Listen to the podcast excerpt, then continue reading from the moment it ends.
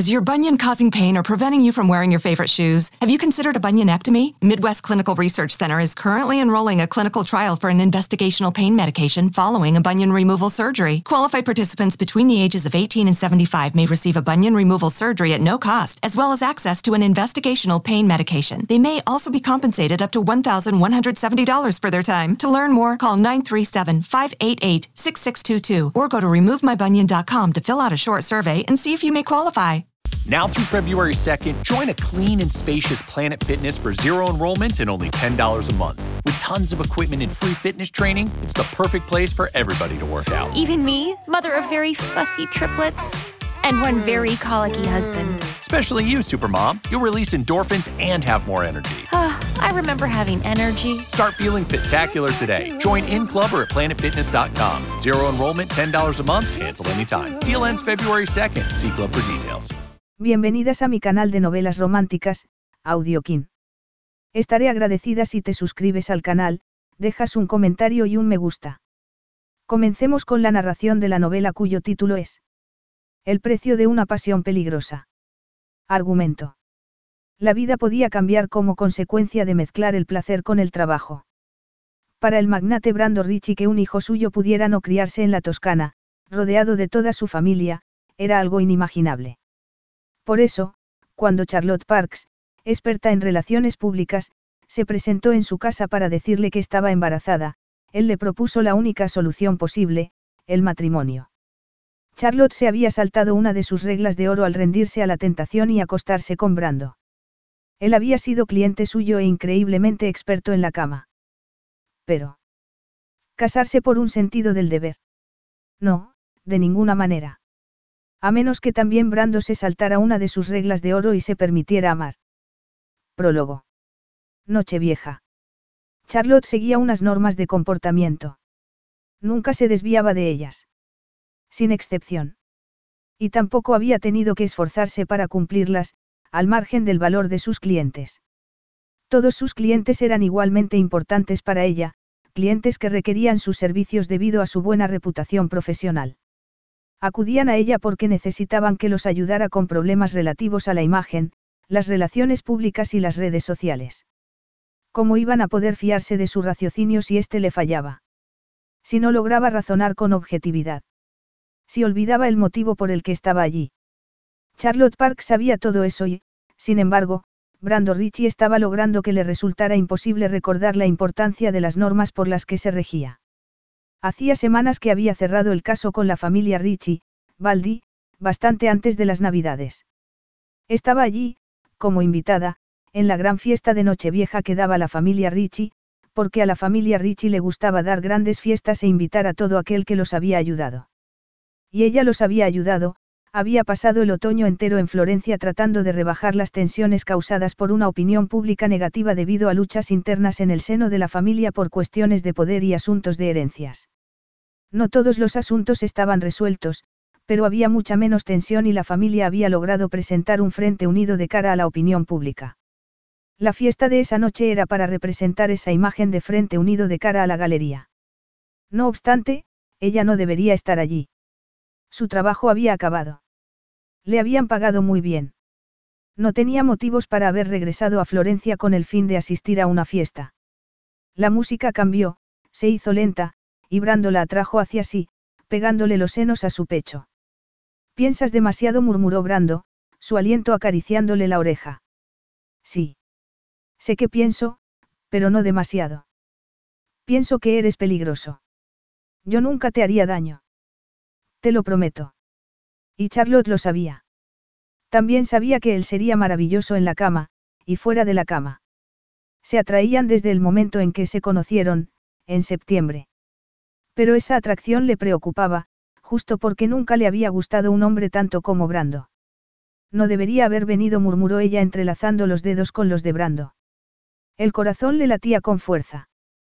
Tenía mucho calor. Estaba exquisitamente excitada. Hacía unos dos años que no se acostaba con nadie.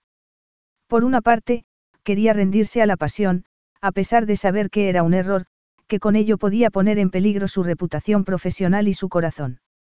Alzó el rostro y clavó los ojos en el hermoso semblante de él. Brando era realmente guapo. Pero no solo era guapo, también era inteligente, fascinante y cautivador. Durante los meses que había trabajado con la familia Richie, era con Brando con quien mejor se había entendido. A pesar de ser el miembro más joven de esa familia, era el que poseía más sabiduría y entendimiento.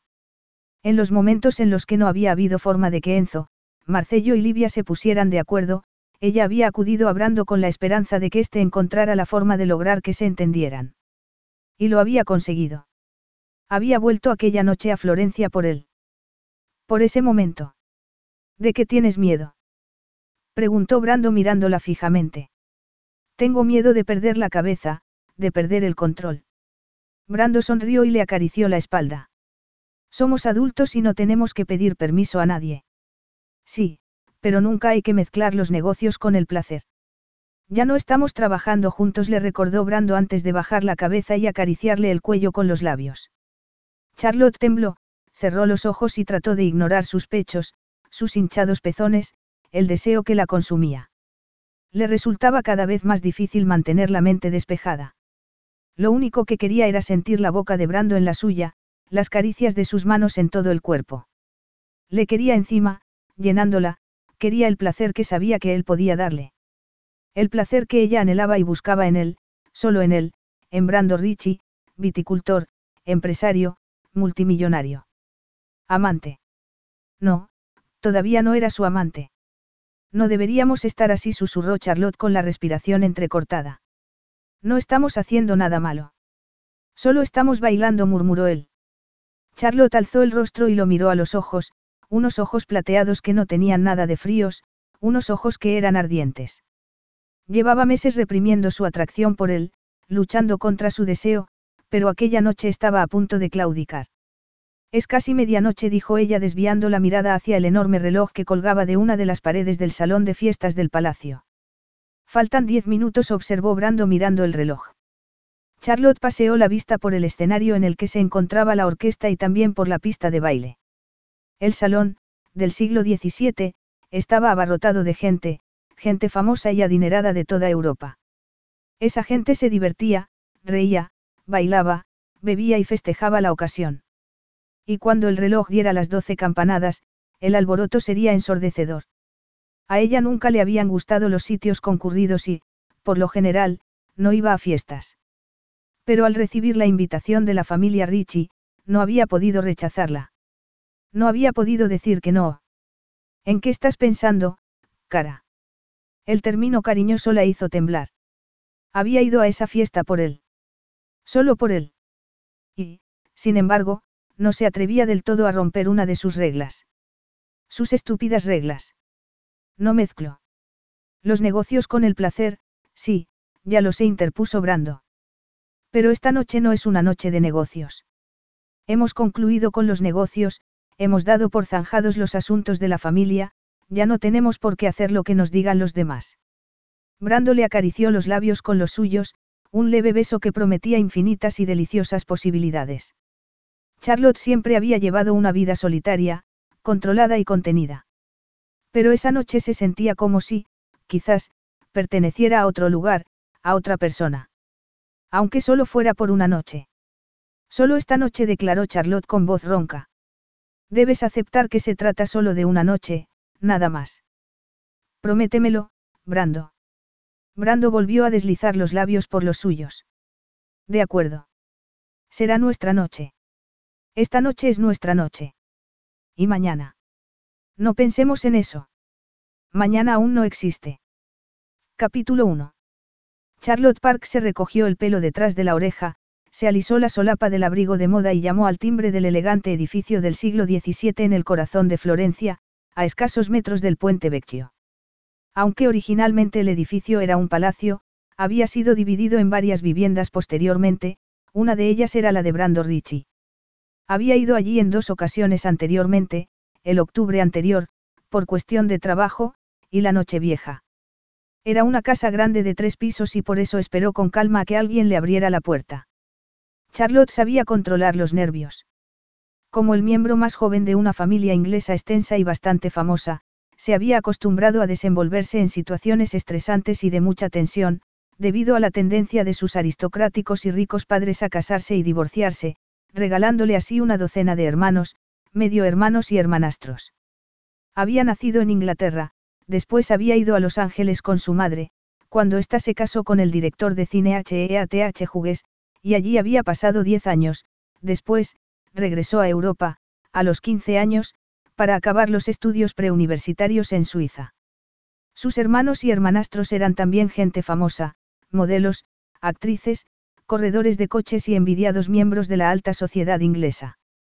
Las dos familias, Parks y Hughes, incluso habían tenido un programa de televisión durante un tiempo, antes de que ciertos miembros de la familia se quejaran de que aquello era demasiado vulgar, demasiado grosero, demasiado americano.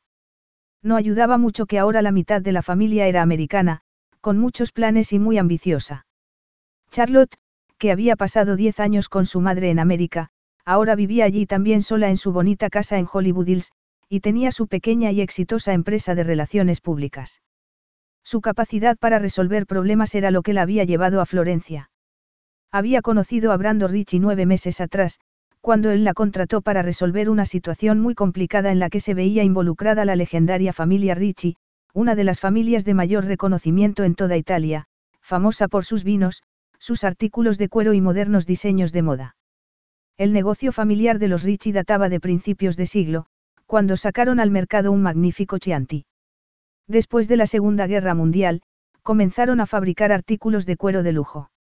Los tres hermanos Ricci, nietos del fundador de la empresa, habían seguido manteniendo y ampliando el negocio, no obstante, la situación se había complicado desde hacía un tiempo, porque cada uno de los tres hermanos tenía dos o tres hijos, ya en edad de trabajar en la empresa.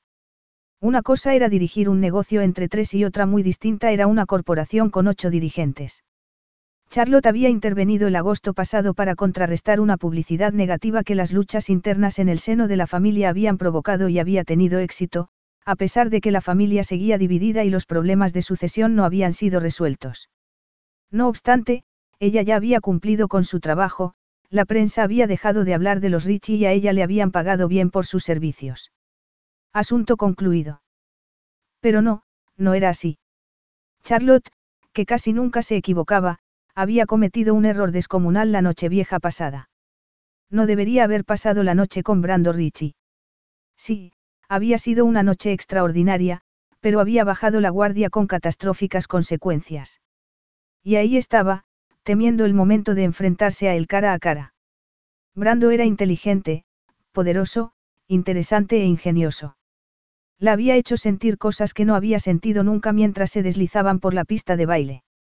Después, en la casa de él, Brando la había llevado en brazos a su dormitorio y el sexo entre ambos había sido lo más extraordinario que había sentido en su vida. Al día siguiente, había regresado a su casa como si hubiera estado flotando, completamente anonadada.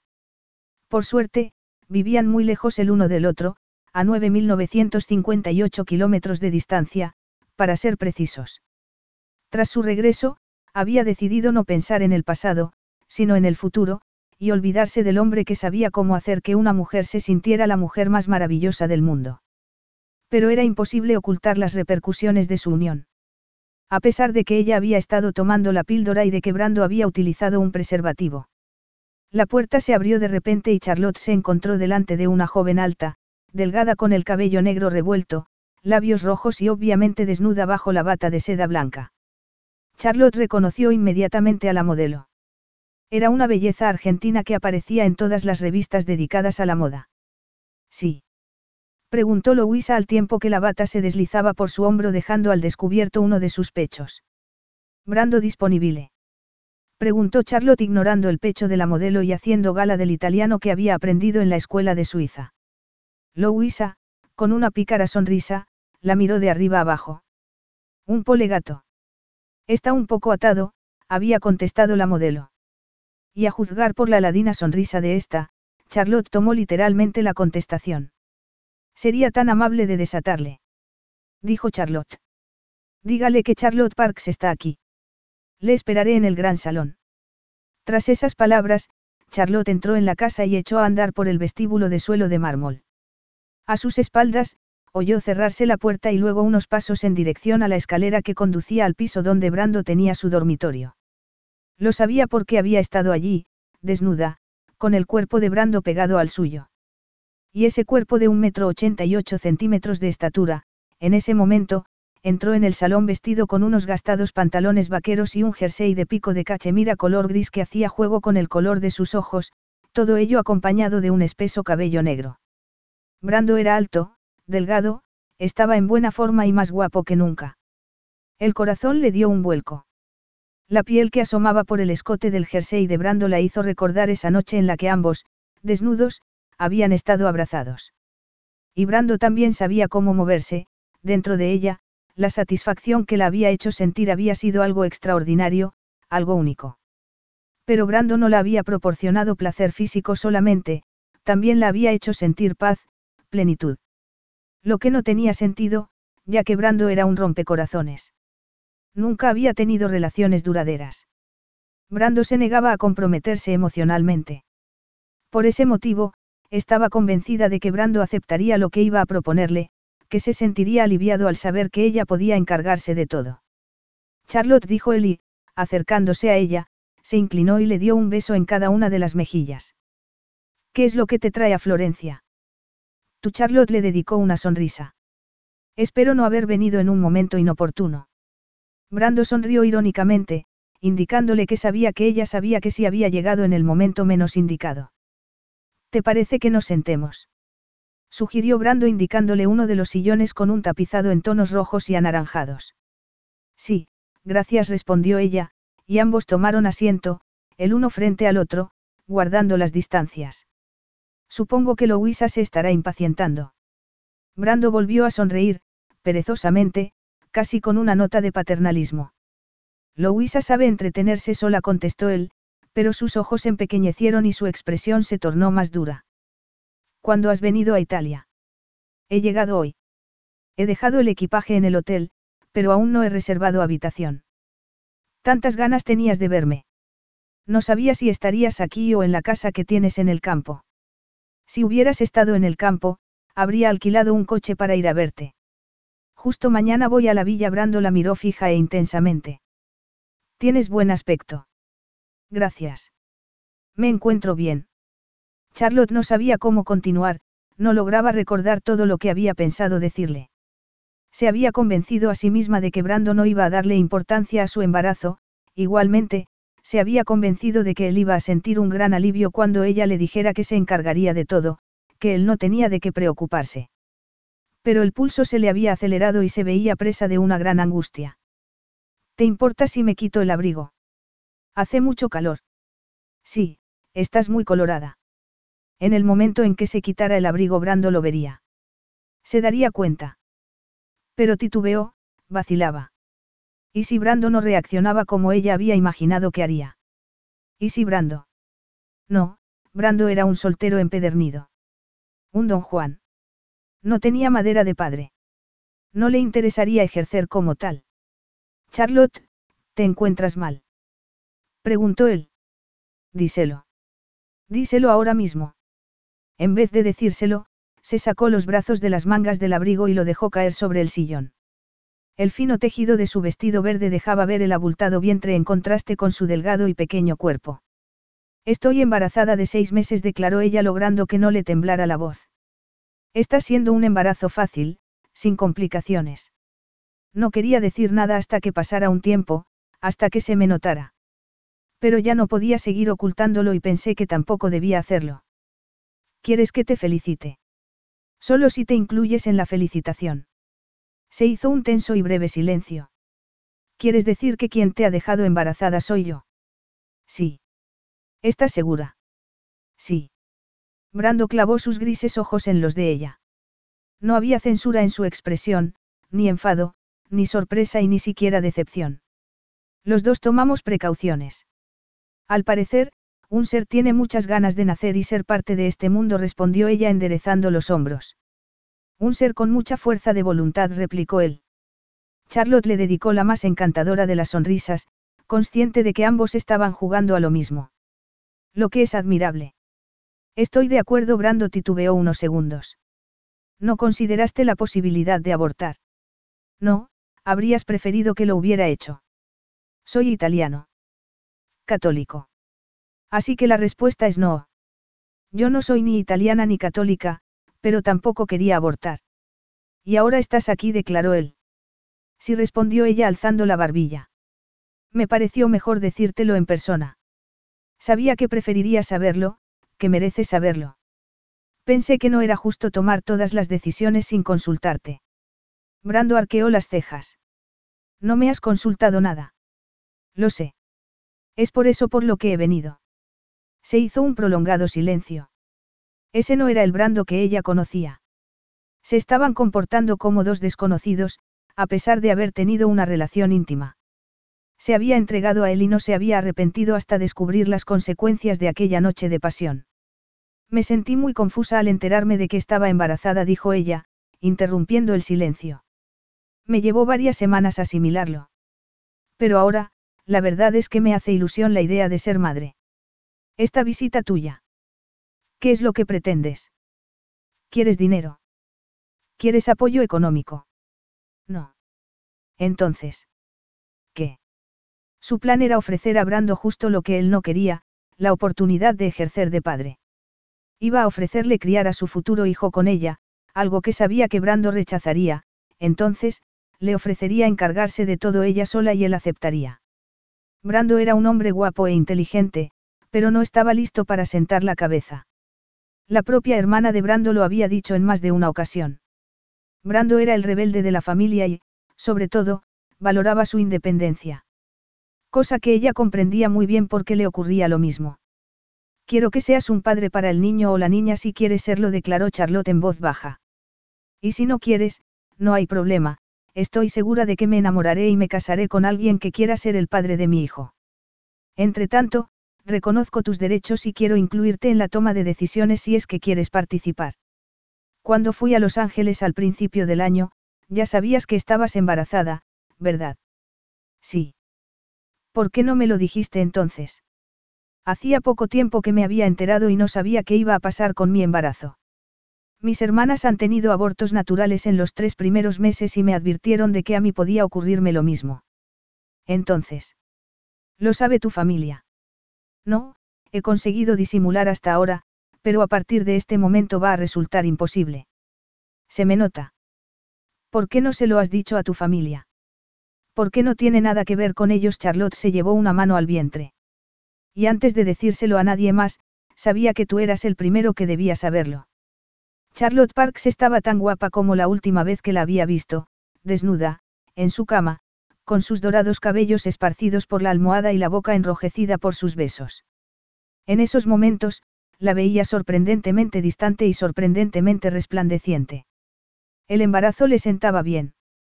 La piel parecía brillarle, sus ojos se veían más azules y el cabello rubio le brillaba bajo los rayos del sol que se filtraban por la ventana. Y ahora, al parecer, él la había dejado embarazada. No era la primera vez que una mujer aseguraba que él la había dejado embarazada. Le había ocurrido unos años atrás. Por suerte, la prueba de ADN había dado resultados negativos. Y se alegraba infinitamente de ello. Ahora. Ahora no sabía qué pensar. ¿No te ha resultado difícil mantener en secreto el embarazo hasta ahora? Preguntó él. No. En serio.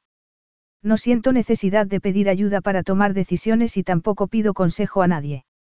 Lo que necesitaba era tiempo, lo he tenido y por eso estoy aquí, lista para hablar contigo del futuro. Sí. Pero todo esto me pilla de sorpresa, interpuso Brando. Tienes razón, Charlotte lo miró a los ojos. Supongo que, como es natural, querrás una prueba de ADN. He confeccionado una lista de las clínicas en Florencia que hacen estas pruebas. Es un procedimiento muy sencillo. Podríamos hacerla hoy mismo si quieres. Cuanto antes tengamos el resultado, mejor. ¿Y si resulta que soy el padre? Aunque seas el padre, te aseguro que lo tengo todo bajo control. No quiero exigir nada de ti. De hecho, tú podrás seguir con tu vida como hasta ahora. Solo quería hacer lo correcto y... Brando lanzó una ronca carcajada, interrumpiéndola. Ella arqueó las cejas y enrojeció visiblemente. ¿Qué es lo que te ha hecho tanta gracia? Eso de que podré seguir con mi vida como hasta ahora. Bella, mi vida entera va a cambiar. Ya ha cambiado si soy el padre. Es obvio que yo voy a ser madre, pero tú no tienes por qué involucrarte en esto. No me importa la idea de criar al niño, o la niña, yo sola. Todo eso está muy bien, si yo no fuera el padre. Pero si soy yo el padre de la criatura, puedes estar segura de que voy a formar parte de su vida. Me sorprende que te lo hayas tomado tan bien, declaró ella. Solo pasamos una noche juntos, apenas fue una aventura pasajera, y, sin embargo, estás dispuesto a ejercer de padre. Siempre he tomado precauciones para evitar un embarazo accidental, no obstante, ahora que nos encontramos en esta encrucijada, no lo considero una tragedia, no lo veo como algo a lo que hay que resignarse. Somos dos personas adultas e independientes, capaces de proporcionar un hogar seguro y feliz a nuestro hijo. Charlotte abrió los labios y volvió a cerrarlos. El sonrojo de sus mejillas se intensificó, el brillo de sus ojos aumentó. De repente, Brando, sorprendido, se dio cuenta de que había dejado perpleja a Charlotte. ¿Qué había imaginado ella que iba a decir él? No, gracias y adiós. Había supuesto que él iba a lavarse las manos. Pero quizá no he sido yo quien te ha dejado embarazada, dijo Brando, recordando la otra mujer que había tratado de engañarlo. Sí, has sido tú. No cabe la menor duda. No obstante, no esperaba que me creyeras. ¿Por qué ibas a hacerlo? Solo pasamos una noche juntos. Por eso es por lo que quiero que hagamos la prueba de ADN hoy mismo. Solo voy a quedarme aquí el fin de semana, el lunes me iré a Inglaterra a pasar allí una semana, pero nos darán los resultados de la prueba de ADN dentro de siete días laborales, tres si pagamos extra. Charlotte paró, tomó aire y añadió, preferiría pagar extra. De esa manera, podría quedar resuelto el papeleo de la custodia antes de tomar el vuelo de regreso a California. El papeleo de la custodia. Repitió él, consciente de que Charlotte parecía haberlo planeado todo, hasta el último detalle. El niño, o la niña, vivirá conmigo. Me parece que tenemos que hablar largo y tendido. Brando, quiero asegurarte que no he venido aquí para causarte problemas. Estoy más que dispuesta a encargarme yo sola de la crianza de nuestro hijo. Brando arqueó una ceja. Y nuestro hijo no va a saber que yo soy su padre. ¿Quieres ser padre? replicó ella. No entiendo la pregunta, cara. Si soy el padre, soy el padre. Supongo que eso es lo que tenemos que discutir, dijo Charlotte enrojeciendo de nuevo. En serio quería Charlotte mantenerle al margen de la vida de su hijo. Sintió un súbito ataque de cólera, pero lo controló. Sí, creo que tenemos mucho que discutir, dijo él. Pero prefiero que lo hagamos en privado. Con Louisa aquí, no es el momento más adecuado. Charlotte miró al techo como si esperara ver a Louisa allí, colgada de la araña. Tienes razón, Charlotte se puso de nuevo el abrigo, abrió su bolso y sacó un papel. Esta es la clínica más cercana que hace pruebas de ADN.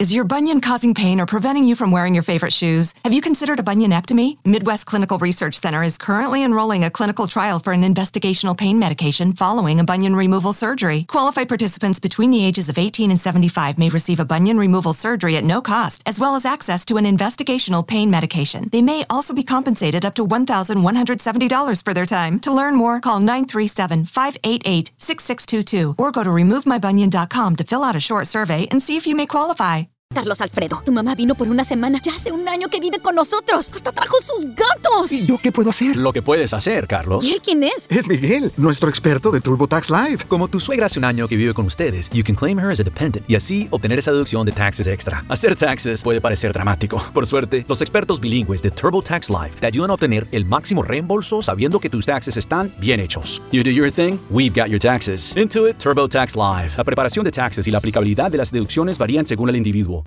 Podrían hacérnosla esta misma tarde. Cuando salga de tu casa iré directamente allí. Podrías llamarles y pedirles una cita para ti hoy mismo. No veo motivo para retrasarlo. Estupendo. Gracias Charlotte se puso en pie. Te pido disculpas por haberme presentado aquí sin avisar, debería haber considerado la posibilidad de que no estuviera solo. No te preocupes. Estoy es importante. Brando no podía imaginar nada tan importante ni una mujer más hermosa que Charlotte Parks. La deseaba desde el momento de conocerla. Brando la acompañó a la puerta de la casa. ¿Dónde te hospedas?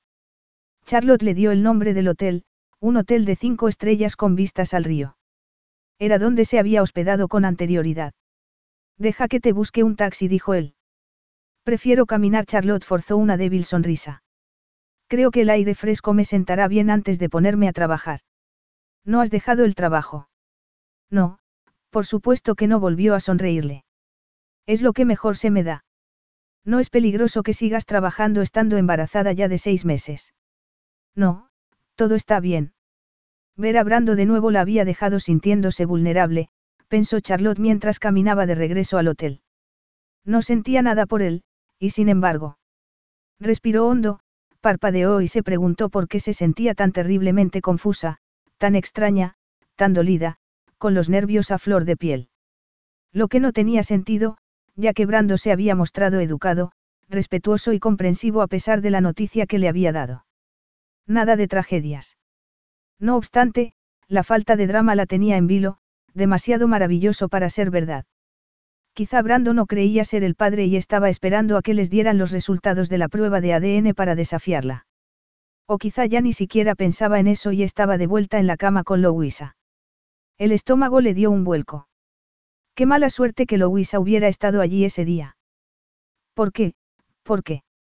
Brando salió de la clínica, delante del hospital María Beatrice, y llamó a Charlotte. Hola, soy Brando, dijo él cuando ella contestó. ¿Estás ocupada? No, estoy tratando de redactar un comunicado de prensa, pero no consigo concentrarme. Anoche no dormí bien. Deberías acostarte un rato. Quizás tengas razón, respondió ella. ¿Qué vas a hacer luego?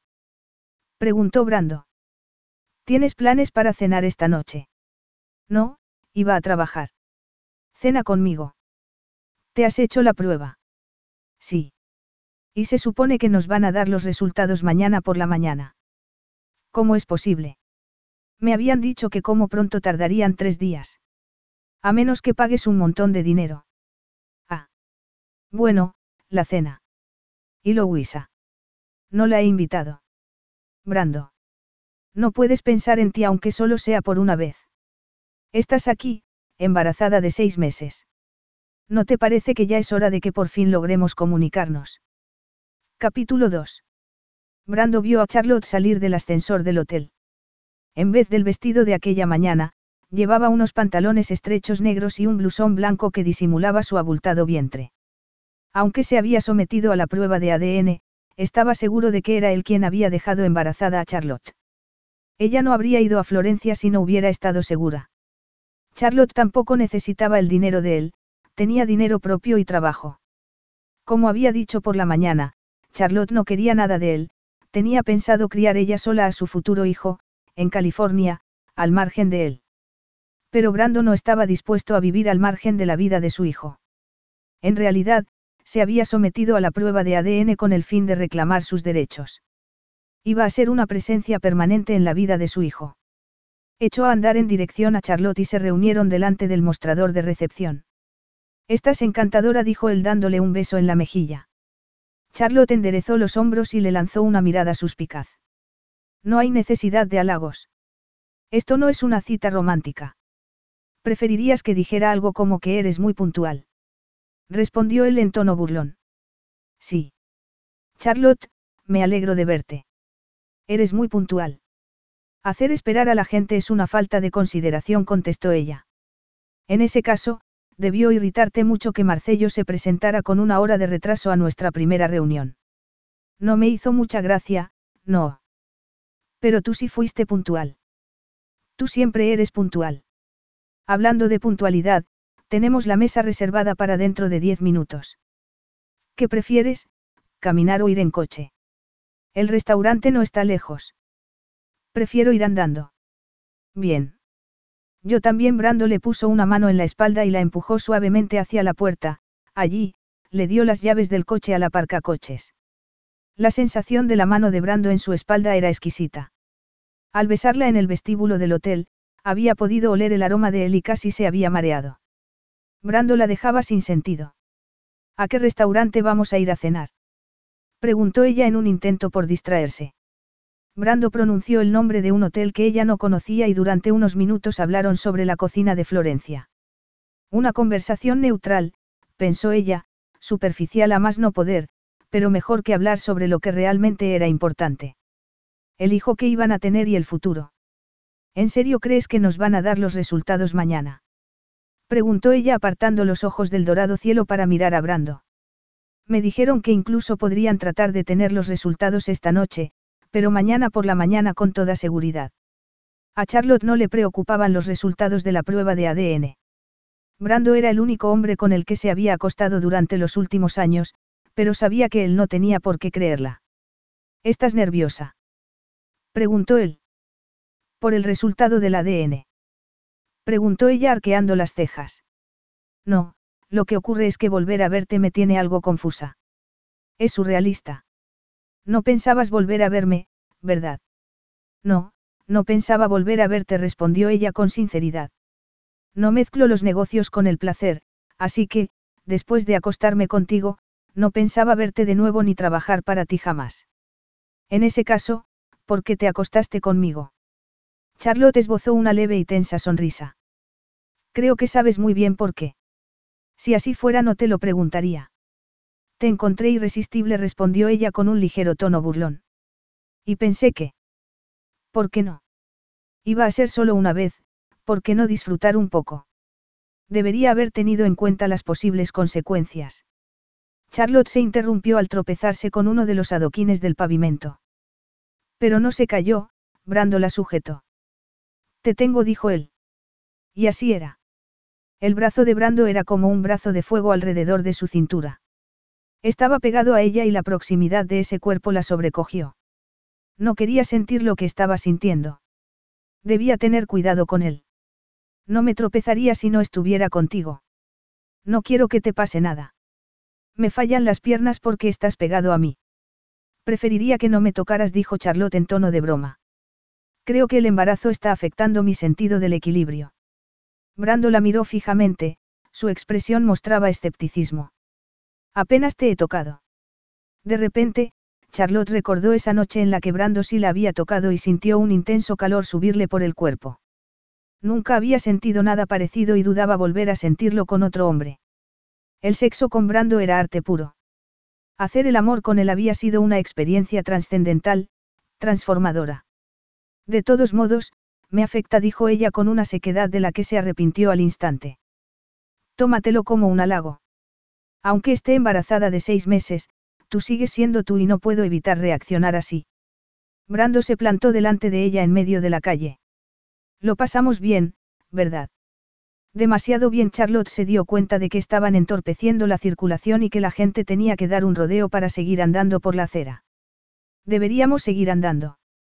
Cinco minutos más tarde llegaron a un edificio en una callejuela no lejos de las famosas plazas. Tuvieron que bajar unas escaleras ya que el establecimiento se encontraba en el sótano del edificio. Había frescos en las paredes, el solado era de grandes baldosas y las vigas del techo estaban pintadas en tonos azules, rojos y dorados. Había alrededor de una docena de mesas, cada una en apartados formados por cortinas de terciopelo color vino.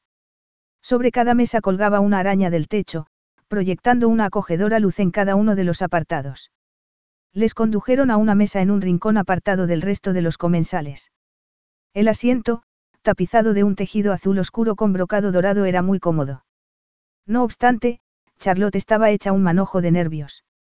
Por la mañana, al llegar a Florencia, se había sentido más tranquila. Pero todo había cambiado después de haber visto a Brando. Sabía que esto no iba a ser fácil, declaró ella sin más. Pero, al mismo tiempo, no imaginaba que fuera a resultar tan difícil. ¿Lo dices por mí? ¿Crees que he sido poco razonable?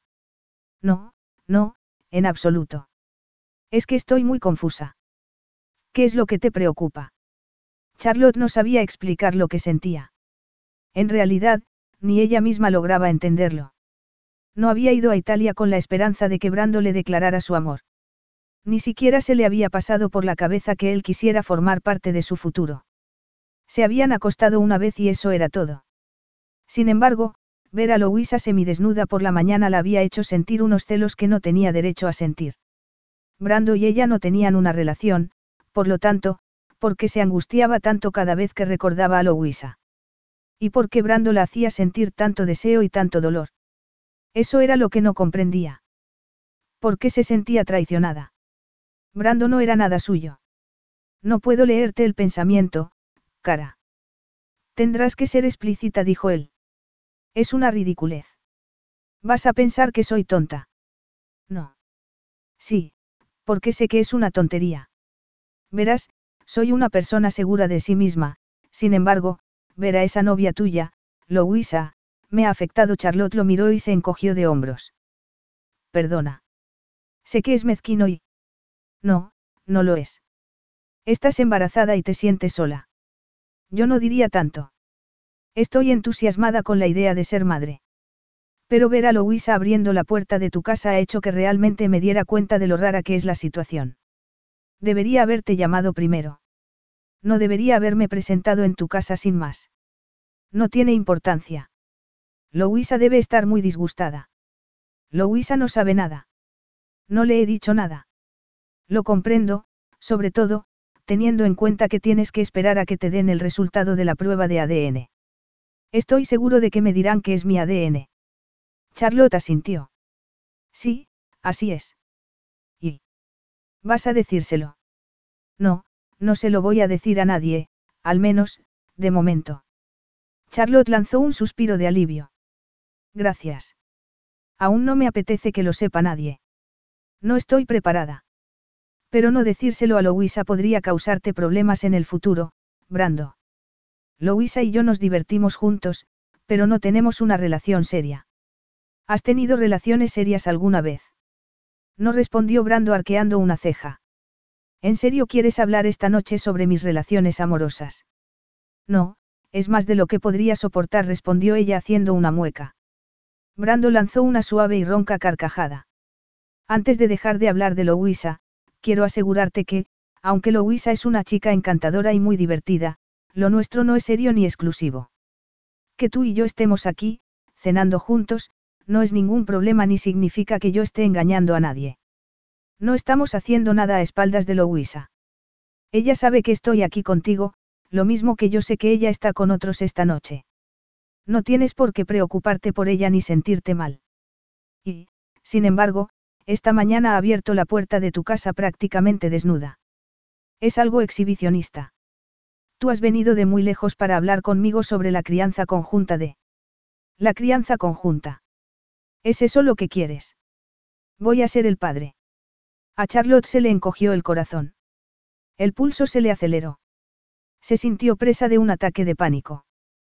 Tú eres un soltero empedernido. Llevas vida de soltero. Tú también estás soltera. Pero yo no me dedico a acostarme con cualquiera. Lo que quiero decir es que vivimos muy lejos el uno del otro. Un bebé no puede pasarse la vida volando de un lado al otro del Atlántico. Brando no contestó, pero Charlotte sintió el peso de sus propias palabras igual que la acusación. Brando se acostaba con muchas mujeres. A ella le disgustaba que así fuera. No lo había dicho explícitamente, pero lo había dado a entender. Esperó a que él dijera algo, pero Brando guardó silencio. Sintió frío y calor, no soportaba adoptar una actitud defensiva. Estás soltero. Puedes hacer lo que te plazca. Te pido disculpas por haber dado la impresión de censurar tu estilo de vida. Es por eso por lo que has tardado tanto en decirme que estabas embarazada. No, no, te lo prometo. He tardado porque porque no quería. Compartir a nuestro futuro hijo conmigo. Charlotte se sintió como si le hubieran clavado un puñal en el pecho. Yo vivo en California. Y yo vivo aquí. Charlotte trató de adivinar el significado de las palabras de Brando. ¿En serio quieres formar parte de la vida de nuestro futuro hijo? Por supuesto. ¿Y lo criaré yo? Tú. Dijo Charlotte sintiendo un nudo en la garganta. Mi padre participó en nuestra crianza y yo pienso seguir sus pasos. ¿Cómo puedes estar tan seguro de que querrás hacerlo? Jamás evado mis responsabilidades, Brando reflexionó unos instantes. Preferirías que yo tuviera la custodia de nuestro futuro hijo. Lo criaría. No, de eso ni hablar. En ese caso, ¿por qué te crees con derecho a tener tú la custodia? ¿Por qué la que está embarazada soy yo? No lo estaría si no fuera por mi esperma, respondió Brando. Charlotte, no voy a permitirte que me apartes de mi hijo. Voy a formar parte de su vida. Charlotte apoyó la espalda en el respaldo del asiento.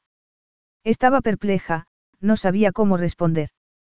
Un camarero apareció en ese momento con una botella de agua mineral con gas y, después de intercambiar unas palabras con Brando, se llevó las copas de vino. Se hizo un tenso silencio. Seis meses atrás, Charlotte se había acostado con Brando, había tenido con él tres inolvidables orgasmos y Brando la había dejado embarazada. Ojalá nada de esto hubiera ocurrido, dijo Charlotte por fin. Antes de ti, jamás había mezclado el placer con el trabajo. Y ahora mira en qué lío estamos metidos. No es ningún lío, respondió Brando. Somos adultos y no somos tontos. Sortearemos los problemas y encontraremos una solución satisfactoria que tenga como objetivo principal el bienestar de nuestro hijo. Al fin y al cabo, eso es lo único que importa. De todos modos, disponemos de tiempo para considerar diferentes opciones, declaró ella. Faltan aún tres meses para que dé a luz y eso nos da tiempo suficiente para sopesar los pros y los contras de las diferentes alternativas. Lo mejor será no dejar que los sentimientos nos impidan razonar. Brando la miró fijamente. Ya no sonreía. Había tensión en su expresión y sus labios formaban una firme línea. El tiempo no va a cambiar lo que es justo. Para mí, lo primero es el bienestar de mi futuro hijo, lo demás se supedita a eso. Yo solo estaba pensando en que quizá necesitaras más tiempo. Acabas de enterarte de que estoy embarazada. ¿No crees que estás siendo demasiado impulsivo? Creías que iba a evadir mis responsabilidades. Yo. Charlotte miró para otro lado y se humedeció los labios con la punta de la lengua. Creía que tu reacción sería ambivalente. Creía que te costaría más asimilarlo. ¿Por qué? La interrumpió él. ¿Cómo puedes pensar eso, tratándose de mi hijo, o hija? A mí me llevó semanas pensar lo que tú piensas ahora. El camarero volvió a acercarse a la mesa en ese momento y recitó el menú, no había carta en ese restaurante. Brando recomendó filete a la Florentina, tras asegurar que en ese restaurante preparaban los mejores filetes de toda Florencia. No tengo demasiada hambre, respondió ella, y me apetece mucho la pasta. Creo que voy a tomar crespelle que el camarero ha mencionado. Es ese plato que lleva queso ricota y espinacas. Sí. Y también lo hacen muy bien aquí. En ese caso, tomaré crespelle y una ensalada. Brando le comunicó al camarero lo que iban a tomar y este se marchó después de volver a llenar las copas con agua. No has pedido vino, comentó ella. Tú no puedes beber, así que yo tampoco voy a hacerlo. No me importa que bebas. Eres un vinatero.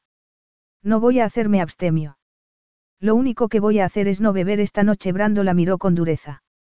¿En serio creías que iba a acceder a que mi hijo se críe en la otra punta del mundo? Creía que reaccionarías de forma diferente, sí. ¿Qué pensabas que iba a hacer?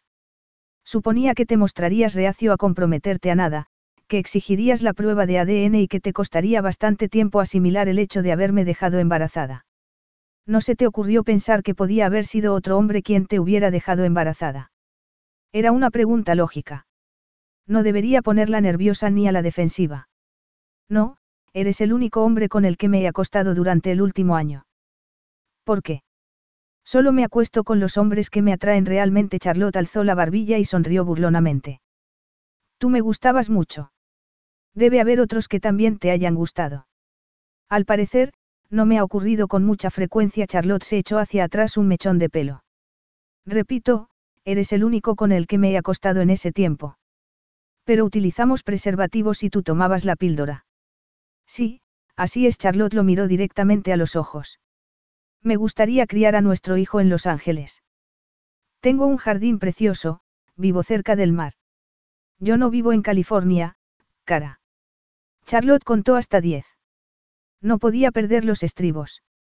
No podrías comprar una casa cerca de la mía, establecer en California tu segundo hogar. No, eso no va a poder ser. Eres tú quien deberías venir a vivir aquí, al menos al principio, por unos años.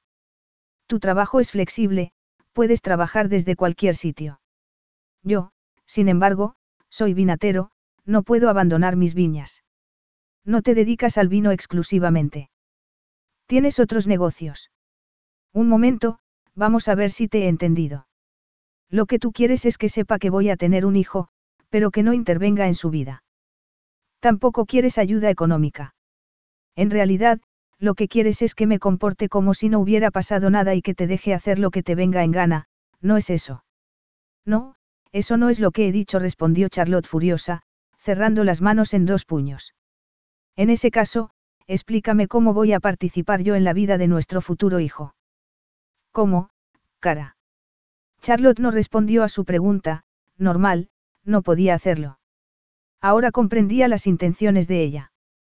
Charlotte estaba haciendo lo correcto, le estaba informando del embarazo, pero quería mantenerle al margen de todo.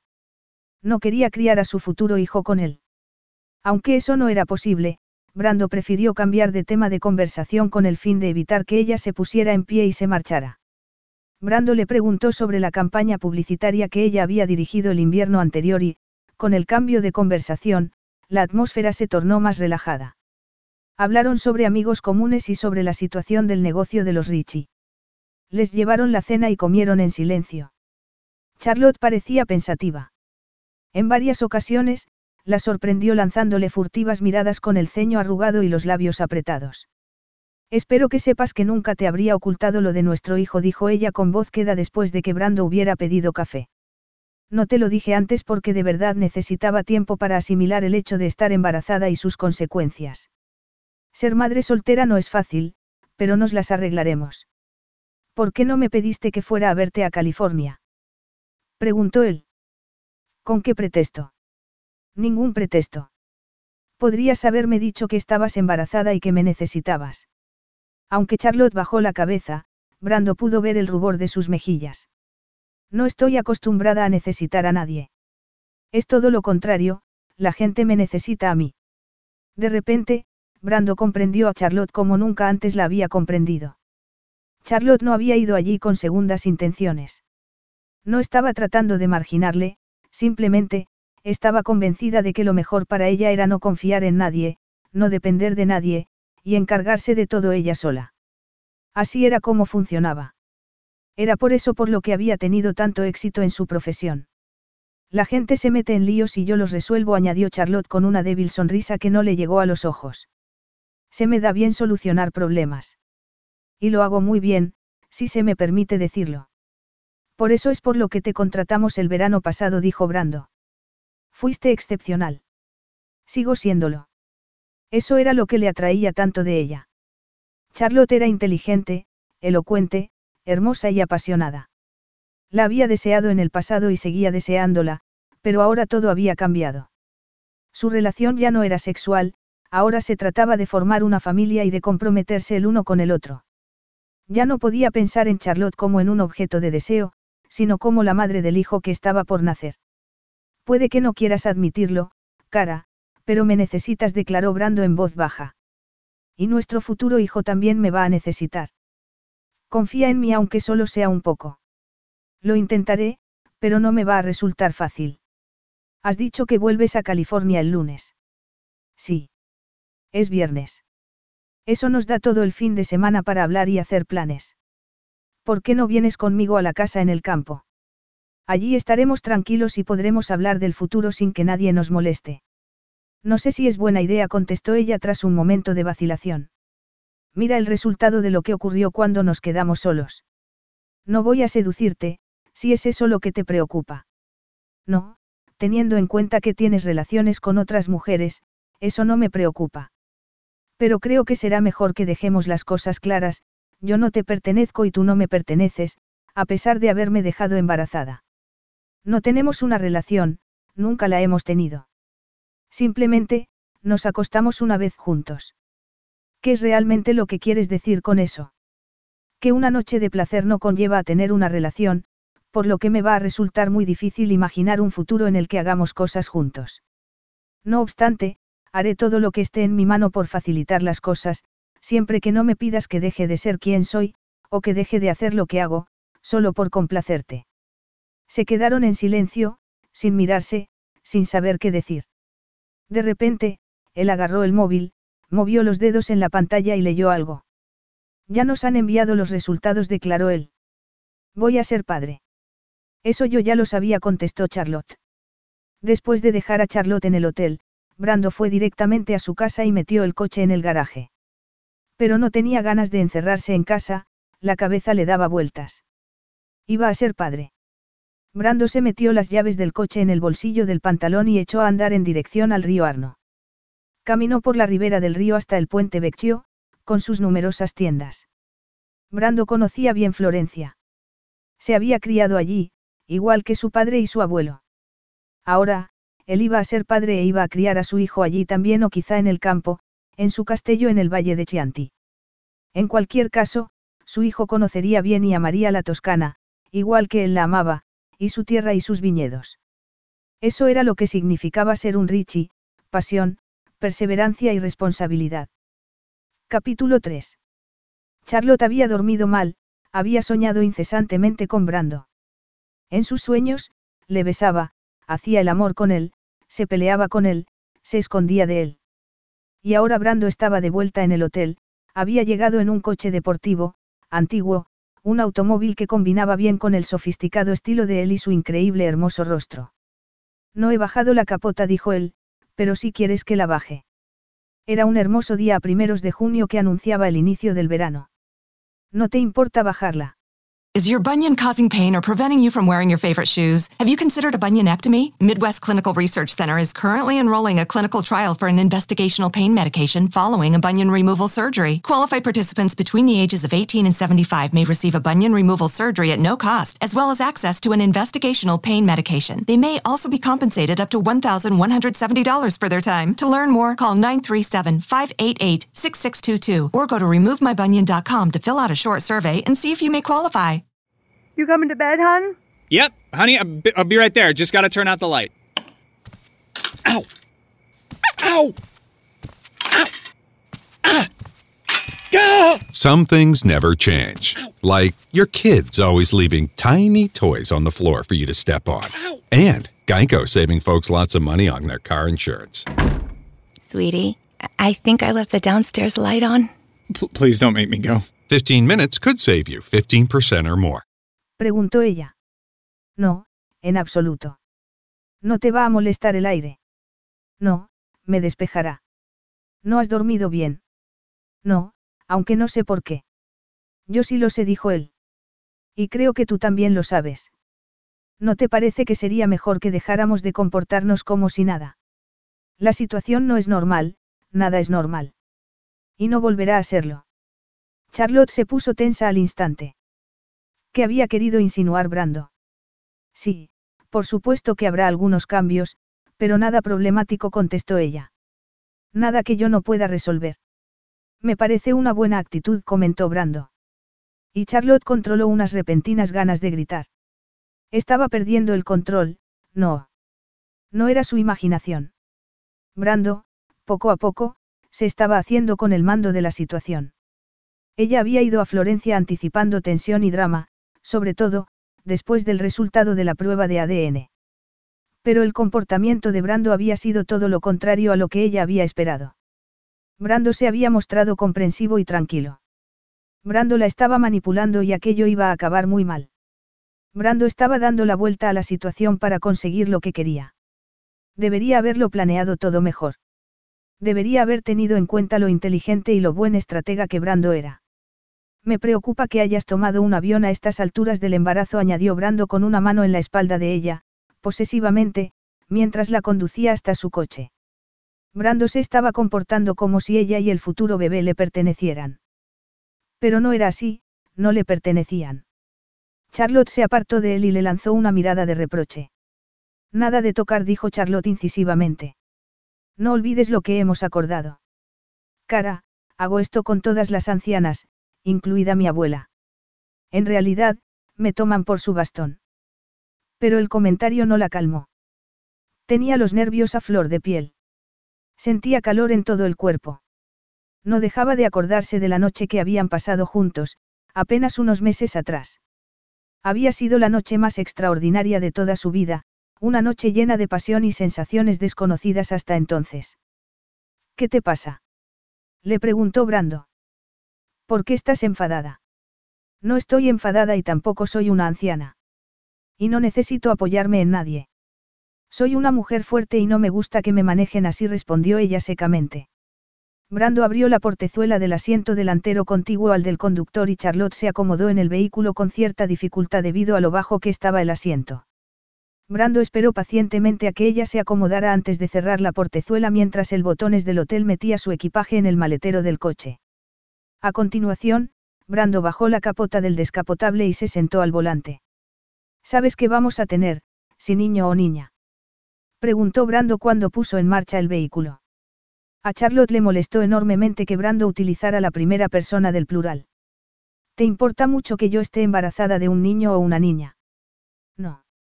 Te daría igual tener una hija en vez de un hijo. Puede que incluso la quisiera más, contestó él encogiéndose de hombros. Sin saber por qué, las palabras de Brando le llegaron al alma. Aunque su padre nunca había sido arisco con ella, este jamás se había mostrado particularmente afectuoso. Siempre había pensado que la habría querido más si hubiera sido un caballo. Su padre adoraba los caballos.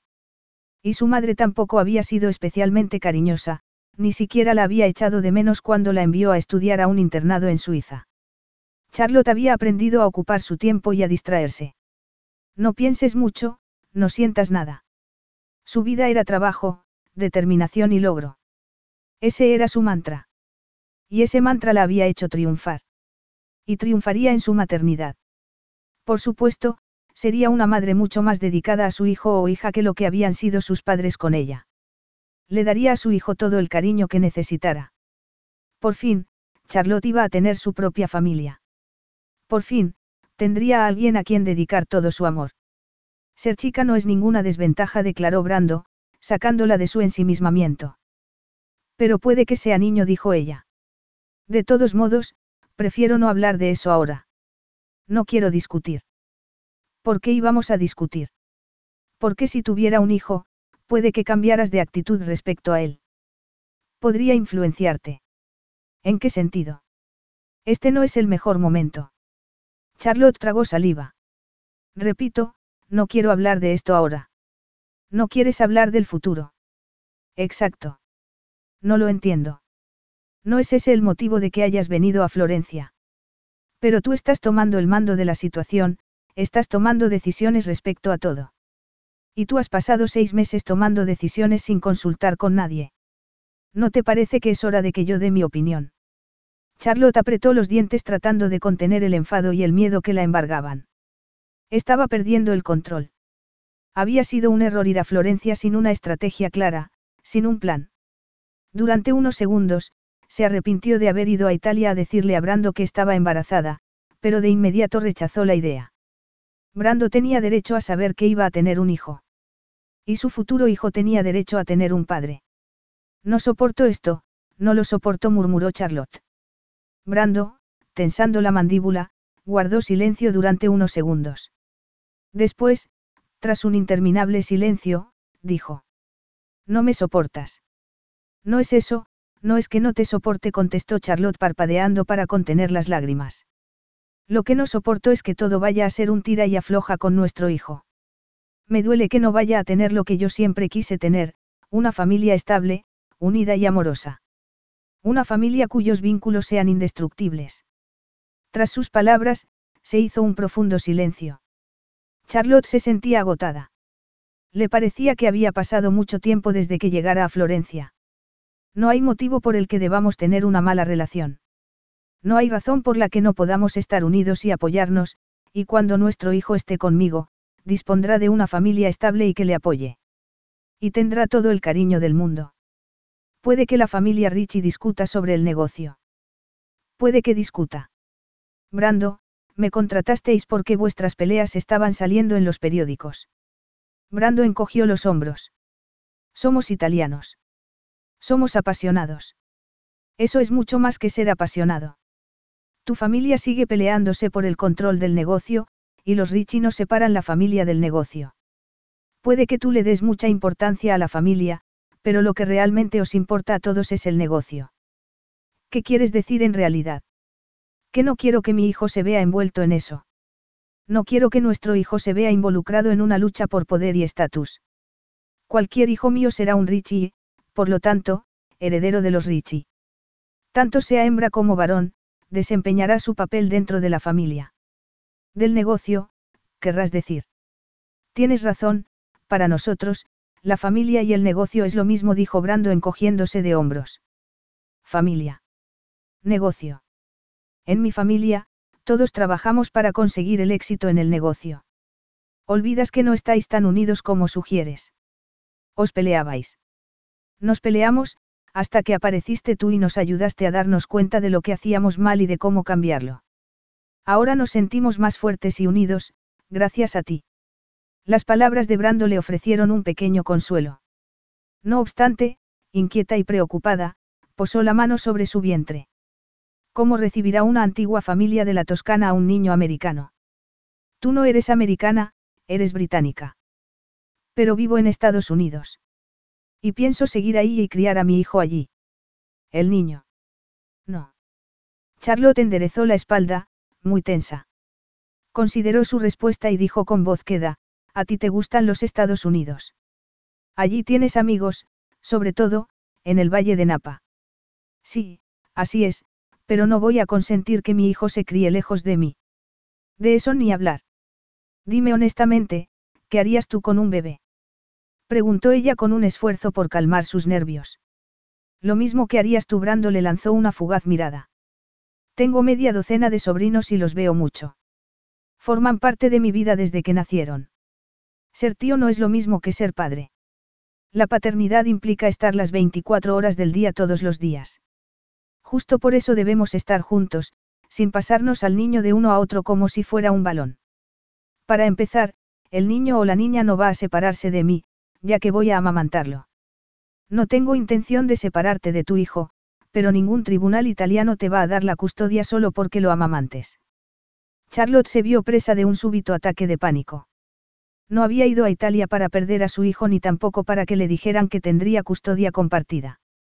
En lo más profundo de su ser, creía que los bebés pertenecían a sus madres. Deberías habérmelo dicho nada más saberlo, declaró Brando lanzándole una rápida mirada. De ese modo, no habrías imaginado la vida como te gustaría que fuese, en vez de cómo debe ser. Y tú no tienes por qué querer un bebé, dijo ella en un susurro. Pero da la casualidad de que sí quiero. Charlotte volvió el rostro y clavó los ojos en el río, vio cómo la luz se reflejaba en los puentes y en los elegantes edificios antiguos. Cuando me hicieron la ecografía, me preguntaron si quería saber si era niño o niña, y yo dije que no porque me daba igual. Lo que quiero es ser madre y que el niño esté sano. Estoy de acuerdo contigo, dijo Brando. Pero nuestro hijo va a necesitar una familia. Ninguno de los dos va a poder criarlo solo. Se alejaron de las afueras de la ciudad y pronto se encontraron en las colinas verdes y doradas. Durante 40 minutos más, Brando condujo el coche por una estrecha y serpenteante carretera que unían a Florencia y a Siena, una carretera famosa por la belleza de las colinas, valles, pueblos y viñedos que atravesaba, mientras Charlotte admiraba la belleza del paisaje. Aquel era el famoso Valle Chianti, una zona famosa por sus vinos, sus olivos y sus pueblos medievales. Dime, ¿por qué te acostaste conmigo la noche vieja pasada? Preguntó Brando tras atravesar uno de los pequeños pueblos al tiempo que le lanzaba una curiosa mirada. Charlotte se ruborizó al instante y un profundo calor le recorrió el cuerpo. Sería el champán. No bebiste aquella noche. Rechazaste todas las copas que te ofrecieron. Casi nunca bebo, Charlotte arrugó la nariz. No porque no me guste el alcohol, sino porque no soporto perder el control. Ya, entiendo. Perdiste el control, te enfadaste contigo misma y no quisiste saber nada de mí. Eso no es verdad. Ah, no. En ese caso, porque ninguna llamada, ningún correo electrónico, ningún tipo de comunicación. No nos acostamos juntos porque quisiéramos una relación. Nos acostamos porque nos gustábamos y queríamos probar. Brando arqueó una negra ceja. No sabía que te había decepcionado. No me decepcionaste. Sabes perfectamente que fue una noche maravillosa. Pero no algo que queríamos que se repitiera. Me contratasteis para trabajar, no para que me acostara con el rebelde de la familia. Ya no soy el hijo rebelde. Ahora soy un buen hijo. En ese caso, porque Enzo, Marcello y Livia trabajan en la oficina central de los Ricci en Florencia y tú tienes la tuya propia. Y porque ellos ya no tienen nada que ver con los vinos y tú eres el único que se encarga de esa parte del negocio. Brando encogió los hombros. Porque yo tengo afinidad con la tierra y ellos no. Marcello me dijo que tú eras el más listo de todos, pero les preocupa que vayas por libre. Porque yo no hago lo que me dicen, sino lo que creo que es lo mejor. A ellos no les gusta. Porque eres el más joven. Los conoces, ya sabes cómo son. Demasiadas discusiones, demasiada tensión, demasiado desperdicio de tiempo y energía. Si hay que hacer algo, yo voy y lo hago. Punto. ¿No te sientes marginado? No, me encanta. Ahora que ellos ya no tienen nada que ver con las tierras y los vinos, la situación está mucho mejor. Ellos se ocupan de la moda y el marketing. Vi el informe que Enzo preparó para la reunión que tuvimos el agosto pasado. Tus vinos producían mucho más y daban más ganancias que lo que hacían los otros tres juntos. Sí, ahora sí. Is your bunion causing pain or preventing you from wearing your favorite shoes? Have you considered a bunionectomy? Midwest Clinical Research Center is currently enrolling a clinical trial for an investigational pain medication following a bunion removal surgery. Qualified participants between the ages of 18 and 75 may receive a bunion removal surgery at no cost, as well as access to an investigational pain medication. They may also be compensated up to $1,170 for their time. To learn more, call 937-588-6622 or go to removemybunion.com to fill out a short survey and see if you may qualify. Pero no ha sido siempre así. No obstante, tienes que estar contento. No soy competitivo, al menos, no trato de competir con ellos. Me gusta tener éxito en los negocios, pero no a costa de ellos. Brando le lanzó una rápida mirada con esos ojos grises penetrantes. Son mis hermanos mayores y les respeto. Lo único que quiero es hacer lo que me corresponde, cumplir con mi parte en el negocio de la familia, ni más ni menos. No era una casa de campo, sino un castillo con una torre cuadrada en lo alto de una colina plantada con viñedos. Tu casa, dijo ella con los ojos fijos en ese edificio de fachada pintada en color amarillo claro y torreta de piedra, rodeada de un muro alto también de piedra. Sí, mi casa respondió Brando. El castillo tenía vistas al Valle del Greve y carretera a Florencia y a Siena. En la antigüedad, debía haber sido una fortaleza. A juzgar por la torre cuadrada, debe ser del siglo XI. Hay discrepancias sobre la época en la que se construyó el castillo, pero todos los historiadores están de acuerdo en que la torre es del siglo XII.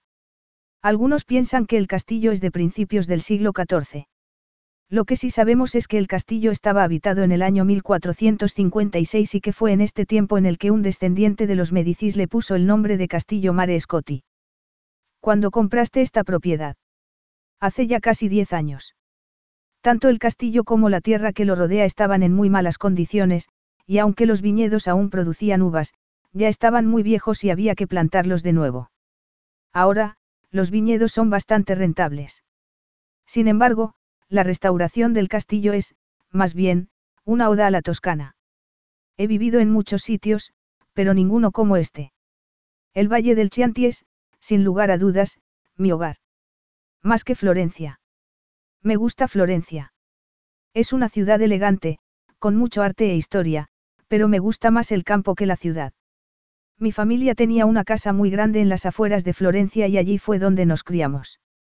Mis hermanos la han dividido y cada uno se ha quedado con una parte, pero esa casa nunca la he sentido tanto mi casa como este castillo. Desde el momento en que puse un pie aquí, me di cuenta de que era mi sitio. Brando esbozó una irónica sonrisa. Mi familia me dijo que estaba loco.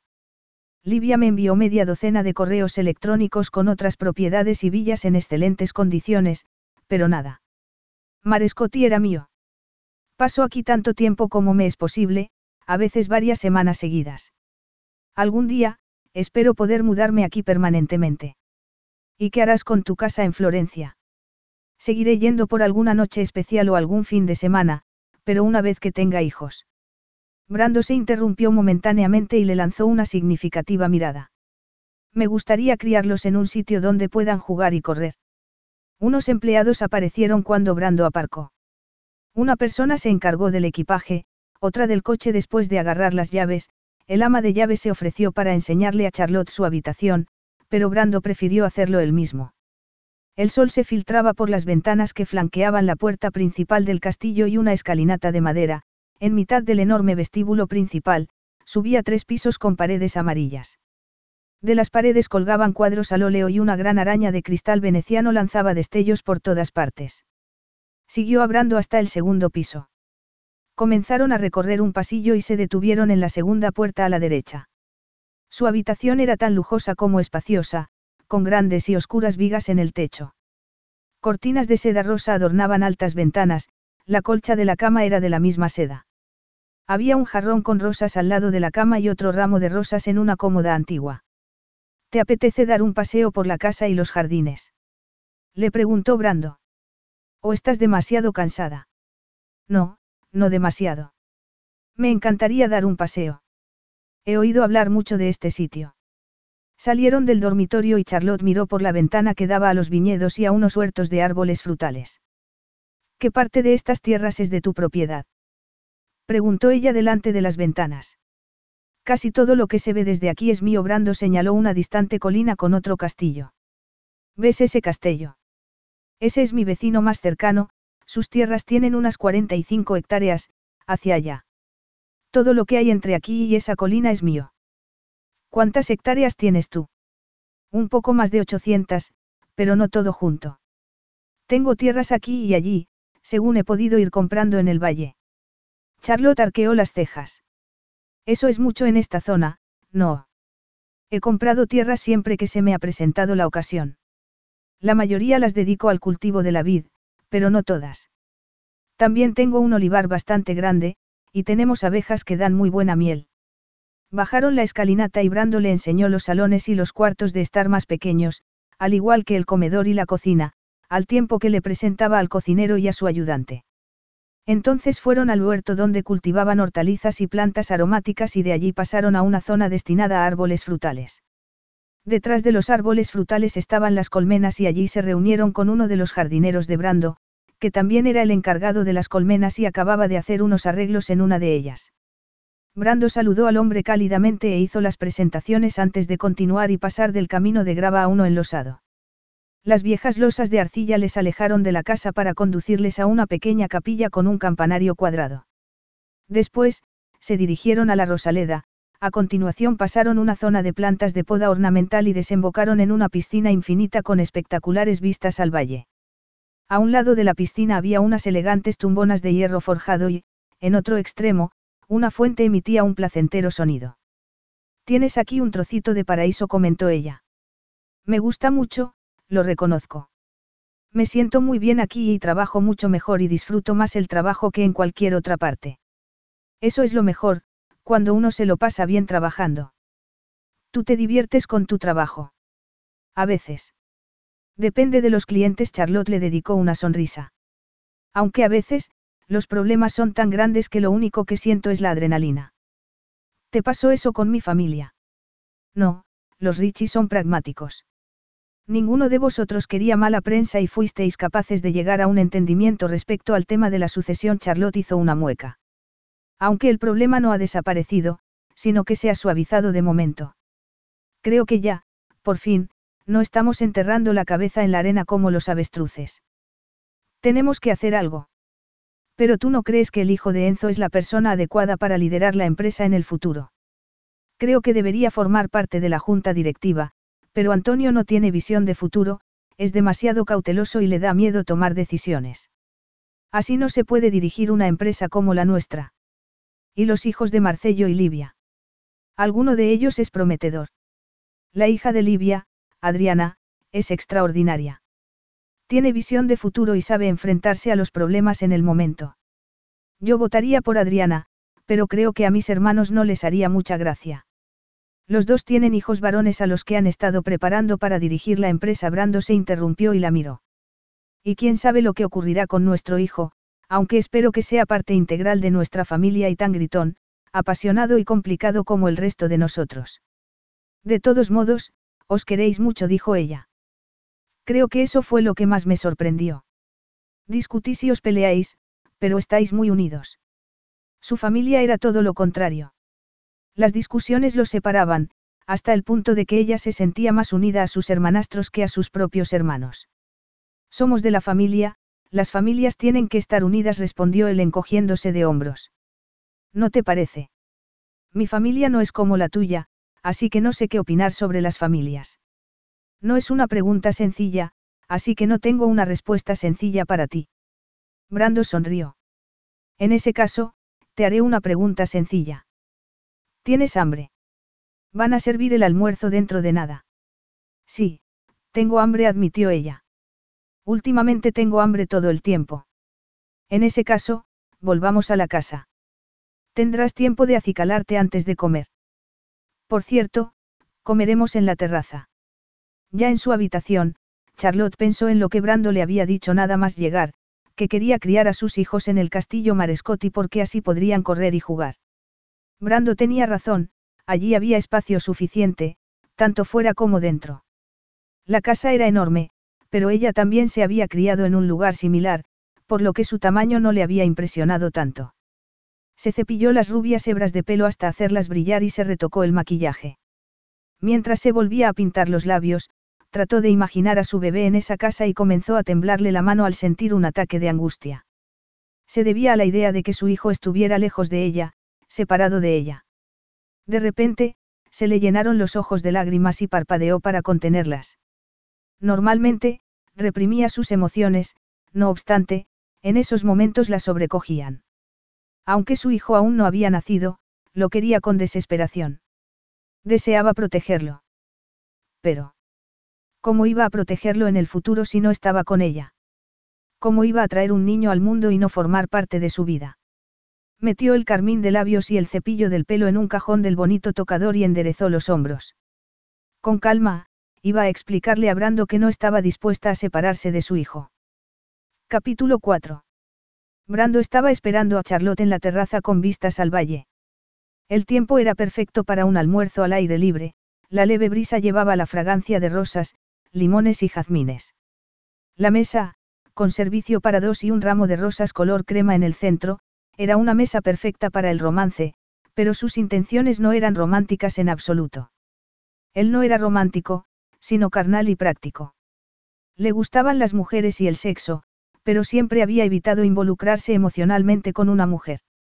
Sin embargo, a pesar de sus esfuerzos al respecto, ahora se enfrentaba a una situación que implicaba una relación de por vida. Siempre había pensado que algún día tendría hijos, la familia era muy importante para los italianos, pero en un futuro distante. El matrimonio era para siempre, requería un compromiso total y una pareja afín con la que compartir el resto de su vida. El matrimonio de sus padres había sido así. Sus padres se habían casado con veintitantos años y su padre murió nada más celebrar el sexagésimo aniversario de su boda. Con el corazón destrozado, su madre se había marchado inmediatamente a vivir con su hermana en Cinque Terre, ambas viudas, habían encontrado juntas un gran consuelo. Echaban de menos a sus maridos, pero disfrutaban viendo a sus hijos y nietos.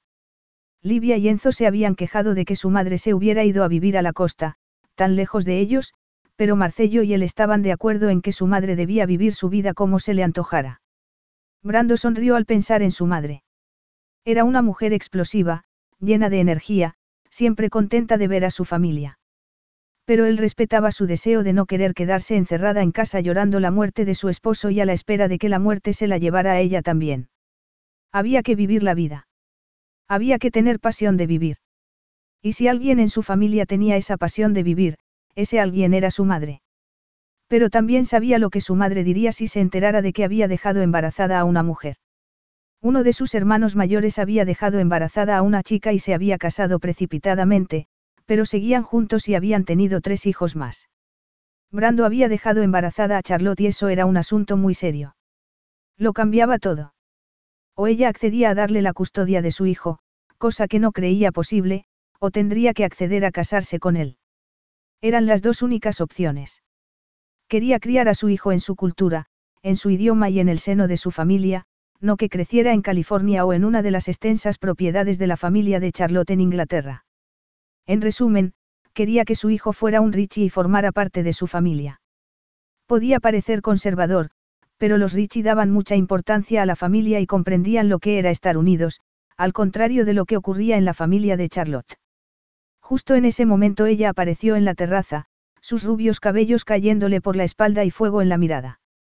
Y él se dio cuenta de que tendría que ser muy convincente. Charlotte se iba a negar a casarse con él, pero era la única opción, tenían que ser realistas.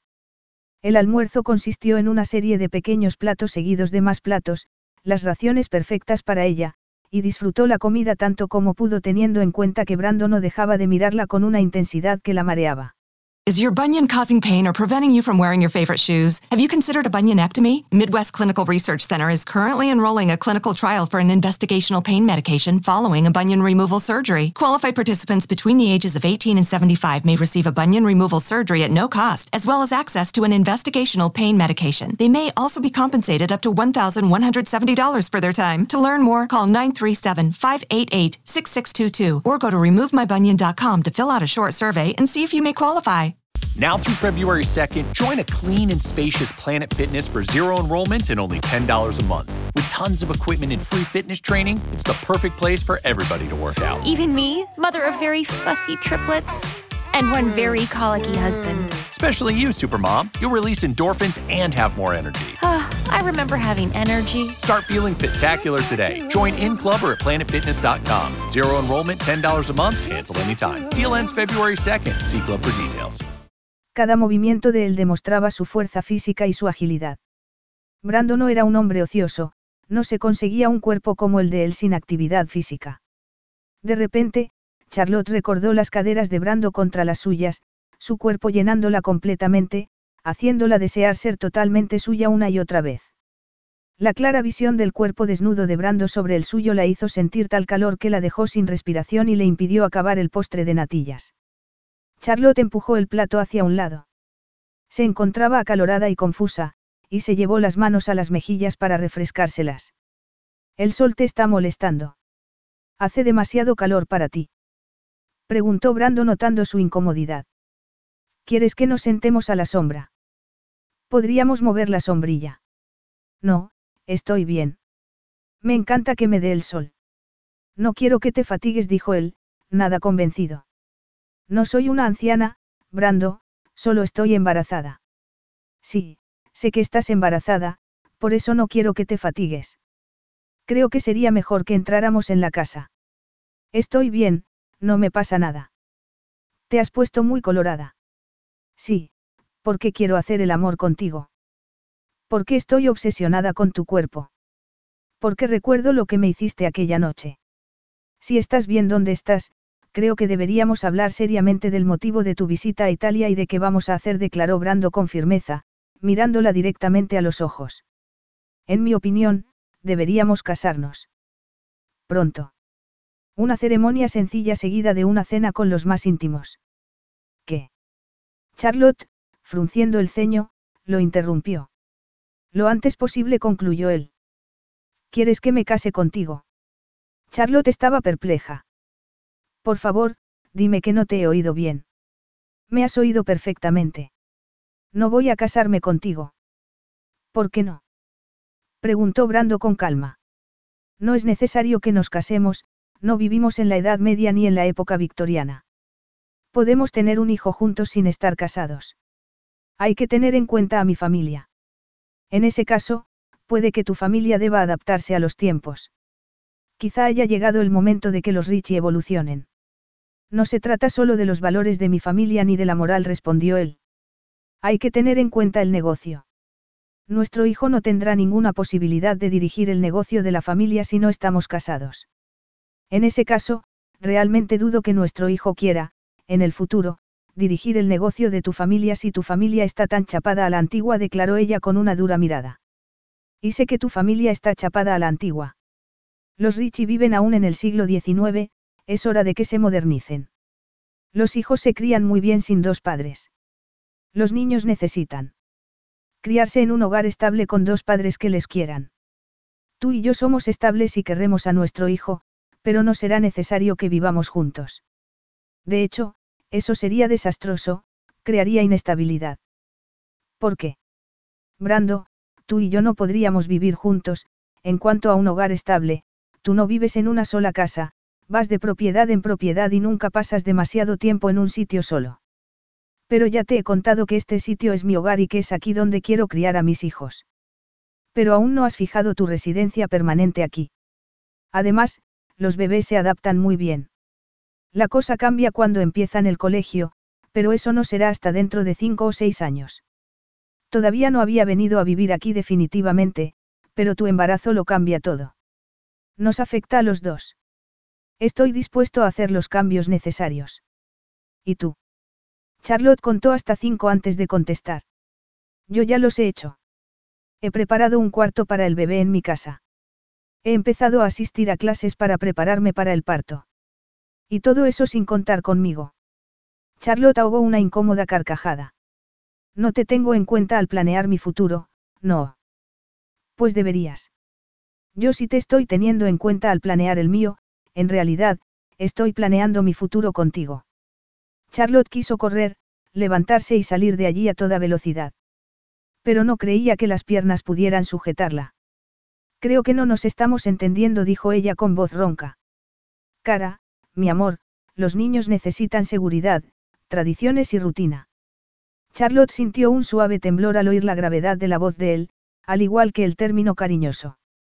No era su amor y le molestaba lo razonable y paciente que él se estaba mostrando. En eso es en lo que no estamos de acuerdo, Brando. Yo tuve dos familias diferentes, viví diferentes tradiciones con cada una de mis familias y no me ha causado ningún daño. En el fondo, creo que ha sido bueno para mí. He aprendido a ser flexible y a adaptarme. Eso es lo que dices ahora, pero no me cabe duda de que sufriste cuando tus padres se divorciaron. Y, después, tu madre volvió a casarse y se fue a vivir a California. Sí, de acuerdo, fue un cambio brusco para mí, que solo tenía 10 años, pero tener que enfrentarme a circunstancias adversas me hizo más fuerte. ¿Es eso lo que querrías para tu hijo, circunstancias adversas? ¿No preferirías protegerle? Estás siendo injusto. Siempre protegeré a mi hijo. Quiero lo mejor para mi futuro hijo, por eso estoy aquí, para incluirte. Pero no para que me trates con semejante desconsideración. Es tratarte con desconsideración proponerte el matrimonio. Si lo es, porque implicaría renunciar a mi vida. No creo que sea necesario que nos casemos y, por supuesto, no creo que sea lo mejor para ti ni para mí. Tú proporcionarás un hogar estable a nuestro hijo aquí y yo en Los Ángeles y... No es posible que pienses criar a nuestro hijo en Los Ángeles. ¿Qué tiene de malo Los Ángeles? ¿Qué tiene de bueno? Charlotte, frustrada, apretó los labios. Contó hasta diez y repuso. Italia es un país estupendo y la Toscana es maravillosa, pero creo que valoras en exceso ser italiano. Estoy orgulloso de mi estirpe. No solo cuenta la tuya, yo también tengo la mía. Tú te has alejado de tu familia, te has marginado. Eres igual que muchos que han escapado a Los Ángeles para reinventarse a sí mismos. El desprecio de él la hirió, pero vio más allá de la crítica de Brando. Él estaba luchando por formar parte de la vida de su hijo, estaba luchando por que le incluyeran. Y ella lo respetaba. Pero no le estaba facilitando las cosas y eso era justo lo que ella necesitaba. Reinventarse a sí mismo no es malo, como tampoco lo es el cambio, dijo Charlotte con voz queda. Te agradezco que me hayas ofrecido matrimonio, pero no puedo aceptarlo. No voy a casarme por una cuestión moral. Si alguna vez me casara, lo haría por amor, con una persona con la que quisiera pasar el resto de mi vida. No quiero unirme a alguien por una cuestión de obligación malentendida. Eso sí que es antiguo. ¿Qué? Casarse por amor. Los matrimonios por amor acaban en divorcio cuando la dopamina se agota. Lo sabes tan bien como yo.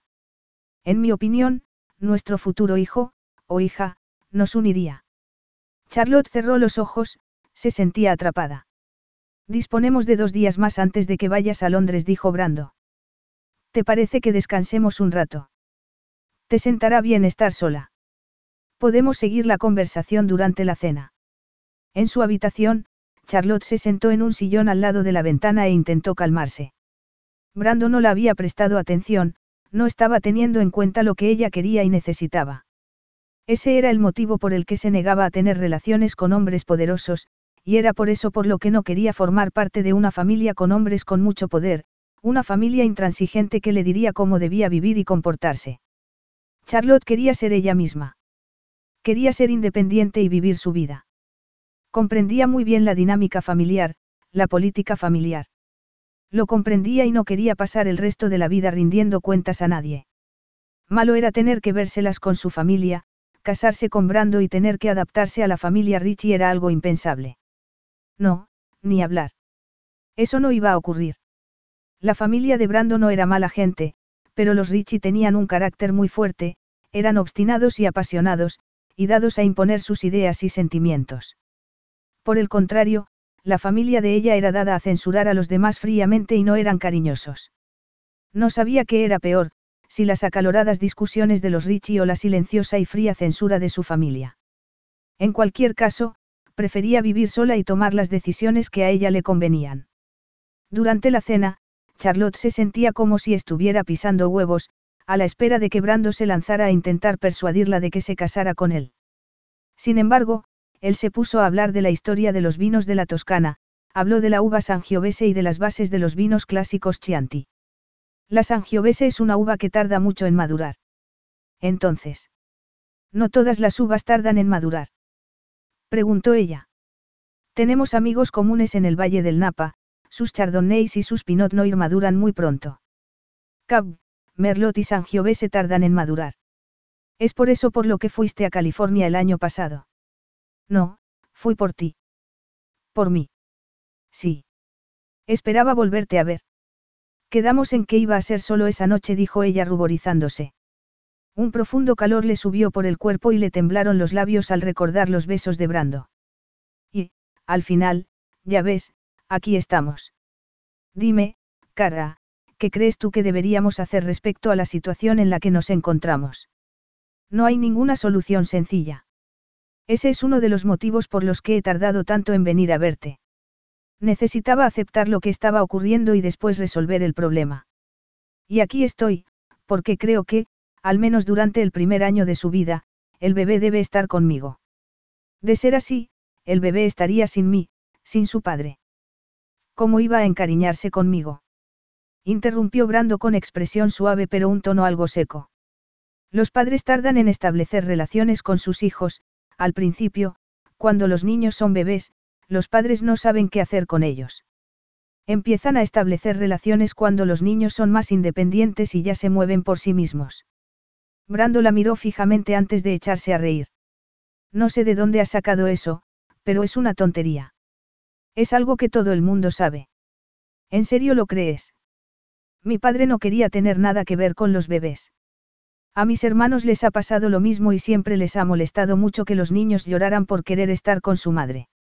Entonces puede que sea una cosa cultural, porque mi padre siempre se implicó en nuestra crianza, desde el primer día. Y lo mismo mis hermanos, cambian pañales, bañan a los niños, los acuestan. Marcello y su mujer tienen un bebé que no duerme por las noches, Marcello está agotado, pero encantado con su hijo al mismo tiempo. Las palabras de Brando la hicieron sentir algo extraño, anhelo quizás. Has pintado un cuadro idílico. Bueno, no he mencionado los vómitos, el hecho de que el bebé duerme por el día y está despierto por las noches, el agotamiento de sus padres, el llanto del niño. Charlotte se lo quedó mirando sin saber qué decir porque, de repente, se dio cuenta de que Brando quizá supiera más sobre bebés que ella. Es más fácil criar a un bebé si son dos personas. Creo que deberíamos formar un equipo, añadió Brando.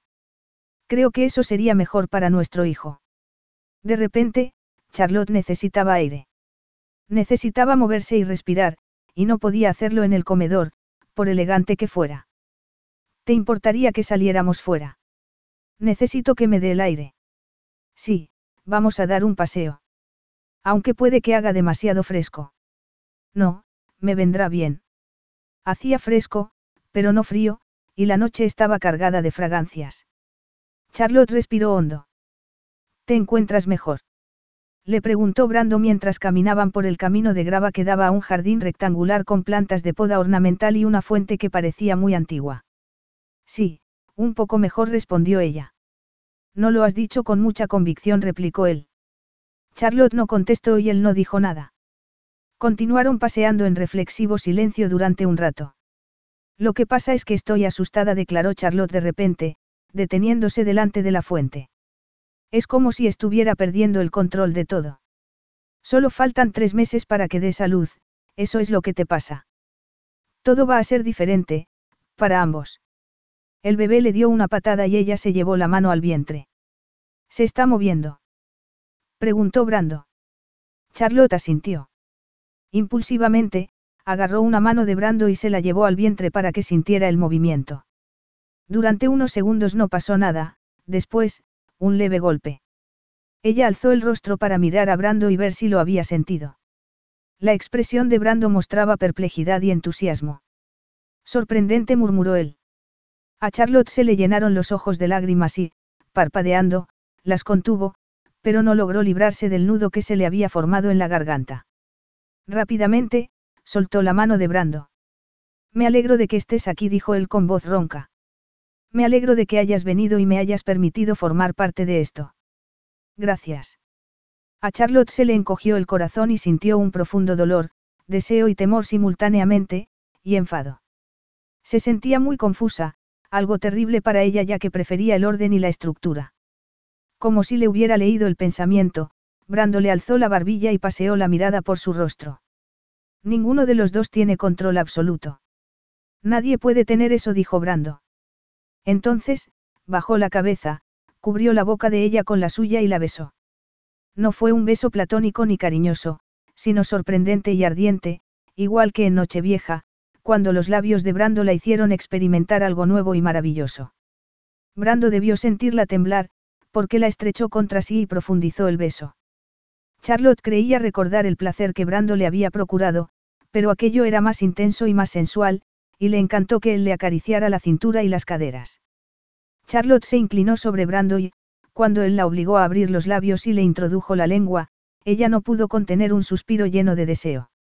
Brando le mordisqueó los labios y después continuó acariciándole la boca con la lengua, haciéndola recordar el movimiento de él dentro de ella. Estaba cobrando vida y se aferró a Brando porque las piernas apenas podían sostenerla.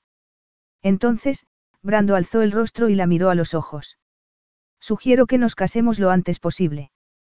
Charlotte, temblorosa, dio un paso atrás. ¿Qué? preguntó casi mareada. Empezaré a preparar el papeleo mañana. Brando, no Charlotte, poniéndose muy tensa, dio otro paso atrás con piernas temblorosas. El matrimonio no es la solución, no lo es. Debe haber otra forma de solucionar esto. Alquilaré un piso en Florencia, un piso cerca de tu casa. Deberíamos vivir juntos, bajo el mismo techo. En ese caso, destina una serie de habitaciones para mí en tu casa. Viviremos como compañeros de piso. Eso no funcionaría nunca. Nos gustamos demasiado. Acabaríamos volviéndonos locos. No voy a tomar ninguna decisión precipitadamente. Tenemos tiempo. Disponemos de unos meses. No tentemos a la suerte.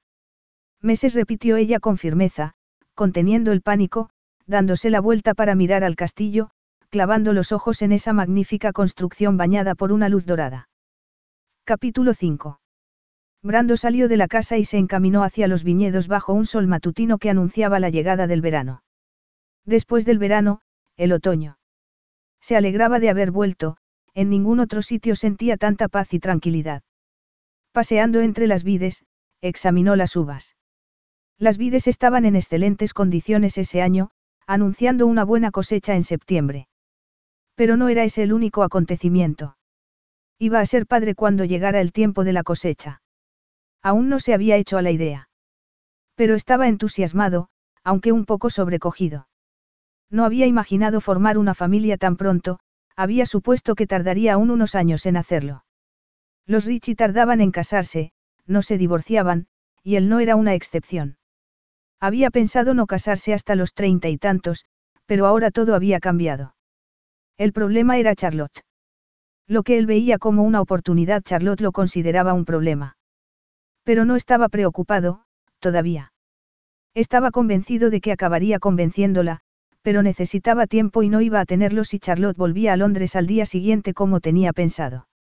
Lo que necesitaban era pasar un tiempo juntos. Si Charlotte insistía en volver a Londres al día siguiente, él iría con ella. Mejor aún, la llevaría él mismo en avión. Ninguno de sus clientes sabía que estaba embarazada ni tampoco que estaba en Italia. Esa mañana, se encontró con docenas de correos electrónicos y un alarmante número de mensajes en el móvil que requerían su atención inmediata. Sentada a la mesa del desayuno, con el ordenador portátil, se puso a contestar a los correos electrónicos. Solo tenía que soportar un día más en aquel lugar, al día siguiente, por fin, estaría de vuelta en Inglaterra con su familia, aunque nadie de su familia sabía que iba allí porque aún no estaba segura de en dónde se iba a hospedar. Pero ya lo decidiría al día siguiente, esa mañana la iba a dedicar al trabajo, más tarde, por supuesto, no le quedaría más remedio que vérselas de nuevo con Brando e intentar ignorar sus besos. Sus besos. Brando la volvía loca. No podía resistirse a él, al menos, físicamente. Pero emocionalmente era otra cosa.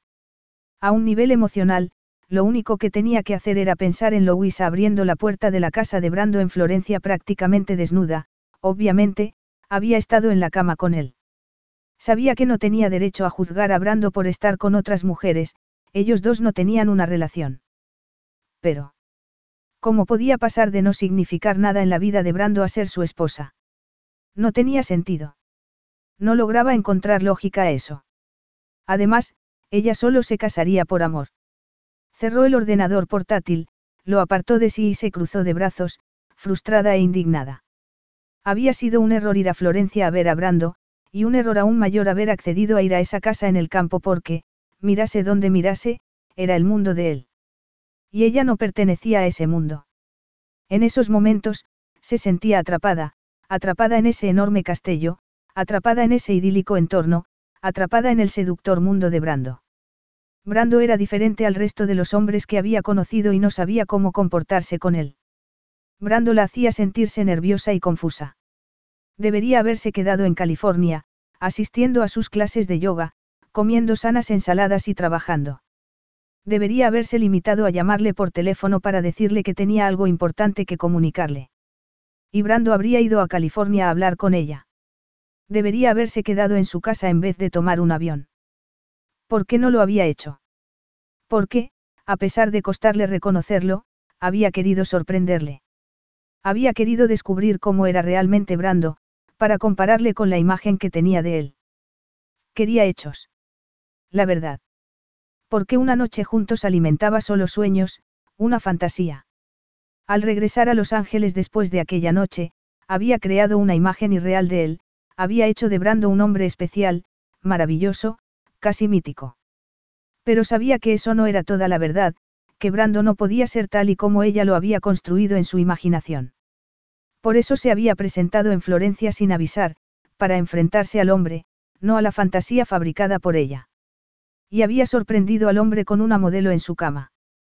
El hombre debía acostarse con modelos frecuentemente. Pero, ¿por qué no iba a hacerlo? Era sumamente rico, imposiblemente guapo y hacía el amor como un dios. Brando la había hecho sentir cosas que no sabía que podía sentir, y había despertado en ella la esperanza de ser diferente, especial. Esa esperanza se había venido abajo al ver a Louisa. Ella no era especial ni única, lo que había ocurrido la noche de Nochevieja no había sido nada especial para Brando, había sido simplemente lo que él hacía con un sinfín de mujeres. Desgraciadamente, su familia le vino a la cabeza. Tanto su padre como su madre habían tenido amantes. Si se casaba con Brando, iba a vivir con un hombre no muy distinto de su padre, y eso le producía mucho dolor. Pero quizás sentir dolor era bueno. De esa forma, le plantaría la cara a la realidad. Y la realidad era que estaba embarazada, que iba a dar a luz en tres meses, que Brando Richie era el padre, que Brando no la amaba y que ella, por su parte, podía estar un poco enamorada de él. Oyó unas pisadas y al volver la cabeza vio a Brando con una botella de agua y un vaso en las manos. Brando abrió la botella y llenó el vaso de agua con gas antes de colocarlo en la mesa delante de ella. Demasiada cafeína no es buena para el embarazo. El agua es mejor para ti. No he dormido bien. No consigo despejarme. Ve a darte un baño en la piscina. Eso te despejará y además es muy sano. No me apetece estar en traje de baño. Nadie te va a ver y nadie te va a molestar. Tengo demasiado trabajo. Además, no he traído traje de baño. Brando se sentó a la mesa. ¿Puedo hacer algo por ti? No, ya has hecho bastante, gracias. ¿Te parece mucho ofrecerte agua en vez de café? No, hablo de haberme dejado embarazada. De ahora en adelante, prefiero cuidar yo de mí misma, sola. Charlotte se obligó a pensar en Louisa, y Louisa se estaba acostando con él. Y la cuestión era de que dos días atrás Brando estaba con Louisa y ahora le estaba proponiendo matrimonio a ella, lo cual era completamente ridículo y también preocupante. ¿Cómo puedes pedirme que me case contigo cuando estás manteniendo relaciones con otras mujeres? Soltó Charlotte sin poder contenerse. ¿Cómo puedes creer que el matrimonio es una opción cuando apenas dos días atrás Louisa abrió la puerta de tu casa prácticamente desnuda? Creo que ya hemos hablado de eso, ¿no te parece? Louisa abrió la puerta de tu casa. Louisa es así. Sabía que yo no quería que abriera, por eso salió corriendo escaleras abajo sin darme tiempo a hacerlo a mí. ¿Y te gusta una mujer que haga eso? Louisa es juguetona. Es muy divertida. Charlotte cerró los ojos, consciente de que ella era todo lo contrario a Louisa. Desde muy temprana edad, había evitado atraer la atención de la gente y siempre se había ajustado a las normas convencionales. La única vez que se había atrevido a correr un riesgo había acabado embarazada. Ya te lo he dicho, Louisa y yo no estamos juntos, dijo Brando con una nota de paciencia en la voz. Nuestra relación no es seria. Louisa estaba en Florencia, nos conocimos en una cena. ¿Y os acostasteis? Sí. Charlotte, ¿a qué viene todo esto? Preguntó Brando con cierta sequedad. Esto no puede ser, murmuró Charlotte para sí. No puede ser. Debes dejar de pensar en Louisa, ella no tiene nada que ver con nada. Esto es un asunto entre tú y yo, y nadie más. Charlotte sacudió la cabeza enfáticamente. No puedo tener un hijo contigo, no puedo. Tú jamás serías fiel, jamás serías mío. Nunca. Se le quebró la voz, se levantó de un salto y fue al otro extremo de la terraza. ¡Qué lío tan grande! Brando se levantó de la silla y la siguió. ¿Qué te pasa? Dime qué te pasa. Me estoy dando cuenta de que he vivido una especie de fantasía al creer que seríamos solo mi hijo y yo. Pero estás tú, y tú no tienes nada que ver con mi vida ni con mis planes. Anoche dijiste que deberíamos casarnos y criar juntos a nuestro hijo, pero... ¿Cómo? Es imposible. Tú eres una especie de playboy. Eso no es verdad. No soy un playboy y nunca lo he sido. Te acuestas con un sinfín de mujeres. Nunca he tenido una relación de compromiso mutuo con una mujer y, por lo tanto, hasta ahora he sido libre de acostarme con quien me ha apetecido. ¿Por qué no iba a hacerlo? El sexo no tiene nada de malo ni es algo sucio. Es un placer físico. Es una forma de comunicación y de conexión. Pues yo no me acuesto con el primer hombre que me resulta atractivo. Te acostaste conmigo. Y fue una tremenda equivocación, le espetó Charlotte. Con las manos en las caderas, Brando se plantó delante de ella y la miró fijamente. No pensabas eso en su momento, dijo él tras una prolongada pausa. Me arrepentí casi inmediatamente, respondió Charlotte. Durante el vuelo de vuelta a Los Ángeles, no hice más que reprochármelo. Debió ser un vuelo muy doloroso para ti, declaró Brando secamente. Is your bunion causing pain or preventing you from wearing your favorite shoes? Have you considered a bunionectomy? Midwest Clinical Research Center is currently enrolling a clinical trial for an investigational pain medication following a bunion removal surgery. Qualified participants between the ages of 18 and 75 may receive a bunion removal surgery at no cost, as well as access to an investigational pain medication. They may also be compensated up to $1,170 for their time. To learn more, call 937-588-6622 or go to removemybunion.com to fill out a short survey and see if you may qualify. Carlos Alfredo, tu mamá vino por una semana. Ya hace un año que vive con nosotros. Hasta trajo sus gatos. ¿Y yo qué puedo hacer? Lo que puedes hacer, Carlos. ¿Y él quién es? Es Miguel, nuestro experto de TurboTax Live. Como tu suegra hace un año que vive con ustedes, you can claim her as a dependent y así obtener esa deducción de taxes extra. Hacer taxes puede parecer dramático. Por suerte, los expertos bilingües de TurboTax Live te ayudan a obtener el máximo reembolso sabiendo que tus taxes están bien hechos. You do your thing, we've got your taxes. Intuit TurboTax Live. La preparación de taxes y la aplicabilidad de las deducciones varían según el individuo típico que te lo tomes a broma. Tú no me conoces, Brando, si me conocieras, no habría sugerido que nos casáramos como si eso fuera la respuesta a todo. El matrimonio no solucionaría nada, solo serviría para empeorar las cosas. ¿Por qué? No quiero casarme y mucho menos con un hombre como tú, somos incompatibles. Cierto que existe una atracción física, pero a ti te atrae cualquier mujer. Eso no es verdad. Y te gusta sentirte libre y acostarte con quien se te antoje, y yo me niego a ser la persona que te prive de esa libertad. ¿Te gusta la vida de soltero? Pues sigue soltero. Se puede estar soltero y ser padre a la vez. No en mi familia. En ese caso, tu familia tendrá que adaptarse a la época en la que vive. He disfrutado mi vida de soltero, pero estoy seguro de que disfrutaré mi vida de casado. Pues yo no. Eso no lo sabes. La verdad es que no has considerado en serio mi propuesta. Desde el principio, has decidido que no quieres casarte conmigo y... ¿Por qué es la verdad? ¿No te parece un poco inmaduro por tu parte? Vamos a tener un hijo y necesitamos estar unidos. Creo que me estás utilizando como excusa. Te he dicho que estoy listo para casarme y nada me va a hacer cambiar de opinión. Charlotte apartó la mirada de él, las palabras de Brando le habían afectado. Quería lo mejor para su futuro hijo, pero ese era el único motivo por el que Brando le había propuesto el matrimonio. No le había pedido que se casara con él porque la quería, solo lo había hecho por el hijo que iban a tener juntos y por la familia Richie. Me gusta mi vida tal y como es, declaró ella por fin. No creo que sea egoísta ni inmaduro decir que prefiero vivir sola. Me gusta ser independiente. No sabía que fueras tan reacia al matrimonio. En teoría, no soy reacia al matrimonio, pero es verdad que no creo que el matrimonio sea la solución a todos los problemas. El matrimonio no resuelve problemas, los crea. Si estuviéramos locamente enamorados el uno del otro, opinarías lo mismo. No lo sé, nunca he estado locamente enamorada. ¿Y tú? Brando se colocó al lado de ella y se apoyó en la balaustrada de piedra. Yo nunca he estado enamorado, respondió él con la mirada perdida en el horizonte.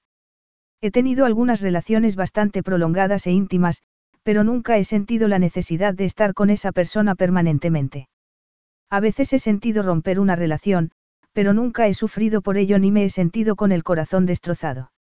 ¿No te parece raro que ninguno de los dos se haya enamorado apasionadamente de nadie? A mí me parece más raro que una persona esté locamente enamorada y, de repente, se desenamore sin más. La gente llama amor a encapricharse sexualmente con alguien.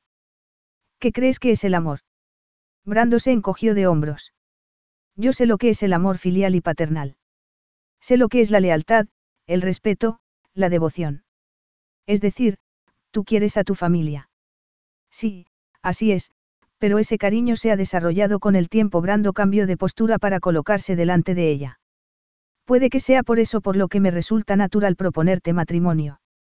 Creo que juntos podríamos criar a nuestros hijos, con cariño y respeto.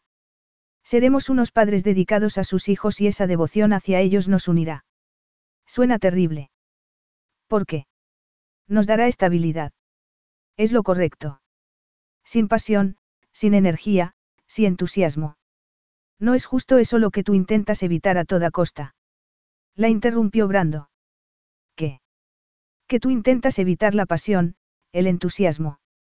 Si así fuera ahora no estaría aquí, en esta situación. ¿Por qué te acostaste conmigo? ¿Por qué me gustabas?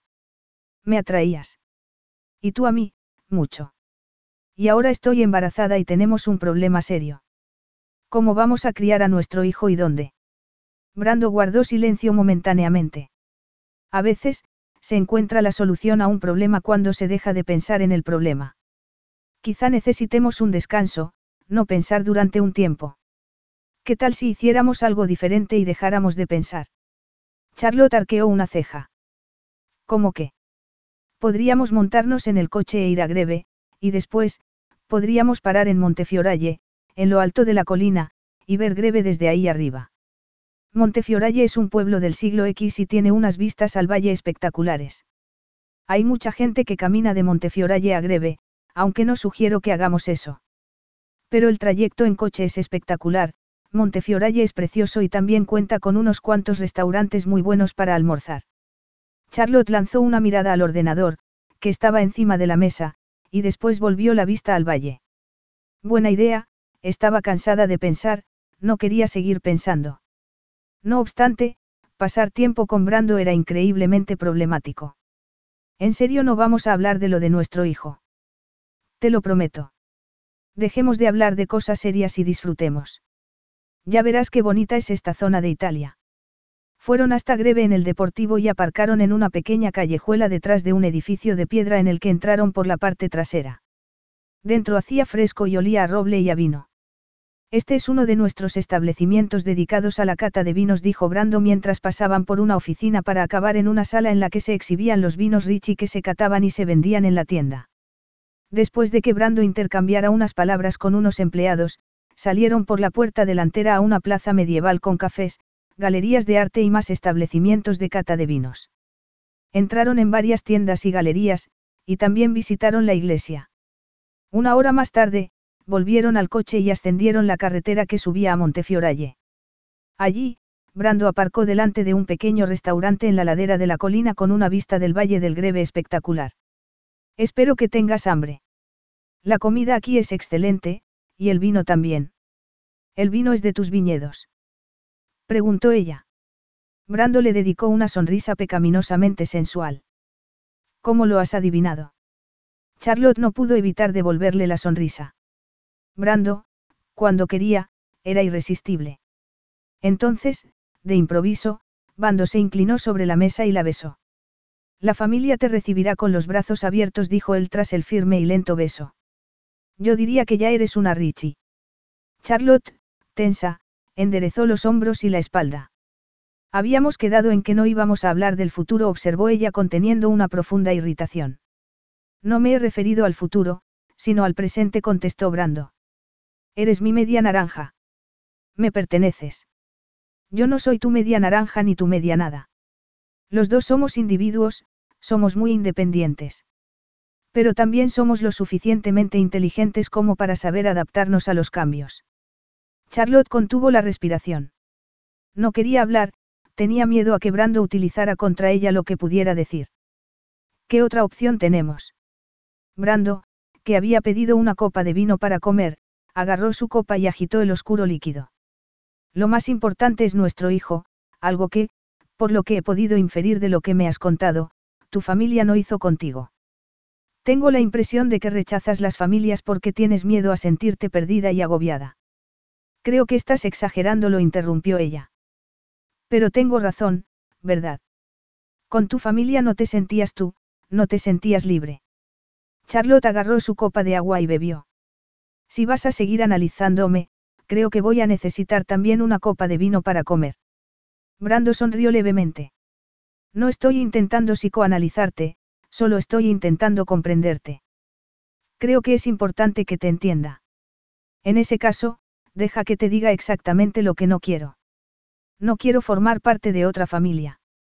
Y siento si te molesta lo que voy a decirte, pero creo que tu familia es tan asfixiante como la mía. Concedo que somos muy apasionados, pero no tenemos malicia. Charlotte no respondió al instante.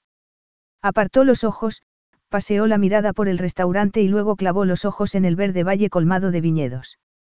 El motivo por el que me gusta vivir en California es porque vivo sola. Tengo mi propia casa, mi propia identidad. No tengo que responder a mis padres ni a mis padrastros. Soy yo misma.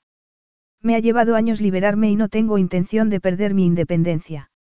¿No vive tu madre en Los Ángeles? Charlotte sacudió la cabeza. Es algo de lo que no hablamos, pero mi madre y Bill llevan ya dos años separados. Puede que ya hayan obtenido el divorcio, pero no lo sé seguro y tampoco me interesa saberlo. Supongo que cuando mi madre quiera dar explicaciones, lo hará, hasta ese momento, estoy encantada con que ella viva su vida y me deje vivir la mía. ¿Dónde vive ahora? En el sur de Francia, de momento. Pero creo que es algo temporal. ¿No ves a tu padrastro? Creía que estabais bastante unidos. Bill me cae bien. Es muy divertido y siempre me invita a las fiestas que da en Hollywood y a los estrenos de sus películas. Pero no le veo desde que mamá y él se separaron. No me importa. Me gusta Los Ángeles porque allí no me conoce nadie, soy invisible. También me gusta el clima y vivir cerca del mar, mi padre no soporta a Los Ángeles, tampoco mis hermanos, cosa que me encanta, así no vienen a verme. Estoy satisfecha con mi pequeña casa y mi trabajo. Casarte conmigo no significa que vayas a perder tu identidad, cara. Siempre serás Charlotte Parks, aunque te conviertas en la señora Charlotte Parks Ritchie. ¿Y si no quisiera adoptar tu apellido? ¿Y si quisiera seguir siendo solo Charlotte Parks? Brando encogió sus poderosos hombros. Ningún problema por mi parte. Tú tienes tu trabajo y tu nombre. El motivo de nuestro matrimonio es dar una familia y un nombre a nuestro hijo Brando hizo una leve pausa. ¿O te molestaría que nuestro hijo se apellidara Richie? Charlotte no podía creer estar manteniendo esa conversación. No estaba considerando la posibilidad de casarse con Brando, ¿o sí? ¿Acaso estaba considerando la posibilidad del futuro que él sugería? Como si le hubiera leído el pensamiento, Brando añadió. Yo no estoy todo el tiempo con mi familia. Cierto que nos reunimos por cuestiones de trabajo y también nos juntamos en vacaciones, o celebramos cumpleaños, o tenemos comidas familiares de vez en cuando, pero cada uno lleva su vida. Espero que te des cuenta de que no he consentido en casarme contigo y lo más probable es que no acepte tu proposición de matrimonio, declaró ella. Sí, lo sé. Pero sigamos hablando de las opciones, por supuesto, sin dar por sentado que hemos llegado a un acuerdo. Está bien, Charlotte lo miró a los ojos. Dime, ¿hasta qué punto es importante para ti que nuestro hijo lleve tu apellido? Solo puedo decir que me gustaría que así fuera. Charlotte no respondió porque no sabía qué podía decir. Comprendía a Brando. Fue más tarde, de regreso al castillo, al cruzar las puertas del muro de piedra que lo rodeaban, cuando dijo. No es necesario que estemos casados para que nuestro hijo, o hija, lleve tu apellido. Tú eres el padre y tu nombre apareceré en el certificado de nacimiento. Brando apretó los dientes y le lanzó una mirada fugaz, fue la única respuesta que le dio mientras recorrían el camino flanqueado de cipreses que conducía al castillo. Brando detuvo el coche delante de la puerta principal, apagó el motor y se volvió hacia ella. ¿Sigues con la intención de volver a Londres mañana? Sí. Si te llevo yo, será más cómodo para ti. Así no tendrás que hacer colas ni nada. La oferta era tentadora. Los aeropuertos de Londres eran insoportables. Pero. ¿Por qué iba Brando a querer llevarla a Inglaterra? No estarás pensando en anunciar que vamos a casarnos o algo por el estilo, ¿verdad? Brando arqueó las cejas. ¿Cómo iba yo a hacer eso? No estamos prometidos, no. En serio, Charlotte, confías muy poco en mí. La sonrisa de él era tentadora. Brando la frustraba. Era un hombre increíblemente guapo e interesante, la hacía sentirse viva, atrevida y confusa. No me fío mucho de la gente, no. Deberías empezar a fiarte de mí, sobre todo, teniendo en cuenta que vamos a criar juntos a nuestro hijo. Tampoco he accedido a eso. Bella, afortunadamente para mí, tenemos los mismos derechos ante la ley. No obstante, si accedieras a casarte conmigo, mañana podrías presentarme a tu familia, y anunciarles que soy tu prometido y el padre de nuestro futuro hijo. Progressive presents Forest Metaphors about bundling your home and auto. In sports, three goals is a hat trick. And when you bundle your home and auto with Progressive, you get a hat trick of great savings and round the clock protection. So you might be thinking, wait, that's two things. A hat trick is three. But in this metaphor, great savings counts as two goals and so does round the clock protection. So it's like four goals, and that's more than three. It's basic math. Forced Metaphors. Presented by Progressive. Bundle and protect today. Progressive Casualty Insurance Company and affiliates. Discount not available in all states or situations. Carlos Alfredo, tu mamá vino por una semana. Ya hace un año que vive con nosotros. Hasta trajo sus gatos. ¿Y yo qué puedo hacer? Lo que puedes hacer, Carlos. ¿Y él quién es? Es Miguel, nuestro experto de TurboTax Live. Como tu suegra hace un año que vive con ustedes, you can claim her as a dependent y así obtener esa deducción de taxes extra. Hacer taxes puede parecer dramático. Por suerte, los expertos bilingües de TurboTax Live te ayudan a obtener el máximo reembolso sabiendo que tus taxes están bien hechos. You do your thing, we've got your taxes. Intuit TurboTax Live. La preparación de taxes y la aplicabilidad de las deducciones varían según el individuo. Y quizá yo debiera tomar el vuelo que tengo reservado. Sería mucho más sencillo. Además, no creo que a mi familia le importe mucho si estoy embarazada o no, aunque sí le sorprendería que apareciese contigo. Capítulo 6. Charlotte se despertó varias veces durante la noche. No se sentía bien, le dolían la espalda y el vientre. Se levantaba de la cama para caminar un poco por la habitación, se estiraba, volvía a acostarse y, por fin, se dormía otra vez. Pero, por la mañana, el dolor de la espalda era más agudo y tenía muchos calambres en el bajo vientre, con regularidad, con demasiada regularidad. Había leído artículos sobre las contracciones de Brastonix y se preguntó si no sería eso lo que le estaba ocurriendo. Miró en Internet, pero lo que le ocurría no cuadraba completamente con las descripciones de ese tipo de contracciones. Las suyas eran muy fuertes, el dolor tan intenso que le dolía mucho andar. Algo no iba bien. Las contracciones la asustaban y el dolor se estaba haciendo insoportable. Charlotte no había cargado el móvil antes de acostarse y ahora no tenía batería. Con un gran esfuerzo, caminó hasta la puerta y la abrió. Por suerte, una de las empleadas iba por el pasillo con unas toallas limpias en la mano. Necesito abrando, dijo Charlotte en italiano al tiempo que hacía una mueca de dolor al sentir otra contracción. Dígale que me encuentro mal. Creo que voy a dar a luz. Tumbe se respondió la empleada. La ayudaré a acostarse y después iré a pedir ayuda. Brando estaba a su lado en menos de cinco minutos. Iba con vaqueros, botas de trabajo y una fina camiseta, lo que indicaba que había estado en las viñas. Se inclinó sobre ella y la miró con angustia. ¿Qué te pasa? Tengo contracciones muy fuertes. No es normal. ¿Crees que vas a dar a luz? No lo sé, pero estoy asustada. Es demasiado pronto. Brando le agarró la mano y se la apretó. He llamado al piloto para que venga a recogernos y nos lleve al hospital. Estaremos allí muy pronto. ¿Y si algo va mal? Brando volvió a apretarle la mano para darle ánimos. Sé positiva, cara. Sé positiva, sé fuerte. Brando la hizo compañía hasta que el piloto les avisó de que ya estaba allí con el helicóptero. Había un hospital pequeño en el valle, pero Brando no quería correr ningún riesgo. La tomó en sus brazos, cargó con ella hasta el helicóptero y volaron a Florencia, donde había especialistas. Todo va a salir bien, ya verás, le decía él, calmándola, acallando sus temores. Pueden hacer un niño a los seis meses de embarazo y sobrevivir. Creo que sí, pero no estoy segura. Nuestro hijo es fuerte, quería venir a este mundo. Creo que nuestro hijo sobrevivirá. Sí, Claro que sí. Charlotte sonrió y parpadeó para contener las lágrimas. Creo que es muy cabezota. Quizás sea porque su madre también es muy cabezota. Charlotte sonrió temblorosamente. Y tú no lo eres. Yo soy el hombre más razonable y racional del mundo. Y el más arrogante también. Lo único que quiero es que no le pase nada al niño. A Charlotte se le quebró la voz y los ojos se le llenaron de lágrimas. No le va a pasar nada al niño. Ni a ti tampoco. ¿Y si algo está mal?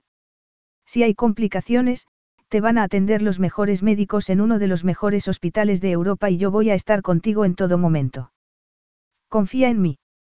Lo intento. Charlotte se aferró a la mano de él y lo miró a los ojos. Después de unos momentos, añadió con voz quebrada, quiero tener este hijo. Yo también. El helicóptero llegó a Florencia en menos de 20 minutos y un equipo médico les recibió. Tal y como había prometido, Brando no se apartó de Charlotte durante el examen y la ecografía. ¿En serio está bien? Preguntó Brando con voz queda. Charlotte apartó los ojos del médico, miró a Brando, y de nuevo al médico. Va a ser niño. El médico asintió. Sí, y parece gozar de buena salud. Está bien. Pero tú, Charlotte, estás a punto de dar a luz prematuramente. Y vamos a intentar evitarlo, no sería lo mejor ni para ti ni para tu hijo. ¿Se puede contener un parto? Preguntó ella. Como te estamos tratando al principio, creo que tenemos bastantes posibilidades de conseguirlo, respondió el médico. Fue un día muy largo, pero a primeras horas de la tarde, las contracciones habían desaparecido, al igual que el dolor. Charlotte, agotada, se durmió por fin. Y Brando, de pie al lado de la cama, se la quedó mirando. Ya tenía mejor color y sus rubios cabellos estaban esparcidos por la almohada. Por primera vez aquel día, Brando respiró con tranquilidad. Había estado muy asustado y preocupado, no por su futuro hijo, sino por Charlotte, que parecía decidida a enfrentarse al mundo ella sola. Pero la había visto presa del pánico, había sentido el miedo de ella en sus propias carnes y, por primera vez, la había visto a punto de derrumbarse. Charlotte no quería que nadie lo supiera, pero se sentía vulnerable y también sola. Lo que a él le sorprendía mucho, ya que Charlotte contaba con una familia muy extensa, una familia a la que no parecía apreciar demasiado. Su móvil vibró en ese momento. Lo abrió, leyó los mensajes y los correos electrónicos y, al comprobar que nada requería su atención de inmediato, agarró una silla, la acercó a la cama y se sentó. Había hablado completamente en serio al decirle a Charlotte que estaría con ella en todo momento. Charlotte y su futuro hijo estaban ya fuera de peligro, pero él no iba a separarse de ella. Su hijo aún no nacido y Charlotte eran su familia. Su familia, se dijo a sí mismo en silencio. Iba a tener un hijo. Una intensa emoción se apoderó de él. Sintió orgullo, esperanza y perplejidad. Charlotte se despertó al oír un murmullo de voces. Abrió los ojos y vio a Brando a los pies de la cama hablando con el médico. Fue Brando quien se dio cuenta de que ella se había despertado e, inmediatamente, se acercó y le lanzó una mirada interrogante. ¿Cómo te encuentras? Mejor respondió ella, contenta de no tener contracciones ni dolor. ¿Qué hora es? Son cerca de las siete. El médico ha venido a verte antes de marcharse a casa. Charlotte miró al médico mientras éste se aproximaba a ella. Gracias por todo lo que ha hecho por mí, doctor, dijo Charlotte. No hay de qué. Ha sido una suerte que vinieran tan pronto. En fin, ya todo parece estar bien, respondió el médico. Está en excelentes manos, así que no tiene por qué preocuparse esta noche. Y si necesitara algo, me avisarían inmediatamente. Brando acompañó al doctor afuera antes de volver. ¿Tienes hambre? No has desayunado ni has comido. La verdad es que tengo un poco de hambre. Perfecto, ya que mi cocinero viene de camino con la cena. Al enterarse de que estábamos aquí, me dijo que de ninguna manera iba a permitir que comiéramos comida de hospital. Lleva horas cocinando. No pongas esa cara de preocupación, ya he hablado con el médico, le he preguntado qué puedes o no comer, y me ha dicho que sopa, pasta y un poco de carne. ¿Has pensado en todo? No quiero que te preocupes por nada. Relájate, cena, duerme y ya veremos qué dice el médico mañana. Con un poco de suerte, no tendrás que pasar mucho tiempo en el hospital. Fue entonces cuando Charlotte se acordó de su vuelo a Londres. He perdido el vuelto. Mi vuelo a Londres. Menos mal que no te ha pasado esto en un avión. No quiero ni pensar en lo que habría podido ocurrir. No, yo tampoco quiero pensarlo. Charlotte lanzó un suspiro. He estado a punto de dar a luz. Cara, ibas a dar a luz. Los médicos han sido capaces de medicarte y así evitar el parto. Pero de haber tardado en venir media hora más. No sé qué habría ocurrido. Quizá hubiéramos tenido a nuestro hijo esta noche. Solo llevo 23 semanas embarazada, no creo que eso hubiera sido bueno para él. Hoy me he enterado de que los niños que nacen entre las 23 y las 24 semanas pueden sobrevivir. Pero, a veces, con muchas complicaciones, ¿verdad? ¿Verdad? La expresión de él ensombreció. Después, alargó un brazo y le acarició la mejilla con inesperada ternura. Por eso es por lo que necesitas descansar, relajarte y darle a nuestro hijo tiempo para nacer. Charlotte se quedó mirando la puerta después de que Brando saliera, al parecer, para hacer una llamada. Se sentía agotada y con las emociones a flor de piel. Y no solo por lo que había ocurrido ese día, sino por la ternura y la fuerza de Brando en mitad de aquella tormenta. Charlotte siempre había tratado de mantener la calma en situaciones dramáticas, pero sabía que eso era solo en apariencia. Era la imagen que quería dar, consciente de que el mundo prefería la gente fuerte, la gente de éxito. Pero, a veces, mostrarse fuerte y tener éxito hacían a uno sentirse solo. A veces, ser siempre el fuerte significaba no recibir el apoyo de nadie. Quizá, si lograra acostumbrarse a pedir ayuda, no se sentiría tan sola. Quizá, si se acostumbrara a confiar más en la gente, podría tener una relación seria. Quizá incluso enamorarse. Le gustaban los hombres de lejos, pero no quería intimar con ellos. Siempre se había cuidado de no poner en juego su corazón. Al menos, hasta acostarse con Brando siguiendo un impulso. Lo ocurrido aquella noche lo había cambiado todo. Y no se refería solo al embarazo, sino también a sus sueños y esperanzas. Brando le gustaba y mucho. Pero sabía que era sumamente improbable que él sintiera algo por ella. Brando le había propuesto matrimonio porque era un hombre chapado a la antigua, para él, eso era lo correcto y honorable. Pero no la amaba y ella dudaba que Brando pudiera serle fiel. Y ella no podía casarse con un hombre que no la quisiera. En ese momento, Brando volvió a la habitación acompañado de un hombre impecablemente vestido.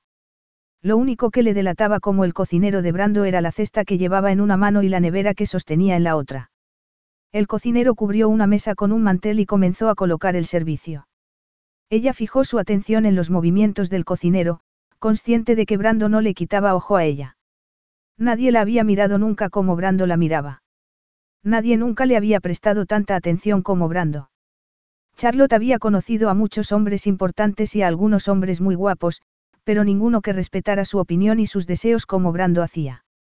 Brando podía haberla presionado, podía haber intentado imponer su voluntad, sin embargo, había apelado a su razón y a su intelecto, y ella se lo agradecía. El cocinero se marchó con la misma rapidez con la que había llegado. Brando sirvió los platos y cenaron un delicado risotto de pescado, ella se contentó con el risotto, pero Brando se sirvió carne como segundo plato.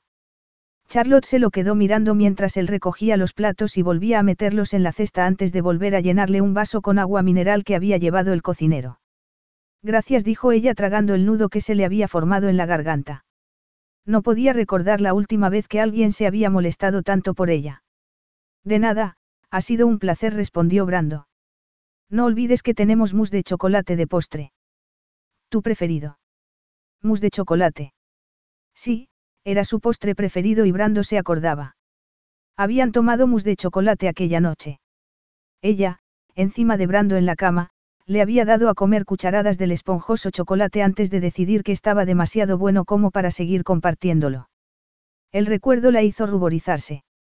¿Ha sido pura coincidencia o le has pedido al cocinero que lo preparara? Se lo he pedido.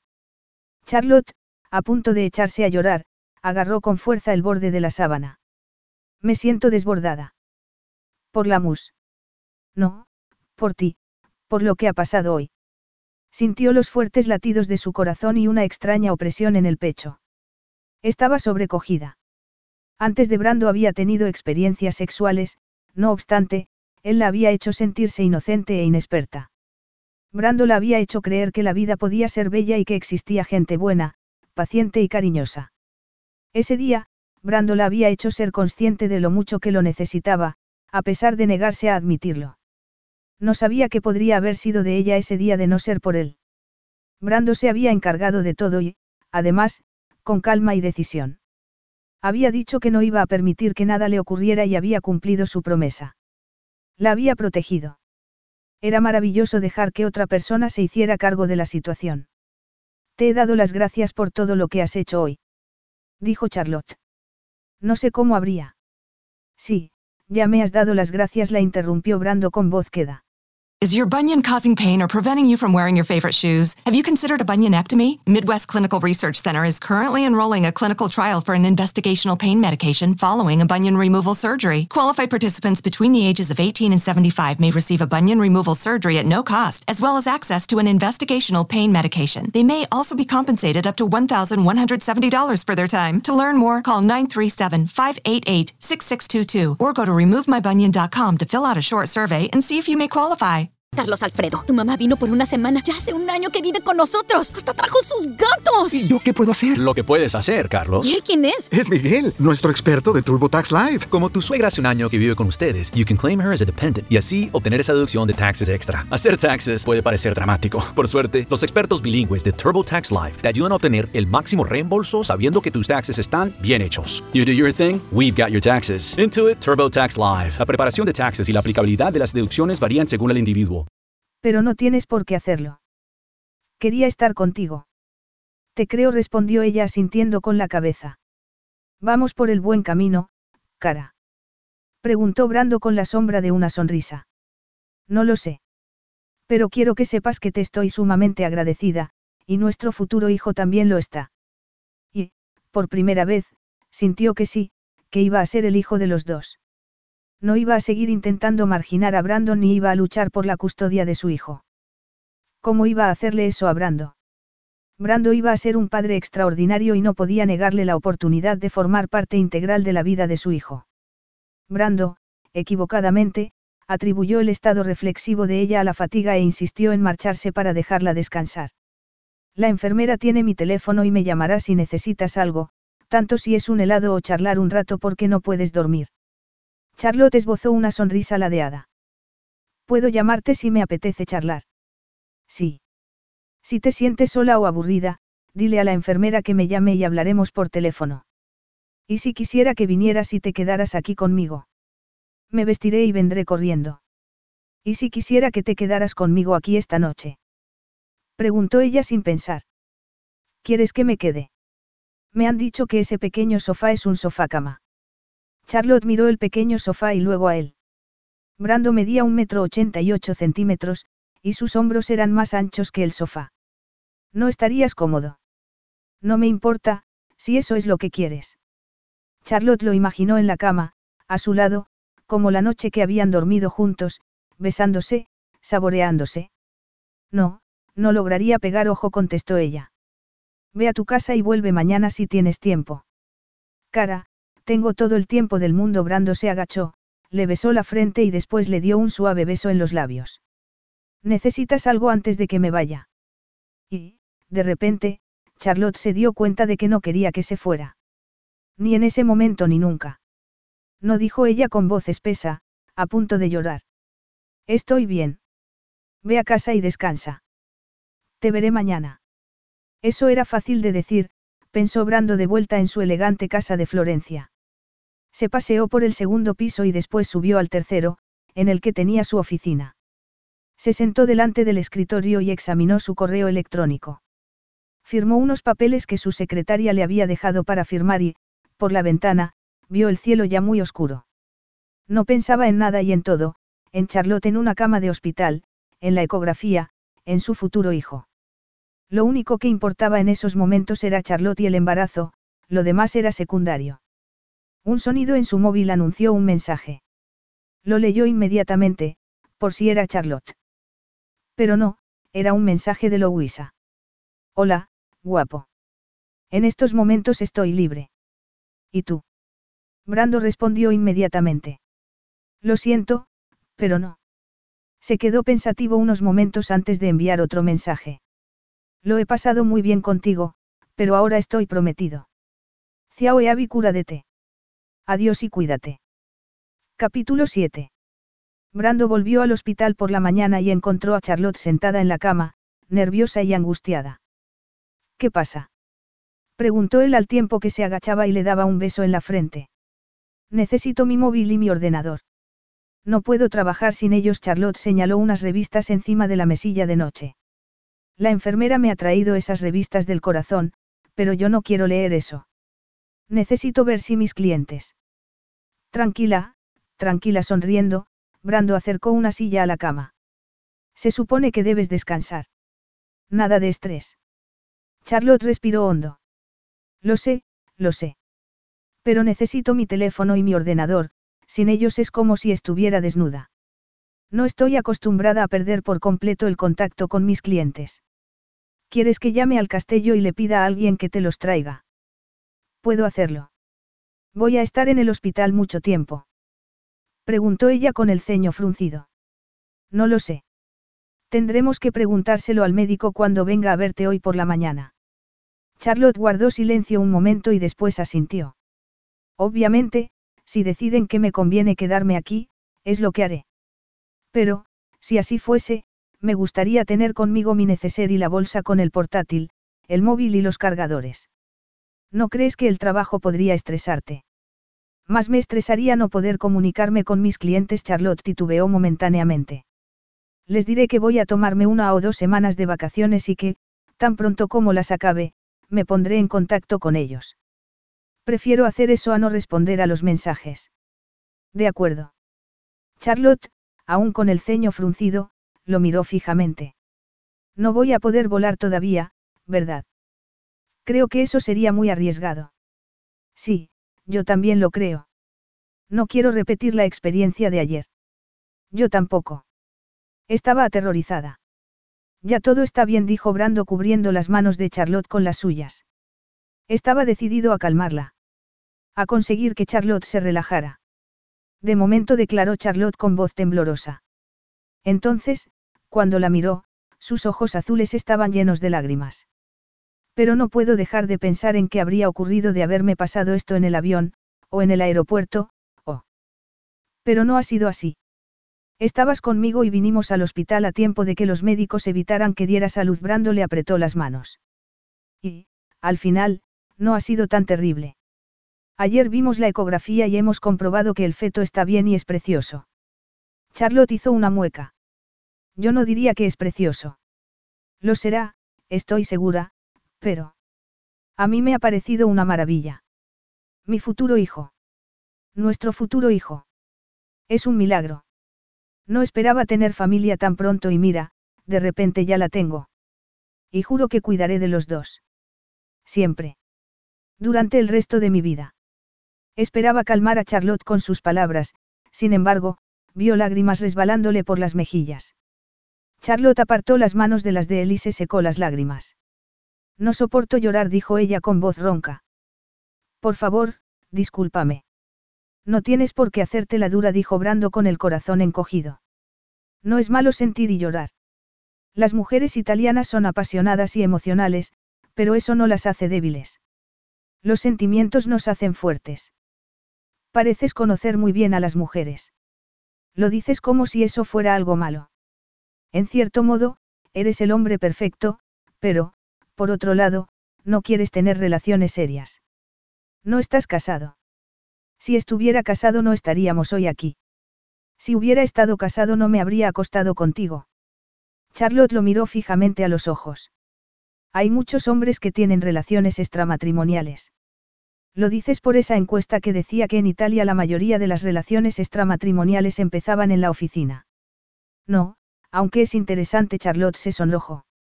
Lo único que sé es que mis padres se divorciaron debido a infidelidades, y eso también fue un problema entre mi madre y su último esposo. Yo no apruebo las aventuras amorosas después de casado. Tampoco sé si mi padre tuvo alguna o no, lo que sé es que adoraba a mi madre y enseñó a sus hijos a proteger a su familia pasara lo que pasase. Y uno no puede proteger a su familia si causa problemas en el matrimonio. ¿Quieres decir que cuando te cases no vas a tener relaciones extramatrimoniales? Eso iría contra mis principios. En ese caso, ¿por qué no te has casado todavía? ¿Por qué no había encontrado a la mujer con la que compartir el resto de mi vida? Charlotte apartó los ojos de él y se mordió los labios. Brando estaba dispuesto a casarse con ella porque era lo correcto, pero no era la mujer con la que se habría casado de todos modos. No obstante, el día anterior, Brando la había hecho darse cuenta de que no podía enfrentarse a todo ella sola. No quería luchar sola. ¿Te acuerdas de que quedamos en ser honestos el uno con el otro? dijo ella con un nudo en el vientre. Brando asintió. Pues bien, voy a ser sincera contigo, a pesar de que no me va a resultar fácil porque me gusta ser independiente, pero es un problema. Charlotte lo miró, tratando de interpretar su expresión, pero los ojos grises de Brando no revelaron lo que estaba pensando. Estaba equivocada. No puedo seguir adelante yo sola. Tras esa declaración, Charlotte respiró hondo antes de continuar. No sé qué habría hecho si esto me hubiera ocurrido estando en California. No sé qué habría hecho ayer sin ti. Estaba muy asustada y con unos dolores de muerte Charlotte apretó los labios e intentó controlar las emociones que la embargaban. Llevo años luchando por mi independencia, haciéndolo todo yo sola, pero Brando, te aseguro que no había estado tan asustada en mi vida. Es lógico que estuvieras asustada. Pero ahora estás bien, los dos estáis bien. Por el momento. Pero. ¿Y si me volviera a ocurrir? ¿Y si doy a luz prematuramente? Podría ser grave y... Charlotte tragó saliva. Estaba convencida de que podía encargarme de todo yo sola, pero no es verdad. Además, he sido muy egoísta. No voy a tener un hijo yo sola, va a ser tu hijo también. Necesitas formar parte de su vida. Y así va a ser. Charlotte asintió y volvió a morderse los labios. Guardaron silencio unos instantes antes de que ella dijera con voz suave.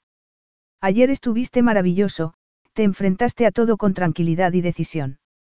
A Charlotte se le quebró la voz y tuvo que hacer un ímprobo esfuerzo para contener las lágrimas. Ayer me di cuenta de que no puedo seguir sin ti. No quiero seguir sin ti. Charlotte se interrumpió porque, en ese momento, la puerta de la habitación se abrió y entraron el médico y una enfermera. ¿Cómo se encuentra hoy? Le preguntó el doctor Leonardi mirando a Charlotte, a Brando y, de nuevo, a Charlotte. La enfermera de noche me ha dicho que casi no ha dormido, pero es necesario que descanse. Brando miró a Charlotte arqueando las cejas. Ella le ignoró y respondió al médico. No sabía que los hospitales fueran tan ruidosos, Cada vez que la enfermera venía a ver cómo estaba, me despertaba y luego no me podía volver a dormir al darse cuenta de que parecía estar criticando a la enfermera, añadió rápidamente, no es que me queje, por supuesto, solo estoy explicando por qué no podía dormir. Podía haber imaginado que esto es un hotel, no. Bromeó el médico. Si hubiera sido un hotel, habría llamado a recepción para quejarme, respondió ella con una burlona sonrisa. Creo que me dio por pensar y no tenía nada con que distraerme. Brando va a pedir que me traigan el ordenador, así podré trabajar si no puedo dormir. Es su trabajo muy pesado. Le preguntó el doctor Leonardi. Debe evitar estresarse. Podría venirle mejor leer. ¿Sabe cuánto tiempo va a tener que quedarse aquí? Preguntó Brando. Uno o dos días más. Si todo sigue bien, no hay motivo por el que Charlotte no pueda volver a casa con usted. Pero debería seguir un régimen de reposo. ¿Por cuánto tiempo? Preguntó Charlotte angustiada. Posiblemente durante el resto del embarazo. Charlotte se quedó boquiabierta. Tres meses. ¿Qué significaría eso exactamente? Preguntó Brando cruzándose de brazos. Significa actividad restringida sin necesidad de guardar reposo en la cama. Significa una actividad física limitada y siestas después de comer. Y nada de sexo. El sexo produce prostaglandina, algo similar a los medicamentos que utilizamos para inducir el parto. Charlotte enrojeció al instante. Eso no va a ser un problema, dijo ella.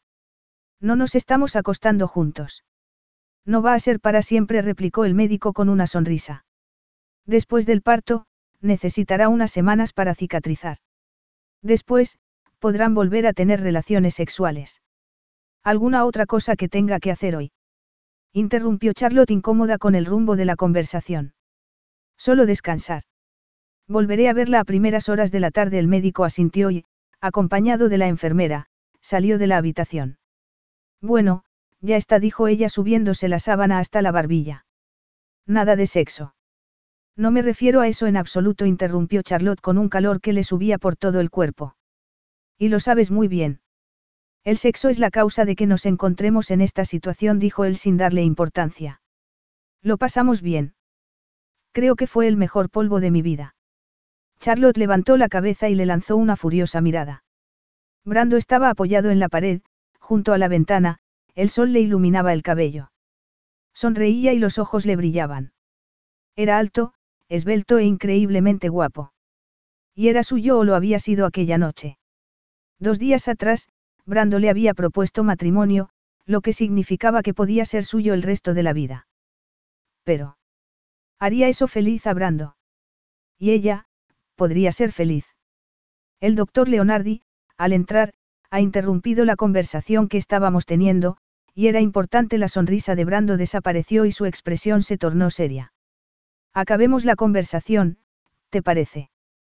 ¿De qué estábamos hablando? No me acuerdo. Habías dicho que no podías, y tampoco querías, enfrentarte a esto sola, le recordó Brando. Así que.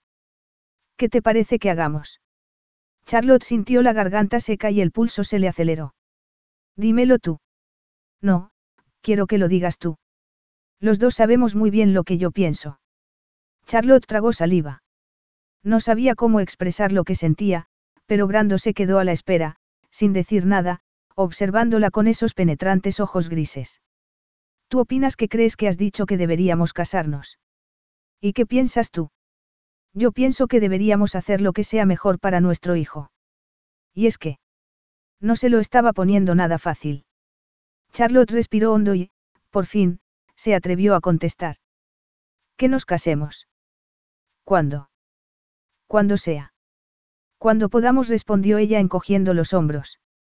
Brando tenía que marcharse, debía asistir a una reunión que no se podía posponer, pero prometió volver para almorzar juntos. Regresó dos horas y media más tarde, llevaba la comida, el portafolios de ella y su maleta. Charlotte no sabía de qué tenía más ganas, si de cepillarse el pelo o de leer su correo electrónico. Después de la comida, Brando y ella, con sus portátiles, se pusieron a trabajar. Ella respondió a los mensajes más urgentes y después al resto, comunicando a todo el mundo que se iba a tomar unas semanas de descanso debido a asuntos personales y que esperaba volver al trabajo a finales de mes. Desgraciadamente, recibió las respuestas de muchos clientes que querían saber si le había ocurrido algo. Charlotte, sin darse cuenta, expresó su frustración en voz alta y Brando le preguntó qué le pasaba. Creo que me he expresado muy mal, respondió ella masajeándose las sienes. He dicho a mis clientes que me estoy tomando unos días libres por motivos personales y ahora todos me están preguntando si pueden hacer algo o en qué pueden ayudarme. Y era esto justo lo que no quería que ocurriera.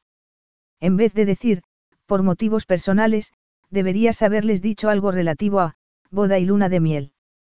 De esa forma, tus clientes te estarían felicitando en vez de estar preocupados por ti. Brando se encogió de hombros. Es una cuestión de percepción, no. Tal y como te has expresado, parece que tienes problemas, sin embargo, si hablas de una boda y una luna de miel, es algo a celebrar. No puedo decirles a mis clientes que voy a casarme. ¿Por qué no? Porque ni siquiera sabemos cuándo. Puede que tardemos meses. Cara, vamos a casarnos muy pronto, desde luego, antes de que nazca nuestro hijo. Y ya que parece decidido a nacer lo antes posible, creo que no deberíamos esperar. Charlotte cerró el portátil y se lo pegó al pecho. ¿Cuándo? Tan pronto como sea factible.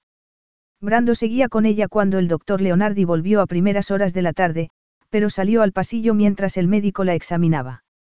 Todo parece estar bien, dijo el médico a Brando cuando éste regresó a la habitación. Creo que está fuera de peligro, pero quiero que guarde cama durante los próximos días, hasta el viernes que viene. Charlotte lanzó una esperanzada mirada a Brando. ¿Significa eso que puedo salir del hospital? Puede que mañana. Pero si todo parece estar bien, no podría descansar en casa. Insistió ella. Preferiría que estuviera en mi casa, comentó Brando paseando la mirada por la estéril habitación. Las enfermeras están aquí, igual que el equipo médico y los doctores, respondió el doctor Leonardi. No podría tener en casa el equipo que ella pueda necesitar. No podría también contratar a una enfermera para que estuviera en casa el tiempo que fuese necesario. Preguntó Brando. Sería un gasto enorme. El médico se interrumpió al ver la expresión de Brando. Pero sí, sí podría ser. Aunque es fundamental que descanse, de no ser así, estará de vuelta en el hospital muy pronto y no puedo garantizar que la próxima vez vayamos a lograr impedir el parto. No tenemos intención de correr riesgos, declaró Brando. El doctor Leonardi asintió. En ese caso, firmaré los papeles para que salga del hospital mañana. Quiero que esta noche siga aquí. Y no lo olviden, descanso y más descanso. Entendido. Al día siguiente, al salir del hospital, Charlotte había supuesto que iban a ir a la casa de Brando en Florencia. Sin embargo, el helicóptero les estaba esperando para llevarles del vuelta al castillo. En el campo se respira mejor y se está más tranquilo, dijo Brando durante el trayecto de un cuarto de hora en el helicóptero. Cuando aterrizaron, Brando la tomó en sus brazos y la llevó a la casa, a pesar de las protestas de ella. Pero Brando la ignoró y subió las escaleras con ella encima como si no pesara nada. Brando no la llevó a la habitación que había ocupado anteriormente, sino a la suya propia, en el tercer piso. ¿Por qué me traes aquí? Preguntó Charlotte cuando Brando la dejó encima de una enorme cama. Para vigilarte respondió él. Solo estoy cumpliendo las órdenes del médico. Creía que ibas a contratar a una enfermera. Y así es, pero la enfermera te vigilará solo durante el día, yo lo haré durante la noche. ¿Y crees que eso no me va a causar estrés? Creo que te causaría más estrés que yo entrara en tu cuarto tres o cuatro veces durante la noche para ver cómo estás. Eso no sería necesario. Podría gritar para pedir ayuda, dijo Charlotte incorporándose ligeramente en la cama. No sé si voy a poder dormir aquí contigo. ¿Por qué no? No estoy acostumbrada a dormir con nadie. Lo siento, pero tengo que vigilarte. No me va a pasar nada. No voy a desaparecer ni a dar a luz en diez segundos. Todo está bien. Lo único que necesito es descansar. En mi cama. Brando, me estás causando estrés. Bella, lo que te está causando estrés es discutir conmigo. Acepta lo inevitable. Entonces, Brando se acercó a la cama, se agachó y le dio un beso prolongado y tierno que hizo que los pezones se le irguieran. Cuando Brando levantó la cabeza, ella se sintió como si le hubieran inyectado miel en las venas. No va a ser tan terrible, murmuró él acariciándole los labios con otro beso enloquecedor que la dejó sin respiración. Lo único que tienes que hacer es relajarte. Brando le dio un beso en la mejilla y otro debajo de la oreja. Había descubierto un punto erógeno y otro debajo de la mandíbula. Charlotte suspiró y arqueó la espalda.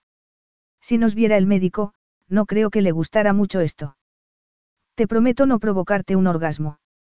Charlotte rió suavemente, pero su risa dio paso a unos ahogados gemidos cuando Brando comenzó a mordisquearle la garganta. Le rodeó el cuello con los brazos y enterró los dedos en los espesos cabellos de él. Si tengo que volver al hospital por tu culpa. Jamás me lo perdonaría, respondió Brando alzando la cabeza. Entonces, la miró fijamente a los ojos y le apartó un mechón de cabello del rostro. Ya sé que te has dado una ducha en el hospital, pero... ¿No te gustaría darte un baño? Si quieres, le pediré a alguna de las empleadas que te llene la bañera. No necesito que nadie me prepare un baño y tampoco quiero que te preocupes tanto por mí. Sé que estás aquí, en caso de que algo pasara. Así que, por favor, ve a hacer lo que tengas que hacer mientras yo duermo un rato. Charlotte sintió un gran alivio al quedarse sola. Habían llevado sus cosas a la habitación de Brando y también tenía allí el ordenador y lo que le habían llevado al hospital. Fue al cuarto de baño, cerró con llave, se desnudó y se dio un baño. Al salir de la bañera, con el pelo mojado envuelto en una toalla, se metió en la cama y se durmió. Charlotte durmió algo más de una hora y, cuando se despertó, vio que alguien había dejado una botella de agua y un vaso encima de la mesilla de noche, al igual que un cuenco con fruta y un plato pequeño con pan tostado. Pero no era eso todo, también había un libro encuadernado en cuero con una nota, Charlotte, elige el que más te guste. La letra de la nota era de Brando. Agarró el libro, se lo colocó encima de las piernas, lo abrió y leyó el título, La colección de vestidos de novia Rick. Charlotte pasó las hojas del principio al final. Había unos 20 vestidos de novia en el libro, todos ellos diseñados por Livia, la hermana de Brando, y Luca Baldi, el marido de Livia. Brando quería que eligiera el vestido que más le gustara entre esos vestidos de novia. De repente, le asaltaron las dudas. No sabía si podría casarse, al menos, de esa manera. Estaba asustada y preocupada. Lanzando un suspiro, cerró el libro y lo dejó en el mismo sitio en el que lo había agarrado, encima de la mesilla de noche, junto a la lámpara. Entendía la lógica de casarse con Brando y le parecía buena idea, pero, emocionalmente, no se veía vestida de blanco. Habían decidido casarse por cuestiones prácticas, la ceremonia iba a ser un asunto legal. Brando y ella habían decidido ser responsables y prácticos, ella no necesitaba vestido de novia, velo y flores para casarse. Llevaría un traje de chaqueta, lo mismo que Brando, y la ceremonia se celebraría discretamente. Era mejor no hacerse ilusiones porque, de no ser así, podría acabar con el corazón destrozado.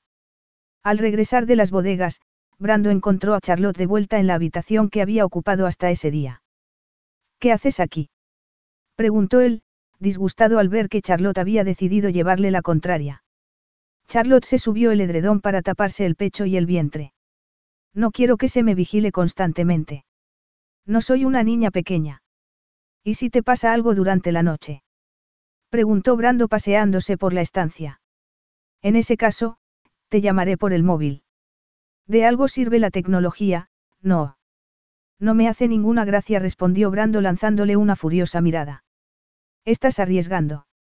Y tú me estás sofocando, lo interrumpió ella. Además, eres un alarmista. El doctor Leonardi ha dicho que todo parece estar normal y... No dijo, normal.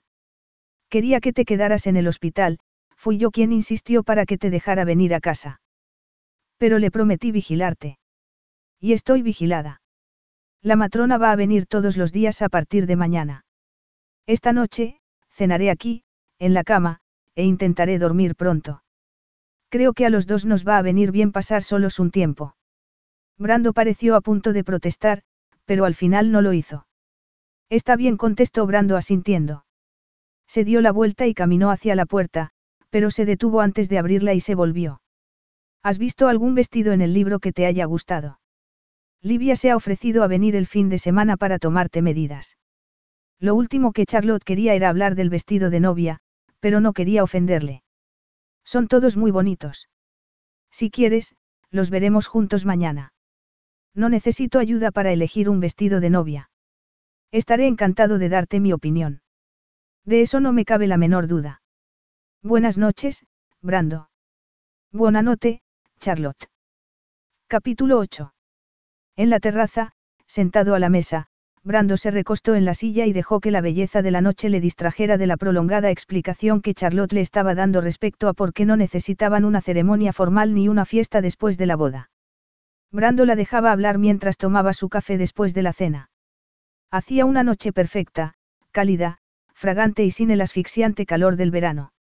El trabajo en las bodegas había ido bien y Charlotte estaba especialmente guapa esa noche con una blusa azul claro sin mangas y unos pantalones blancos de seda. El largo cabello le caía por los hombros y los pendientes de zafiro hacían juego con el color de sus ojos.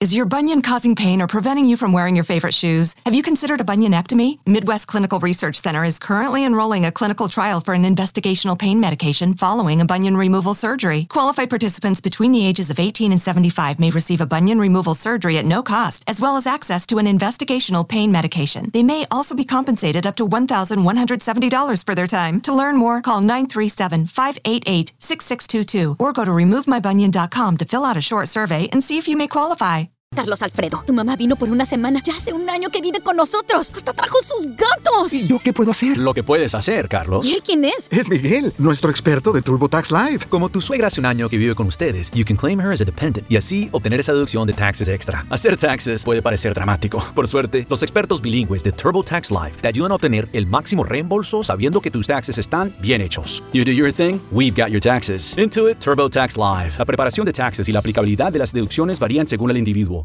Charlotte era muy guapa e inteligente, y, afortunadamente para él, iba a ser la madre de sus hijos. Charlotte iba a ser una buena madre y una buena compañera en la vida. Pero debía dejar de llevarle la contraria respecto a la boda. Su familia celebraba los matrimonios, igual que los nacimientos, los aniversarios y otros acontecimientos especiales. Y yo quiero una ceremonia seguida de un banquete y una tarta nupcial, declaró él. Se trata de nuestra boda, debería ser algo especial. No lo creo. Pues yo sí, ya que va a ser la única vez que voy a casarme. Debería ser algo hermoso, con música, flores, comida y todo lo demás. Una gran boda. Por favor, Brando. No he dicho, gran boda, en absoluto. De hecho, me gustaría que fuera una boda íntima y que la ceremonia se celebrara aquí, en la capilla del castillo, seguida de una comida en el jardín. De esa manera, no vas a tener que viajar ni hacer nada estresante, y tampoco tendrás que estar de pie mucho tiempo. Charlotte escuchó atentamente a Brando mientras éste le explicaba sus planes y no encontró forma de rechazar sus ideas, sobre todo, teniendo en cuenta que Brando se ofrecía a encargarse de todo para evitarle todo tipo de estrés. Insistió en que fuera ella quien eligiera el vestido, y Livia y Lucas se encargarían de su confección. Entonces. Tu familia ya lo sabe. Hasta la fecha, solo Livia. A los demás se lo diré cuando tengamos ya la fecha de la boda. Charlotte jugueteó con la cuchara del postre. ¿Qué vas a decirles? Que nos vamos a casar y que nos encantaría que vinieran a nuestra boda. Y del embarazo. No es lo primero que voy a decirles, no con expresión burlona, Brando arqueó una ceja. ¿Quieres que lo primero que les diga sea que vamos a tener un hijo? No. Charlotte le lanzó una furiosa mirada. Y tampoco quiero un vestido de novia que deje que se me note que estoy embarazada. Estoy seguro de que cualquiera de los vestidos de Livia te sentará a la perfección. Además, lleves lo que lleves, estarás guapísima. Charlotte parpadeó repetidamente, apenas capaz de contener las lágrimas. Me siento bastante hinchada y tengo miedo a las habladurías. Sé que a ti eso no te importa, que estás acostumbrado a ello, pero yo no. Mi éxito profesional se debe a que tengo fama de ser una persona que no comete errores y es especialista en corregir los errores de los demás. Pero ahora, mírame. A Charlotte se le quebró la voz y los labios le temblaron. Tener hijos es algo maravilloso. Los dos estamos entusiasmados. No lo olvides. ¿No crees que tu familia me va a juzgar mal? Mi familia va a estar encantada. Te conocen y les gustas. Livia está entusiasmada con lo de hacerte el vestido de novia. Y la gente con la que haces negocios. Y mis clientes. Pensarán lo mejor, no lo peor. Y es que... Que estamos locamente enamorados y deseando empezar nuestra vida juntos. Brando la miró directamente a los ojos y bajó la voz. ¿Y quién podría decir que no es así? ¿Quién podría decir que nuestro matrimonio no es algo que los dos queramos? Charlotte sintió un hormigueo en el vientre. No podía apartar los ojos de la gris y ardiente mirada de él. Ninguno de los dos pensábamos en casarnos, observó ella. Puede, pero sabes que te deseo. ¿Y tú a mí? En ese caso, bésame, murmuró ella. Hazme recordar por qué perdí la cabeza contigo. Brando la hizo levantar de la silla, la rodeó con sus brazos y le puso una mano en la nuca y la otra en la cadera. Le cubrió la boca con la suya, con labios cálidos y firmes.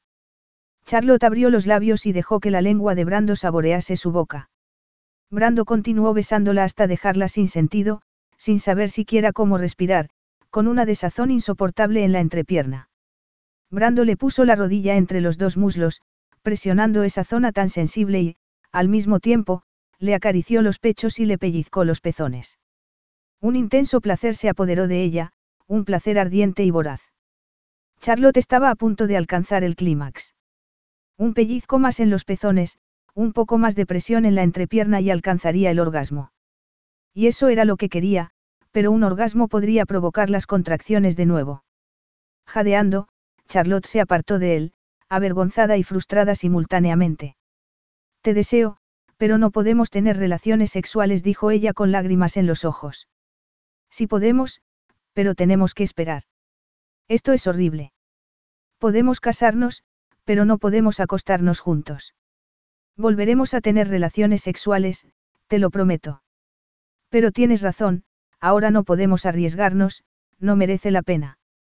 Charlotte no podía conciliar el sueño. Se había dado cuenta de que lo que sentía por Brando era mucho más que deseo. A pesar de que aún no se habían casado, se sentía unida a él. Sería por el embarazo. O se debía a cómo la trataba Brando, como si fuera especial, de incalculable valor, insustituible.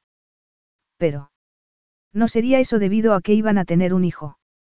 ¿Qué iba a pasar una vez que lo tuvieran? Seguiría Brando tan atento con ella como hasta ese momento. Seguiría deseándola. Continuaría haciéndola sentirse especial. De repente, le vino a la mente la imagen de la hermosísima Louisa y se sintió insegura. Y no soportaba el sentimiento de inseguridad. Desde el momento en que había llegado a la Toscana, se sentía perdida, ya no sabía ni quién era. Tampoco estaba segura de que su matrimonio fuera a durar el resto de sus vidas. En su familia, el matrimonio era algo pasajero, también una fuente de desavenencias y tensiones hasta el desenlace final, el divorcio. La idea de casarse para divorciarse la ponía mala. Pero casarse con un hombre que no la quería y que podría tener relaciones extramatrimoniales acabaría destrozándola. Charlotte era incapaz de evitar esos pensamientos, tampoco podía evitar el súbito ataque de pánico del que se veía presa. De repente, se levantó de la cama, salió de su habitación, subió al piso superior y se dirigió al dormitorio de Brando. Eran más de las doce de la noche y dudaba que Brando estuviera despierto, pero necesitaba hablar con él y que Brando disipara el temor de estar cometiendo un grave error. Llamó a la puerta suavemente y la abrió hasta dejar una rendija. Brando, estás dormido. Entra, dijo él con voz profunda y adormilada.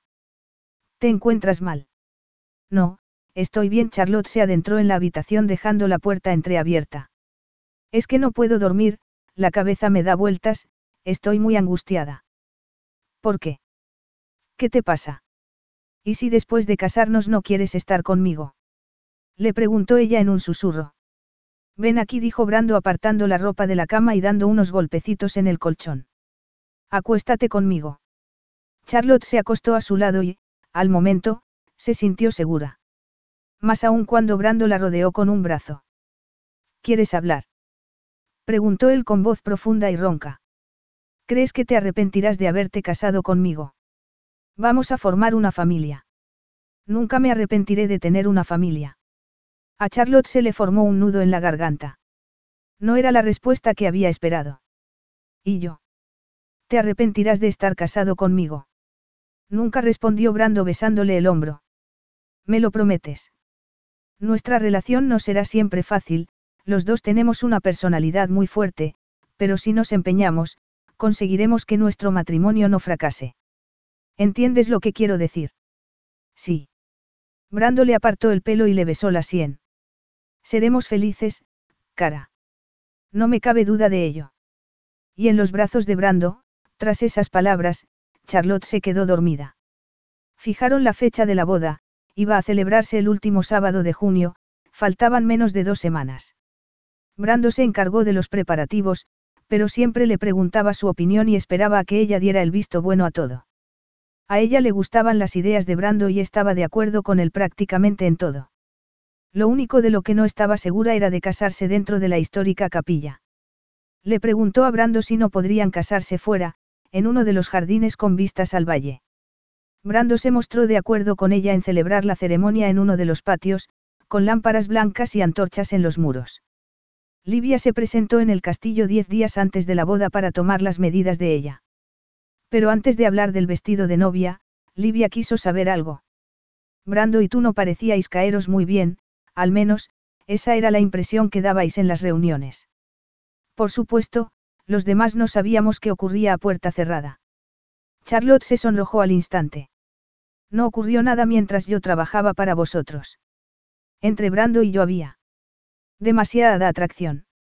Interrumpió Livia. Alguna atracción, sí, es verdad, admitió Charlotte. Pero no ocurrió nada, no mezclo el placer con el trabajo. Ocurrió en la noche vieja. Brando me invitó a la fiesta que daba Enzo. Esa fue la primera vez y la única que estuvimos juntos.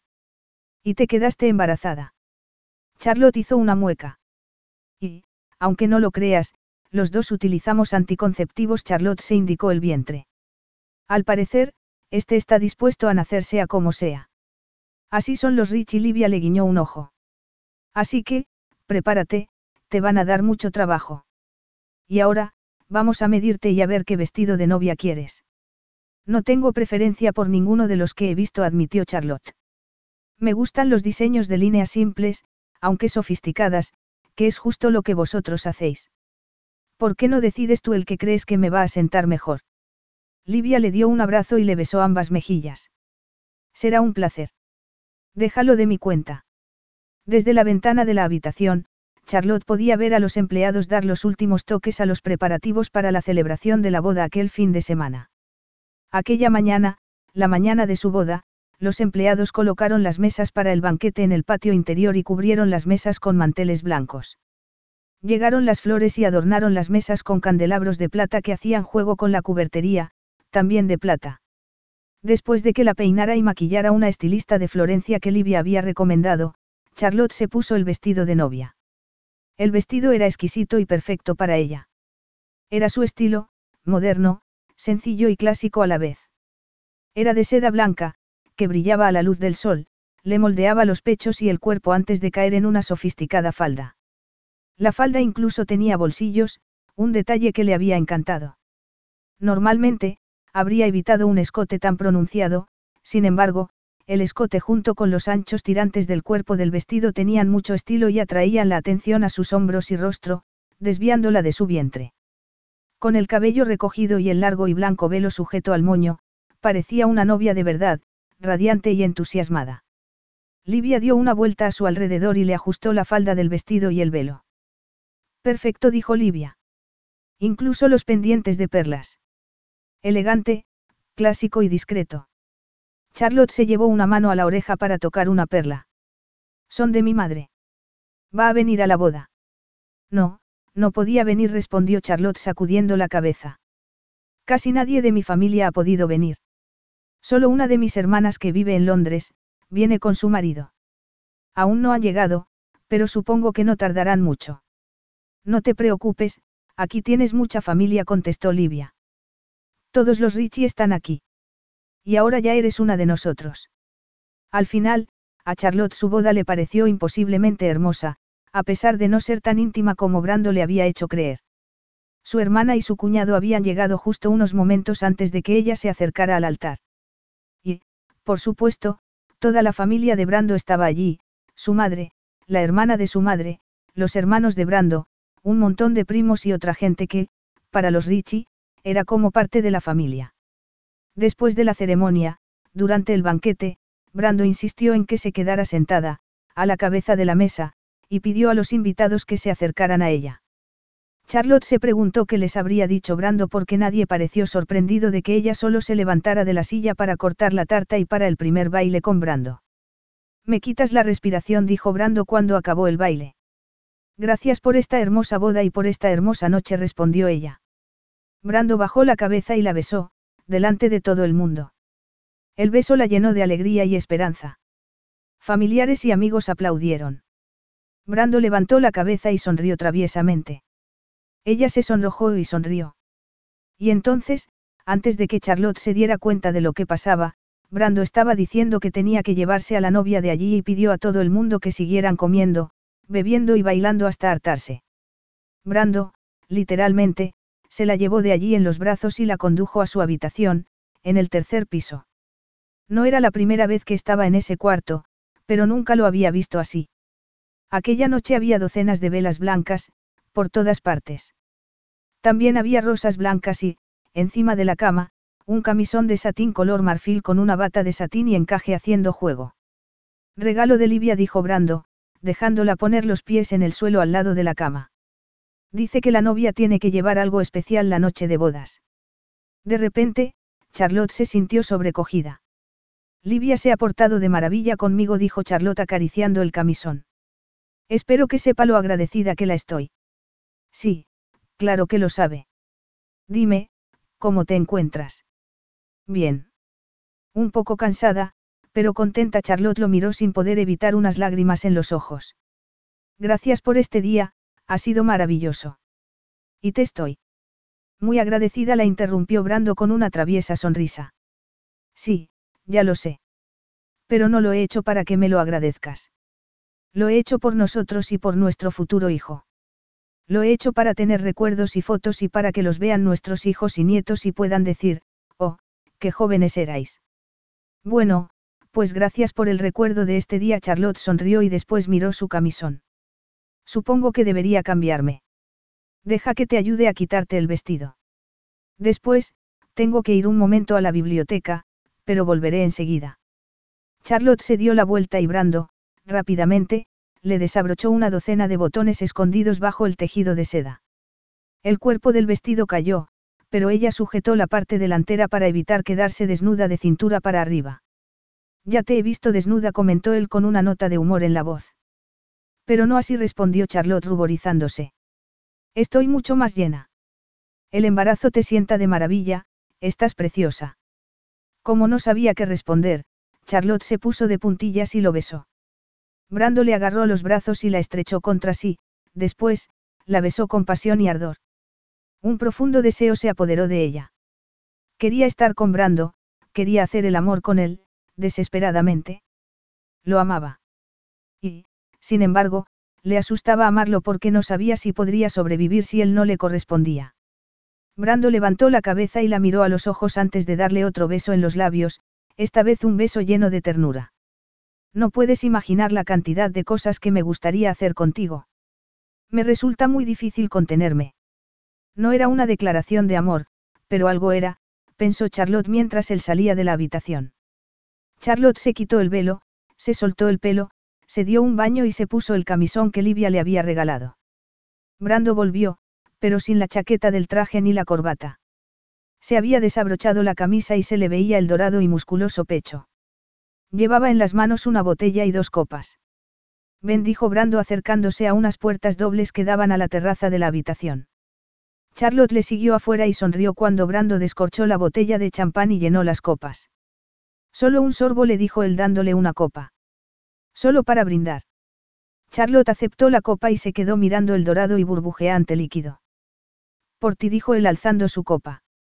Por tu belleza, por tu cerebro y por el milagro que llevas dentro.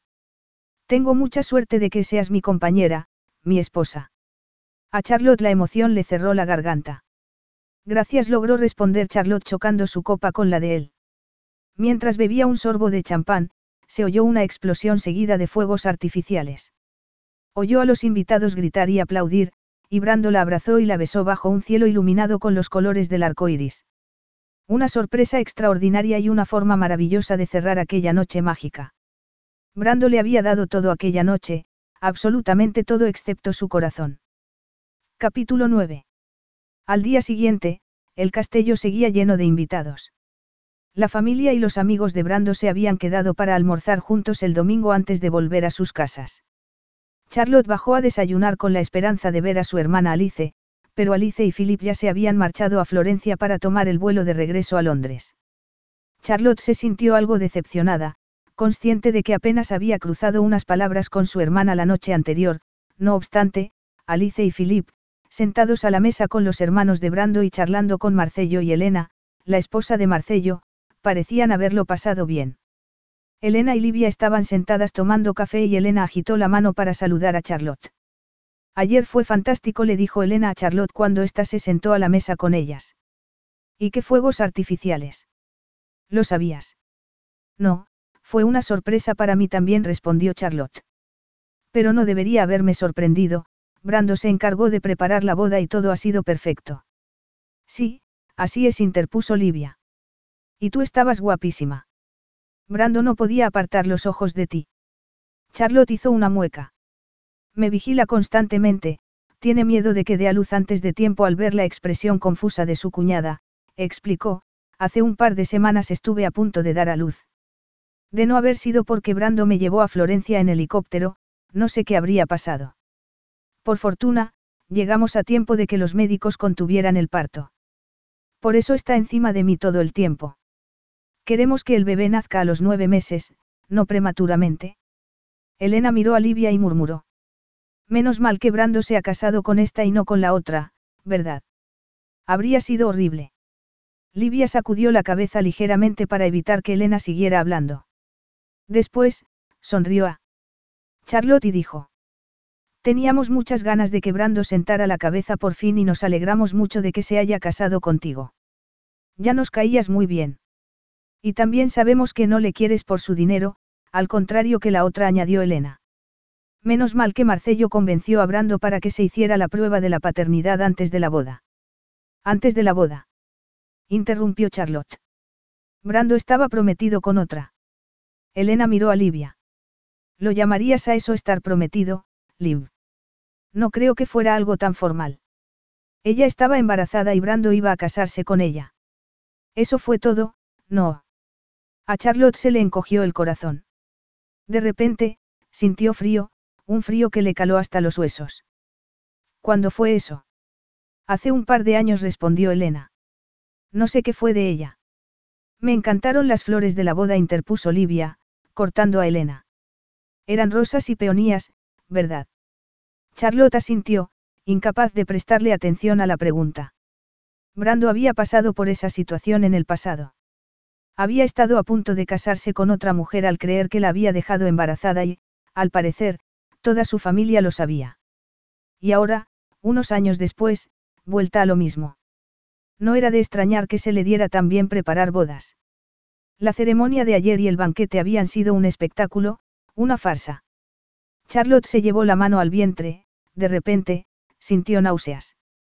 Creo que necesito comer algo, dijo Charlotte poniéndose en pie. Si me disculpáis, voy a ver si encuentro algo para comer. Esperó a que todo el mundo se hubiera marchado para hablar con Brando de lo que se había enterado por Elena y Livia. Le encontró en el estudio del piso bajo, una antigua biblioteca. Estaba sentado detrás del escritorio leyendo un documento. Se le veía relajado y como si le hubiera dado el sol, como si hubiera pasado un rato nadando. Brando levantó la cabeza y sonrió al verla. ¿Qué tal el descanso? Aburrido Charlotte se sentó enfrente de él. Y no he descansado mucho. Charlotte titubeó, no sabía cómo iniciar la conversación sobre el tema que llevaba preocupándola todo el día. Cuanto más pensaba en ello, más disgustada estaba. Elena me ha contado algo hoy de lo que no sabía nada, dijo Charlotte, pero Livia parecía también enterada.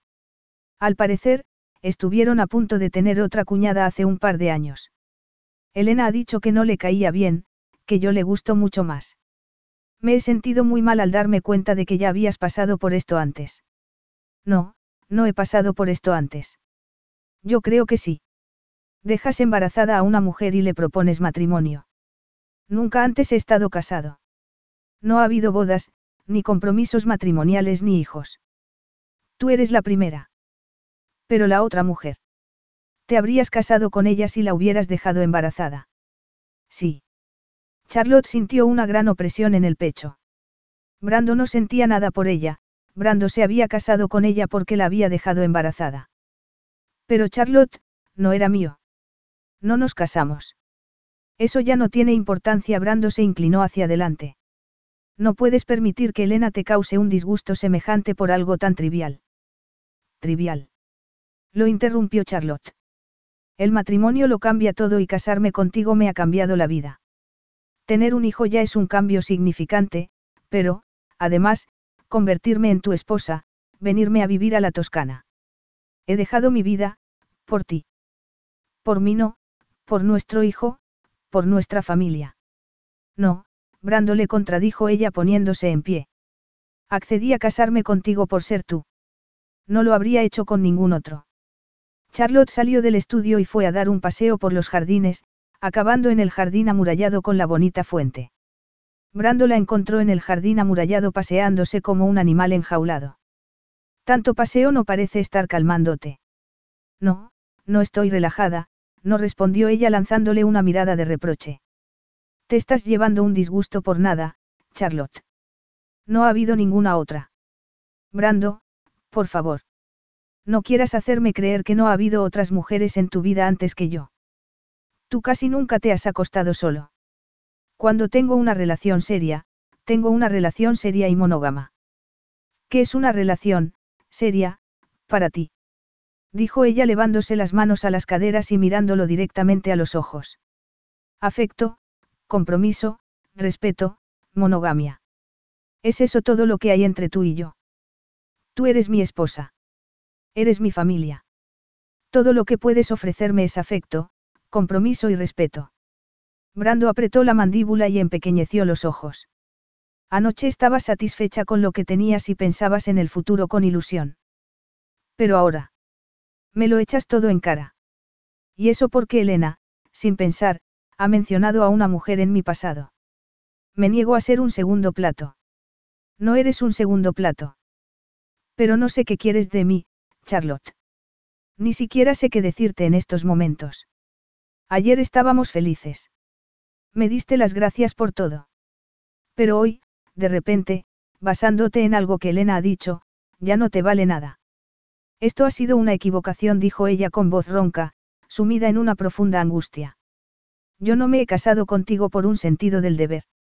No, no ha sido por eso. Nos hemos casado por nuestro futuro hijo, contestó él. Vamos a ser un matrimonio infeliz. Me niego a criar a mi hijo en el seno de un hogar desgraciado. Yo no me siento desgraciado. Tú no me amas. Me deseas, pero... Charlotte. Es que no tienes sentimientos. ¿Qué es lo que sientes realmente por mí? Afecto, deseo. Sí. No es suficiente. Los sentimientos se harán más profundos con el tiempo. Ella ya sentía demasiado. Ella ya estaba enamorada. ¿Qué se suponía que debía hacer? Esperar a que Brando se enamorara de ella. No quiero este matrimonio, dijo Charlotte despacio. No quiero formar parte de esto. No eres quien creía que eras. Entre nosotros no hay lo que creía que había. Brando cubrió la distancia que los separaba y le puso las manos en los brazos. Te estás llevando un disgusto por nada. Adele no significaba nada para mí. Te juro que. Esa es la cuestión, Brando gritó ella. No sientes nada por ninguna de las mujeres con las que has estado. Is your bunion causing pain or preventing you from wearing your favorite shoes? Have you considered a bunionectomy? Midwest Clinical Research Center is currently enrolling a clinical trial for an investigational pain medication following a bunion removal surgery. Qualified participants between the ages of 18 and 75 may receive a bunion removal surgery at no cost, as well as access to an investigational pain medication. They may also be compensated up to $1,170 for their time. To learn more, call 937-588-6622 or go to removemybunion.com to fill out a short survey and see if you may qualify. Carlos Alfredo, tu mamá vino por una semana. Ya hace un año que vive con nosotros. Hasta trajo sus gatos. ¿Y yo qué puedo hacer? Lo que puedes hacer, Carlos. ¿Y él quién es? Es Miguel, nuestro experto de TurboTax Live. Como tu suegra hace un año que vive con ustedes, you can claim her as a dependent y así obtener esa deducción de taxes extra. Hacer taxes puede parecer dramático. Por suerte, los expertos bilingües de TurboTax Live te ayudan a obtener el máximo reembolso sabiendo que tus taxes están bien hechos. You do your thing, we've got your taxes. Intuit TurboTax Live. La preparación de taxes y la aplicabilidad de las deducciones varían según el individuo. Te gusta el sexo, pero sin amor. Y tú nunca me amarás. Charlotte, no ha cambiado nada. El corazón le latía con fuerza. Un caos de emociones se había apoderado de ella. ¿Dónde había quedado la Charlotte capaz de manejar momentos de crisis sin pestañear? Necesitaba esa Charlotte, ya. No debería haberme casado contigo. No debería haberme dejado convencer. No puedo vivir contigo. No voy a vivir contigo. Nuestro hijo. A nuestro hijo no va a pasarle nada. Te prometo que me aseguraré de que así sea. Charlotte se llevó una mano a los ojos para evitar las lágrimas. No iba a llorar. Debía mantener la compostura. Me gustaría volver a Florencia. Alquilaré un apartamento pequeño para pasar el verano y... Eso es absurdo. Cerca del hospital, por si acaso continuó ella, no permitiendo que él la interrumpiese. Te prometo que te mantendré al tanto de todo. No voy a correr ningún riesgo. No es necesario que te preocupes por mí. No entiendo nada. Ese es el problema, Brando, que no entiendes nada porque no me comprendes. Yo no me he casado contigo para darle tu apellido a nuestro hijo. Tampoco me he casado contigo por ser lo correcto. Me he casado contigo porque... A Charlotte se le quebró la voz y los ojos se le llenaron de lágrimas. Me he casado contigo porque quería estar contigo. Y ya no. Ya no. ¿Por qué? Porque te han contado una historia sobre Adele y su embarazo que no tenía nada que ver conmigo. Pero tú estabas dispuesto a casarte con ella. Te habrías casado con ella sí. No era mi hijo. Yo no la había dejado embarazada. Eso da igual. Lo que importa es que, para ti, da lo mismo. Te gusta hacer el amor, pero no te enamoras, no quieres a nadie. Crees que haces lo correcto al proponer matrimonio, pero esa no es la respuesta, no sin amor. Es un poco tarde para arrepentirse, no. Nos hemos casado. Brando le soltó los brazos y ella dio un paso atrás con la barbilla alzada y gesto desafiante. Entonces, Charlotte se dio media vuelta y se alejó. No hubo luna de miel y pasaron la semana siguiente en el castillo como si fueran unos desconocidos. Charlotte volvió a su dormitorio y él no hizo ningún comentario al respecto. Transcurrieron los días, después de la primera semana de julio, el calor se tornó muy intenso y pesado. El calor le dio dolores de cabeza, por lo que pasaba la mayor parte del tiempo en su habitación con las cortinas echadas. Charlotte se sentía perdida y no llegaba a comprender por qué estaba allí viviendo de esa manera. A Brando no parecía importarle si la veía o no, hasta que un día, al enterarse de que ella llevaba otro día sin levantarse de la cama, entró en su cuarto sin llamar a la puerta, se dirigió directamente a la ventana y descorrió las cortinas. ¿Tienes contracciones? ¿Te duele? Preguntó él bruscamente. No susurró ella. En ese caso, ¿qué haces aún en la cama? Descansar, Brando. La matrona ha dicho que deberías levantarte y pasear un poco. Ha dicho que necesitas tomar el aire. Estoy bien. No, no estás bien. Brando se acercó a la cama. Quiero que te levantes. ¿Por qué? Preguntó ella tumbándose boca arriba para poderle ver. ¿Por qué no es bueno ni para ti ni para el embarazo que pases tanto tiempo acostada? A Charlotte le molestó el tono de él, su arrogancia, su superioridad. Se incorporó en la cama. Es que solo te importa nuestro hijo. Eso es absurdo y lo sabes. Estoy preocupado por ti. No puedes seguir así. No es bueno, para ninguno.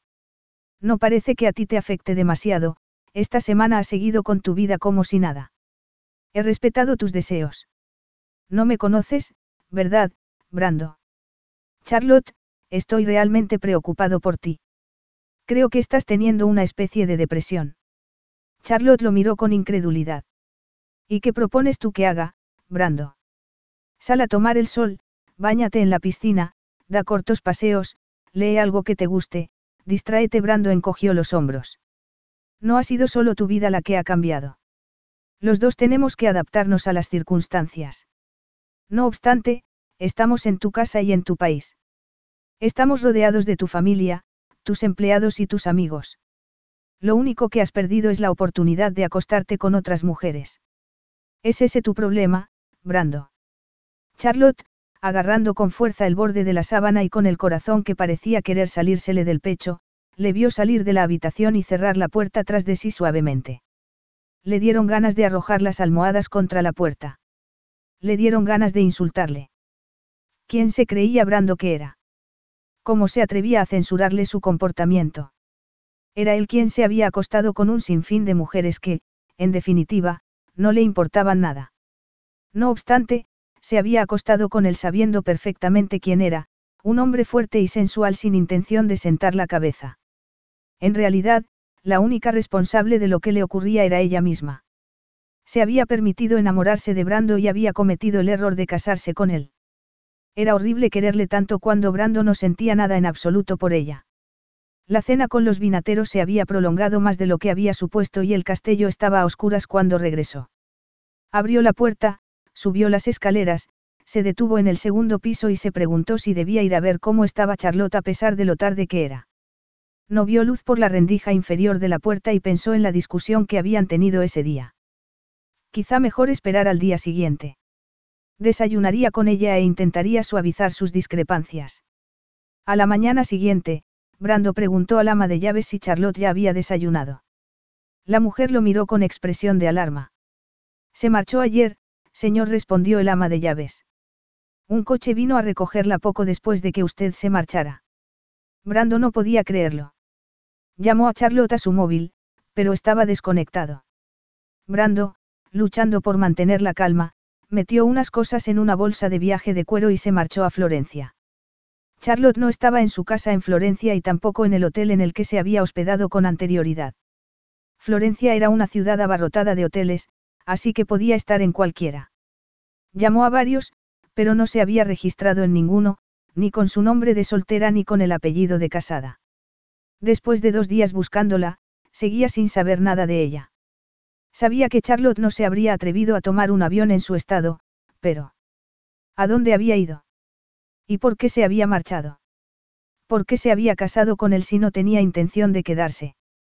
Esas preguntas le obsesionaron durante una semana y continuaron haciéndolo durante el resto del verano ya que Charlotte parecía haber desaparecido. Capítulo 10. Transcurrieron dos meses agonizantemente lentos sin noticias de Charlotte. ¿Dónde estaba? ¿Y por qué no había tenido noticias de ella?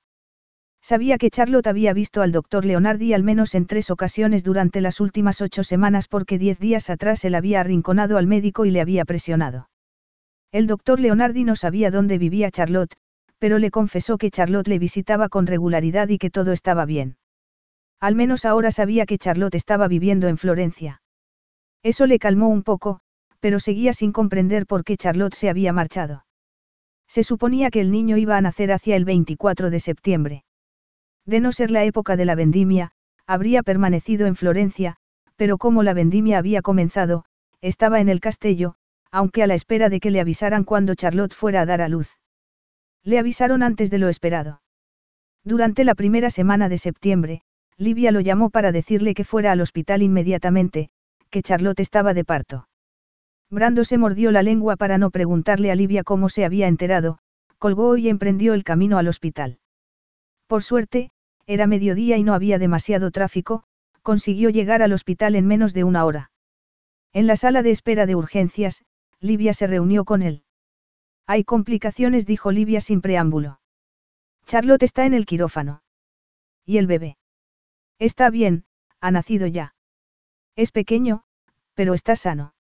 El problema es Charlotte, no deja de sangrar. Están intentando salvarla. Brando sacudió la cabeza. ¿Qué quieres decir con, salvarla?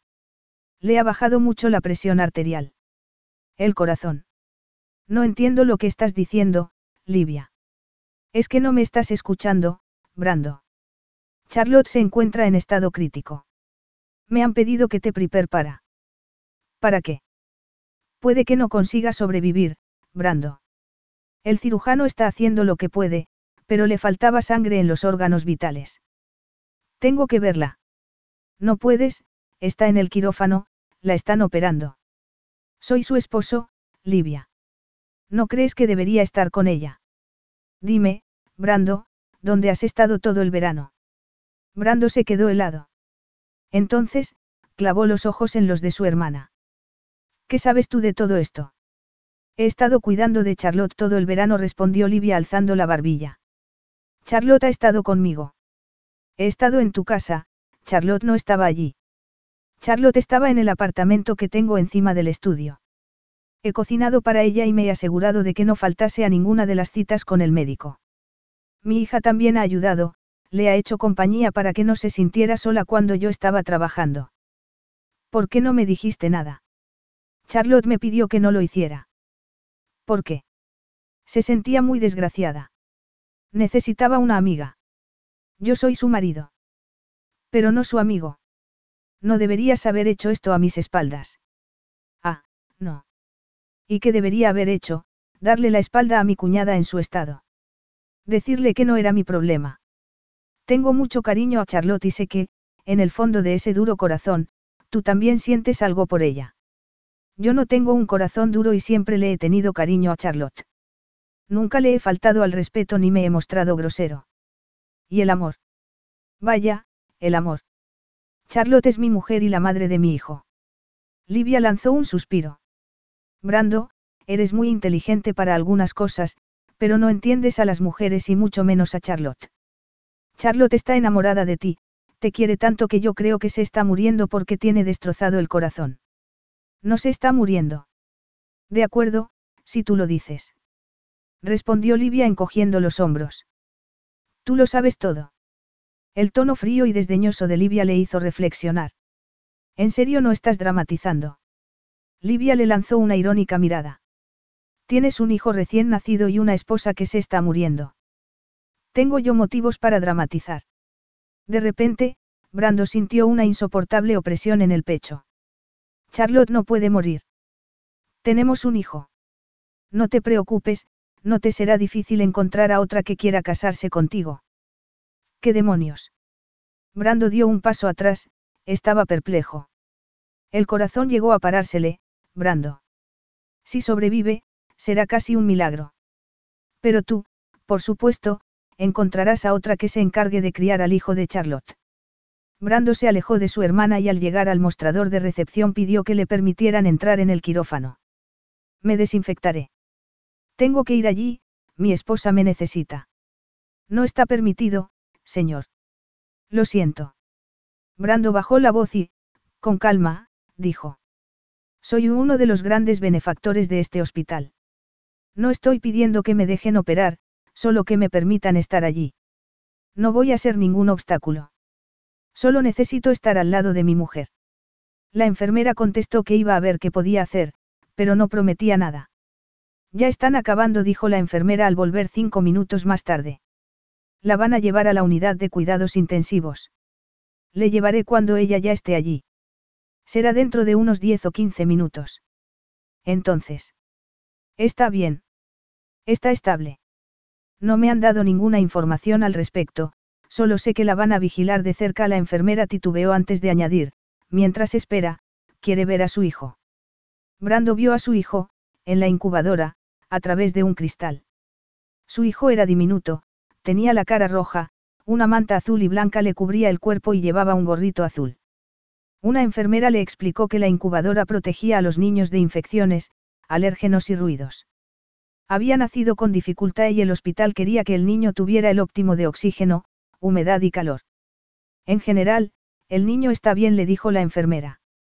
Quien nos preocupa es la madre. ¿Cómo se encuentra? Todavía no lo sé. Voy a ir a verla tan pronto como la lleven a la unidad de cuidados intensivos. Espere un momento, voy a llamarlos. De nuevo, la espera le resultó interminable mientras miraba a su hijo, incapaz de imaginarle criándose con otra madre. Sin Charlotte. No podía imaginar la vida sin Charlotte.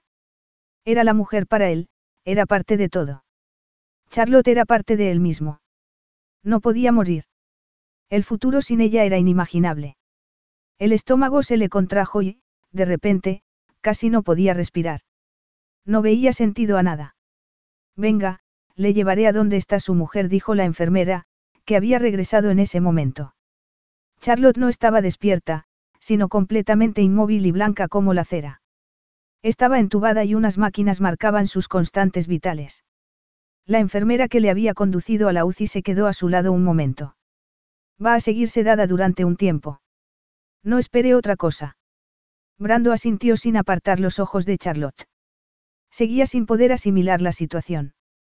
Le costaba creer que Charlotte hubiera estado con Livia todo ese tiempo y que su madre también la hubiera visitado. Todos habían visto a Charlotte, excepto él. La enfermera se marchó en silencio y Brando acercó una silla a la camilla. Charlotte parecía muy pequeña y frágil. Y terriblemente sola. Un profundo pesar se apoderó de él. Había causado un gran dolor a esa mujer y todos lo habían visto, todos lo habían sentido, todos la habían querido ayudar excepto él. Con cuidado debido a los cables y tubos, Brando le cubrió la mano con la suya y se la apretó suavemente. Por supuesto, no obtuvo respuesta, y esa falta de respuesta le hizo pensar en lo vulnerable que era ella. En lo vulnerables que todos eran. Tenemos un hijo precioso, dijo Brando con voz baja y ronca. Está en la incubadora, muy bien cuidado. Pero te necesita, cara. Tú lo eres todo para él. Eres la única persona que él conoce. Depende de ti. No le abandones, Charlotte. No le destroces el corazón. No hubo respuesta por parte de Charlotte, ni un movimiento de párpados, ni se movieron sus dedos. Era como si no estuviera allí. Y, sin embargo, estaba allí.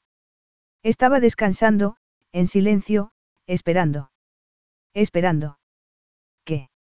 Pensó en lo que Livia le había dicho, Charlotte está enamorada de ti, te quiere tanto que yo creo que se está muriendo porque tiene destrozado el corazón. Sí, esa era la respuesta, el amor. Pero eso no tenía sentido. Él quería a Charlotte. Por eso se había casado con ella, por eso quería pasar el resto de la vida con ella. ¿Cómo era posible que Charlotte no lo supiera? Brando se puso en pie, se inclinó sobre ella y le besó la frente. No es el bebé quien te necesita, cara, sino yo. Soy yo quien te necesita, le susurró al tiempo que le acariciaba una mejilla con los labios. Te amo, siempre te he amado y siempre te amaré. Por favor, Charlotte, vuelve conmigo. Lo has dejado muy claro y lo he comprendido. Vamos, dame la oportunidad de demostrarte lo mucho que te quiero. Charlotte recuperó el conocimiento aquella noche, estaba groggy y débil, pero al abrir los ojos, le vio y se lo quedó mirando. ¿Y el niño? Preguntó ella con voz ronca. ¿Cómo está? Brando se levantó de la silla en la que había estado todo el día y se detuvo al lado de ella. Está bien. Pero supongo que se encontrará mucho mejor cuando esté contigo. ¿En serio está bien? Sí. Eres tú quien nos preocupa. Yo estoy bien, respondió ella con voz cansada y una mirada carente de brillo. No, Charlotte no estaba bien, sufría. No se sentía segura, no se sentía querida. Y él sintió un gran dolor por ser el motivo de tanto sufrimiento.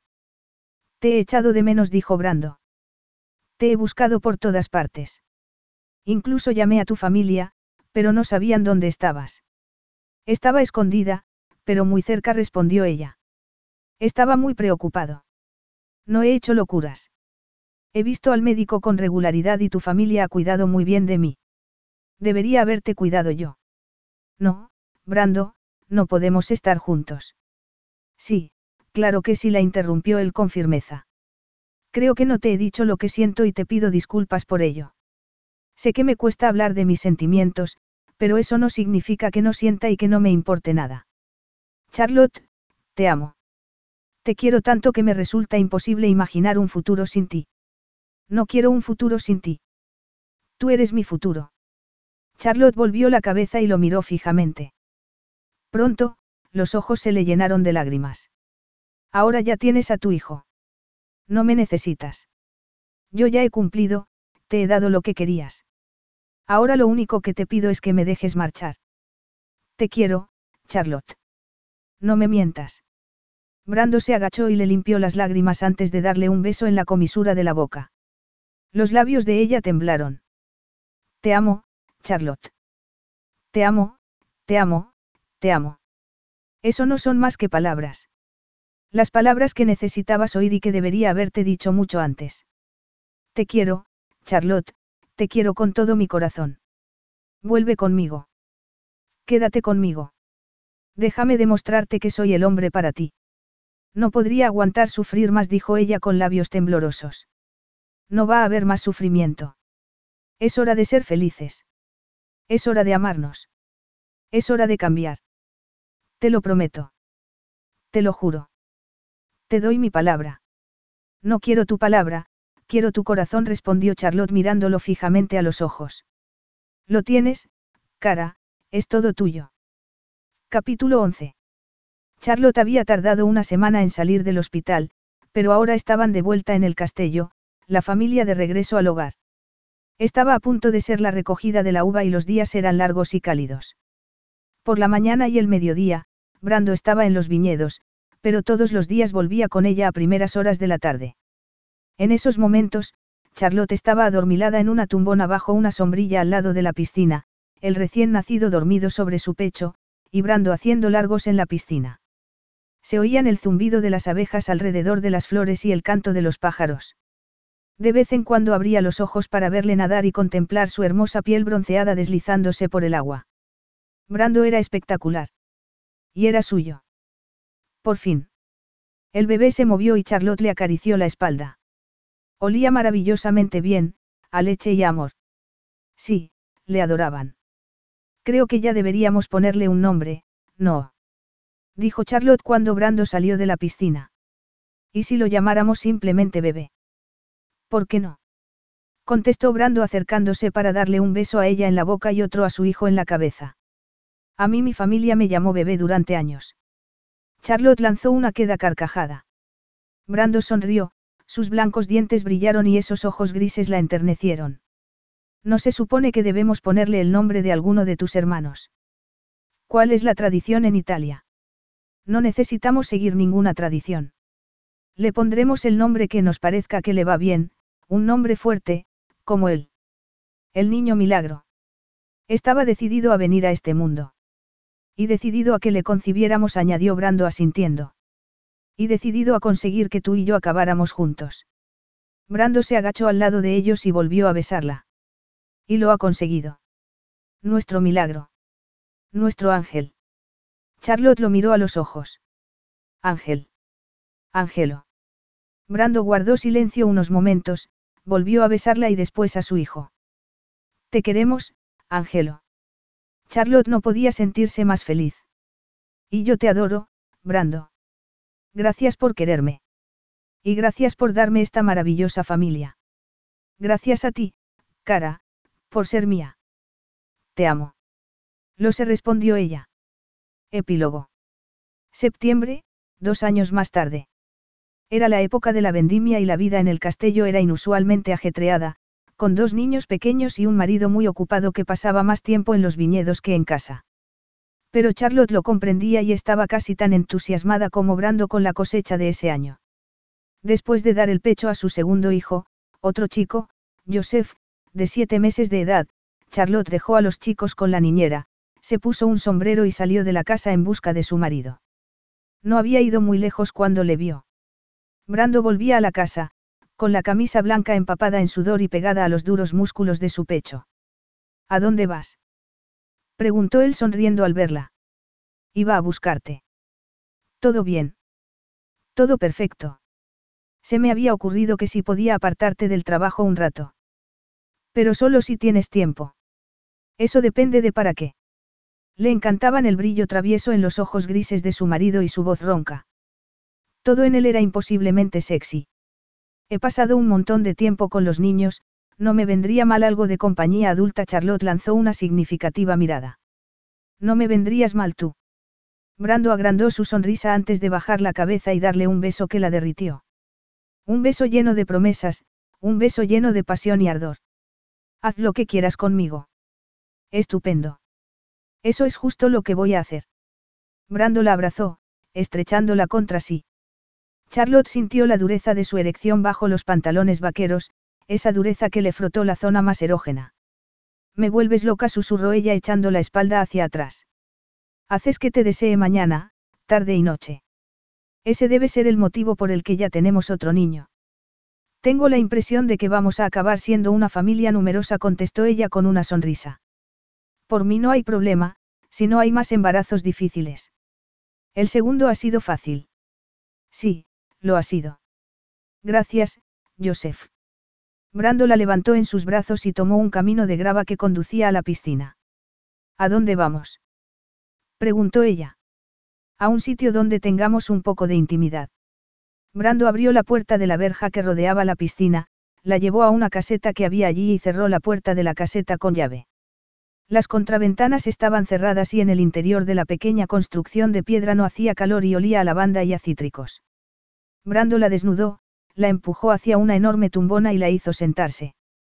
Él se arrodilló, le besó la rodilla derecha, luego la izquierda, después más arriba. Charlotte jadeó el nombre de él mientras Brando le separaba las piernas. Pero en vez de penetrarla, la besó, ahí, en el centro del placer. Charlotte no podía más, le necesitaba dentro, desesperadamente. Esos besos la enloquecían. Lo que quería era sentirle en su cuerpo, sentir ese placer que solo él podía darle. Le necesitaba, con desesperación, ahora y siempre. Brando no se cansaba nunca de Charlotte ni de sus quedos y urgentes gritos. Le encantaba tenerla en los brazos, sentir la sedosa suavidad de sus cabellos dorados, ver esa mirada que le penetraba hasta el corazón. La pasión de ella por él se hacía eco de su propio deseo por ella. Le encantaba cómo Charlotte se entregaba a él, en cuerpo y alma, y también a la familia. Hacer el amor con ella era más que sexo, más que placer. Era una profunda unión. Charlotte seguía siendo independiente y fuerte, pero él había llegado a comprender que lo que Charlotte más necesitaba era lealtad, compromiso y estabilidad. Necesitaba esperanza y familia. Él lo comprendía. Y quería proteger a Charlotte. Y proteger a sus hijos. Su familia era su vida, una vida llena de esperanza y amor. Amor, siempre. Y quizá otro hijo. Fin.